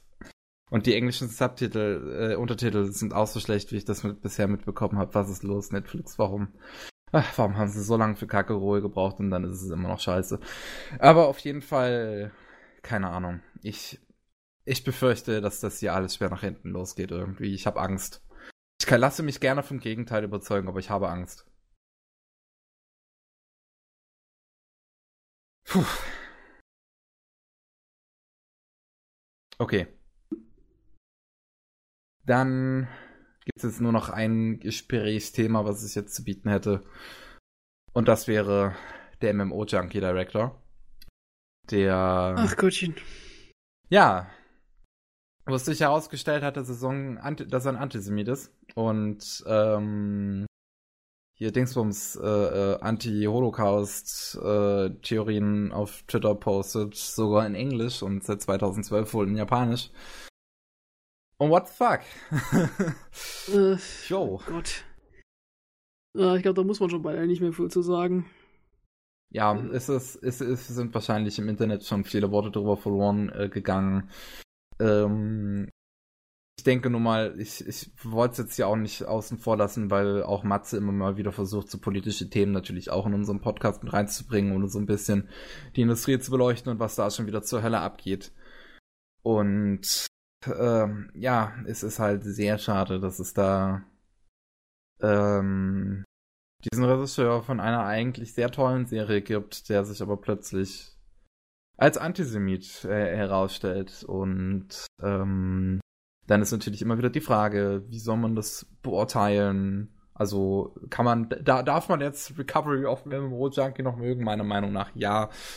Solange sich ähm, die Ansichten eines Schaffers nicht in seinem Schaffen widerspiegeln, dann darf man das Schaffen mögen, meiner Meinung nach. Soweit ich weiß, hat der Mann ja auch nur Adaptionen von anderem Stoff gemacht, oder?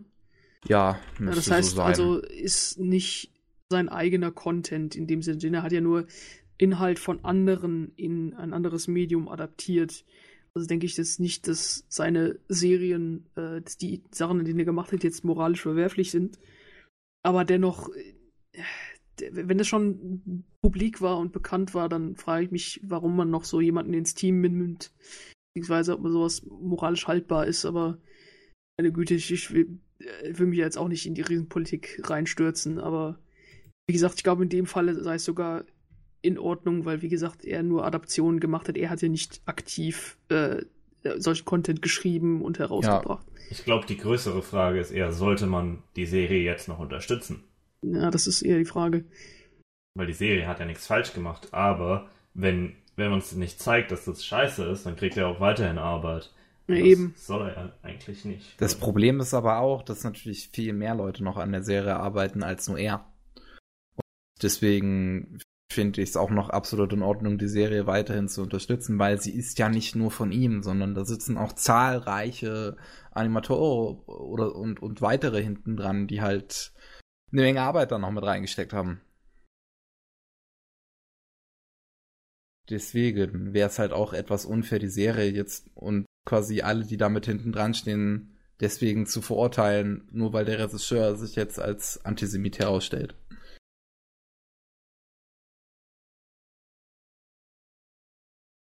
Jo. Ja, ist halt meine Ansicht. Ich meine, in letzter Zeit gehen solche Sachen leider viel zu, passieren solche Sachen leider viel zu häufig. Wir hatten den riesengroßen MeToo-Skandal letztes Jahr. Aktuell ist Kingdom Come Deliverance in der Gaming-Szene ein riesengroßes Thema mit einem Antisemiten als Game Designer. Aktuell oder oder The Last Night, äh, ein eigentlich ziemlich cool aussehendes Indie-Spiel, was einen Antisemiten als äh, äh, äh, ähm, Art Director hat. Und was ist los mit dieser Welt? Was ist los? Ach, keine Ahnung. Warum sowas eigentlich noch existiert in der Welt, aber meine Güte. Ich habe heute in der Zeitung gelesen, dass äh, ein Krankenwagen gerufen worden ist, weil äh, Leute im Keller eine Grillparty gemacht haben. und, äh, und sich Leute Rauchvergiftung gezogen haben und äh, denke ich mir manchmal, ne. Was? Äh, ja, es, es, gibt Dinge in dieser Welt, wo man sich fragt, warum. Was? ja, also ich mache auch ein Barbecue im Keller, ja. ist doch eine tolle Idee. Ach, alter Schwede. Was läuft falsch in dieser Welt? Tja, tja, tja. So, dann haben wir das Diskussionsthema leider auch noch aus dem, dieses traurige Diskussionsthema auch noch aus dem Weg geschafft. Ich hoffe, dass jetzt durch diesen, dadurch, dass das jetzt so publik wurde, ähm, Industrie selber in Japan sich dann auch Gedanken drüber macht, denen jetzt eventuell keine weitere Arbeit zu geben. Äh, aber wer weiß, wie die da halt drüber nachdenken. Gut, eine kleine News haben wir dann noch, die Sword Art Online Spin-off-Serie äh, Gun Gale Online, also also Sword Art Online Alternative Gun Gale Online äh, von dem Autoren von von, von Kinos Reise, äh, wurde jetzt auch bekannt gegeben, quasi welches Studio daran arbeitet. Drei Herz. Ich ja eigentlich ganz gerne mag, wegen Princess Principal und Flip Flappers. Ist, ist, ist es aber nicht nur der Character Designer von Kinos Journey? Nein, nein, es ist auch der Autor. Es ist sowohl der Autor als auch der Character Designer. Chris schockiert. Ah ja, ja, nee. ah, ja ich sehe es gerade. Nee, ich habe nämlich wusste natürlich wegen Character Design, man erkennt ja Princess Principal. Sehr man klar, erkennt Princess Principal definitiv. Beatrice ist in Wirklichkeit Pro-Gamer. Ja. Ähm. oh Gott.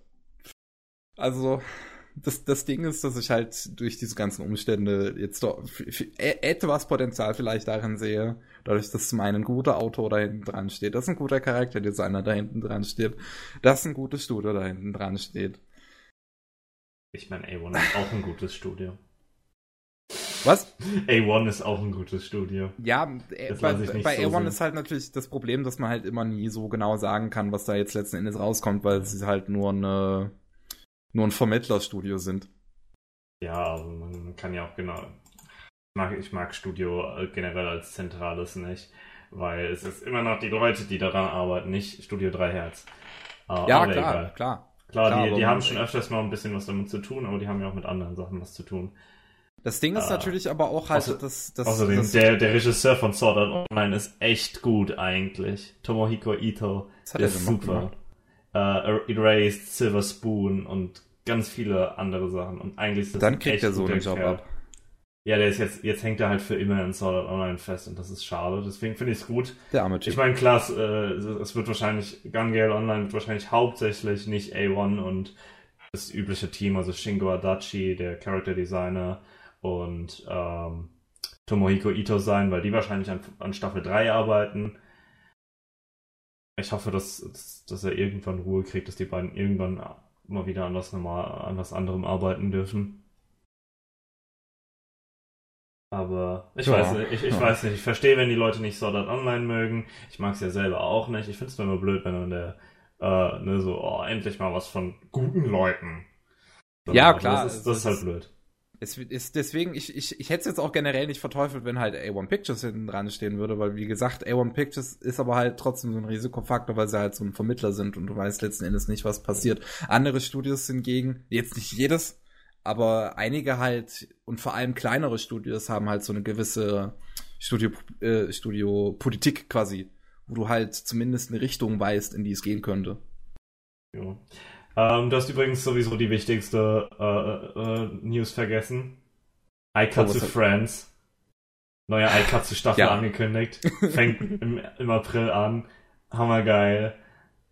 Die, die Mädels sind süß. Die Voice Actor von den, vom originalen Trio sind auch wieder drin, sprechen andere Charaktere, was echt komisch ist, aber Zeit für nochmal 180 Folgen Aikatsu. Nee, ich glaube, ich glaube, Aikatsu Stars hat nach 100 aufgehört. Ja, das müsste zwei Jahre gelaufen sein. Okay. Um, Icons Stars hat mich damals gestört wegen dem schlechten CGI. Ja gut, das ist halt Aikatsu. Ne? Das ist auch das originale ja. Aikatsu. Aber damit muss man leben. Klicken. Auch Aikatsu Friends wird das CGI nicht so gut sein. Es ist Aber schade. Das ist... Die Serie ist trotzdem super. Aikatsu ist live. Aikatsu ist love. Und Cutie Honey Universe wurde angekündigt für nächste Season. Oh ja. Ja, ja gut, Honey Universe stand ja jetzt schon länger fest. Jetzt wurden auch das nächste Season läuft. Maya Sakamoto als Cutie Honey.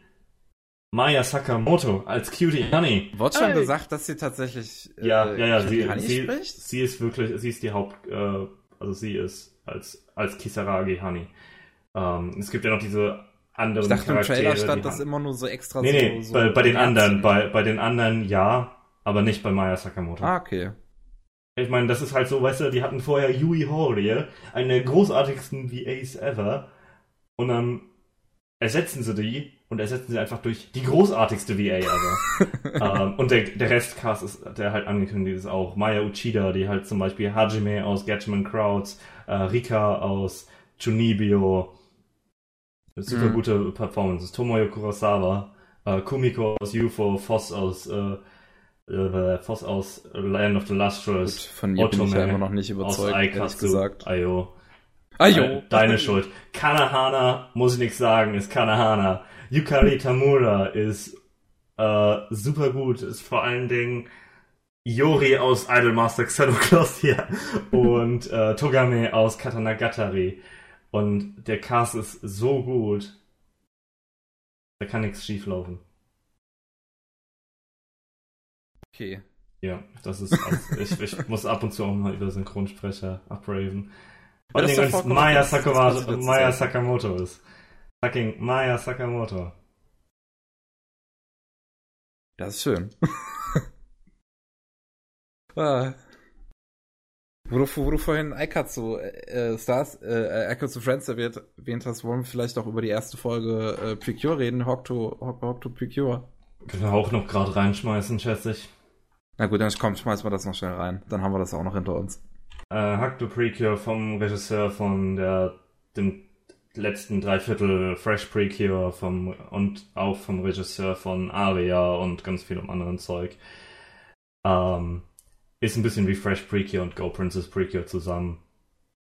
Äh, die Okay. Designs, äh, das Design der Precures ist immer noch schrecklich. Besser in Bewegung als auf den Key Visuals. Das blonde Mädel ist cool. Ist, Ja, ich, ja, das blonde Mädel fand ich super cool. Also ich fand es äh, tatsächlich sogar ziemlich überraschend, wie viel besser ich das äh, in Bewegung fand, als auf diesen ja. hässlichen Visuals. Also meine Güte. Ähm, das Problem ist, man kann eine Precure-Serie nicht nach einer Folge bewerten, weil das ist halt sowieso episodisch. Es wird jetzt. Ne, nächst, nächste Woche geht es dann um das blauhaarige Mädel, also jetzt am Sonntag. Ähm, und dann muss man ein paar Folgen warten, aber könnte gut werden. Also die erste Folge war zumindest nicht grauenhaft. Ja, ich fand die auch ganz nett. Ja.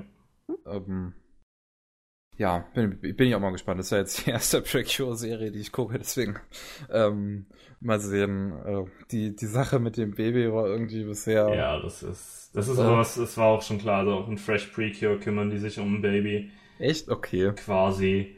Ähm, deswegen man hat schon, man merkt schon, die Säge ist wirklich sehr stark bei Fresh und Go Princess äh, inspiriert, was was Gutes sein kann, weil die Serien nicht schlecht sind.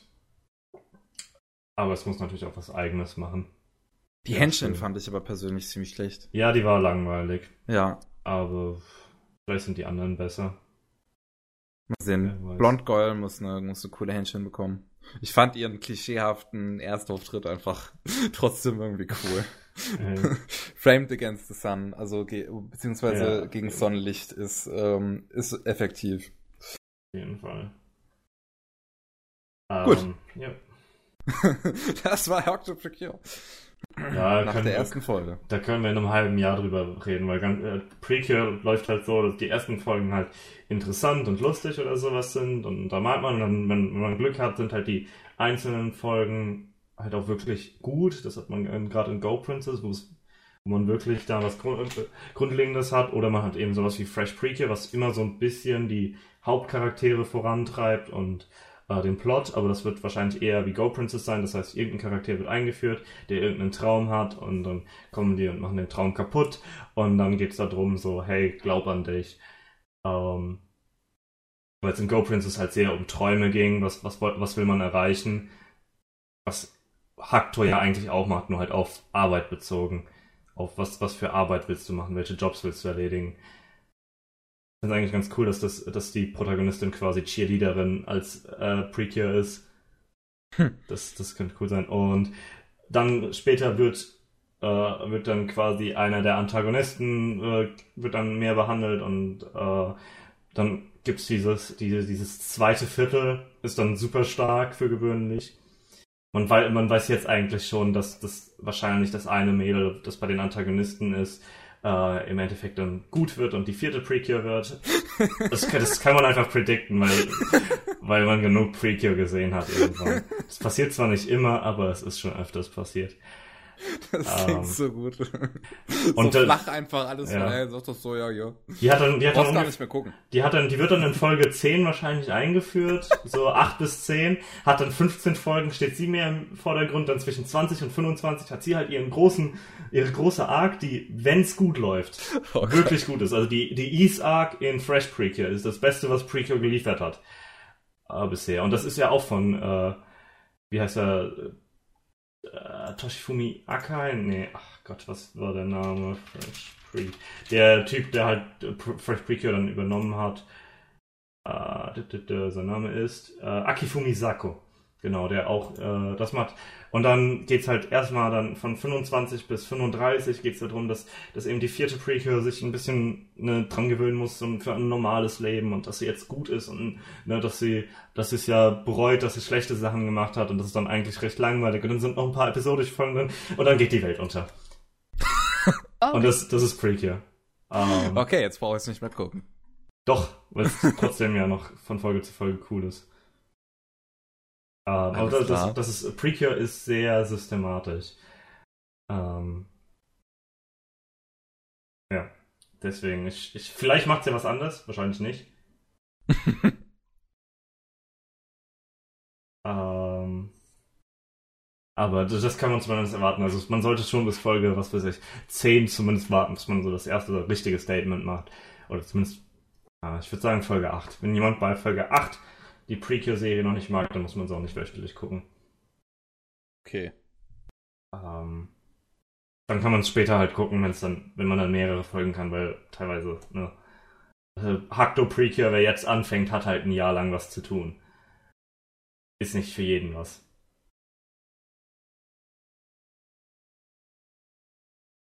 Dann haben wir das. Ja, genau. Aber, aber die erste Folge war gut. War zumindest nicht grauenhaft. Ja, die fand ich unterhaltsam. Okay. Meine Güte, haben wir das jetzt alles erledigt. Haben wir jetzt uns ausgelassen in diesem Podcast. Ähm, dann bleibt mir jetzt nichts weiter zu sagen, außer danke, dass ihr zwei so lange mit mir durchgehalten habt und geredet habt. Immer gern. Und ja, dann sehen wir uns beim nächsten Mal beim Hohenderzten Podcast. Oder hören uns, viel eher. Und ja, das war der 99. Podcast zusammen mit Chris, Jojo, danke zum, fürs Zuhören. mit Elena Jo, äh, ebenfalls tschüss. Äh, einmal danke für die Einladung und äh, jo, macht's gut. und mit mir, Miki. Tschüss und bis zum nächsten Mal. Ciao. Tschüss.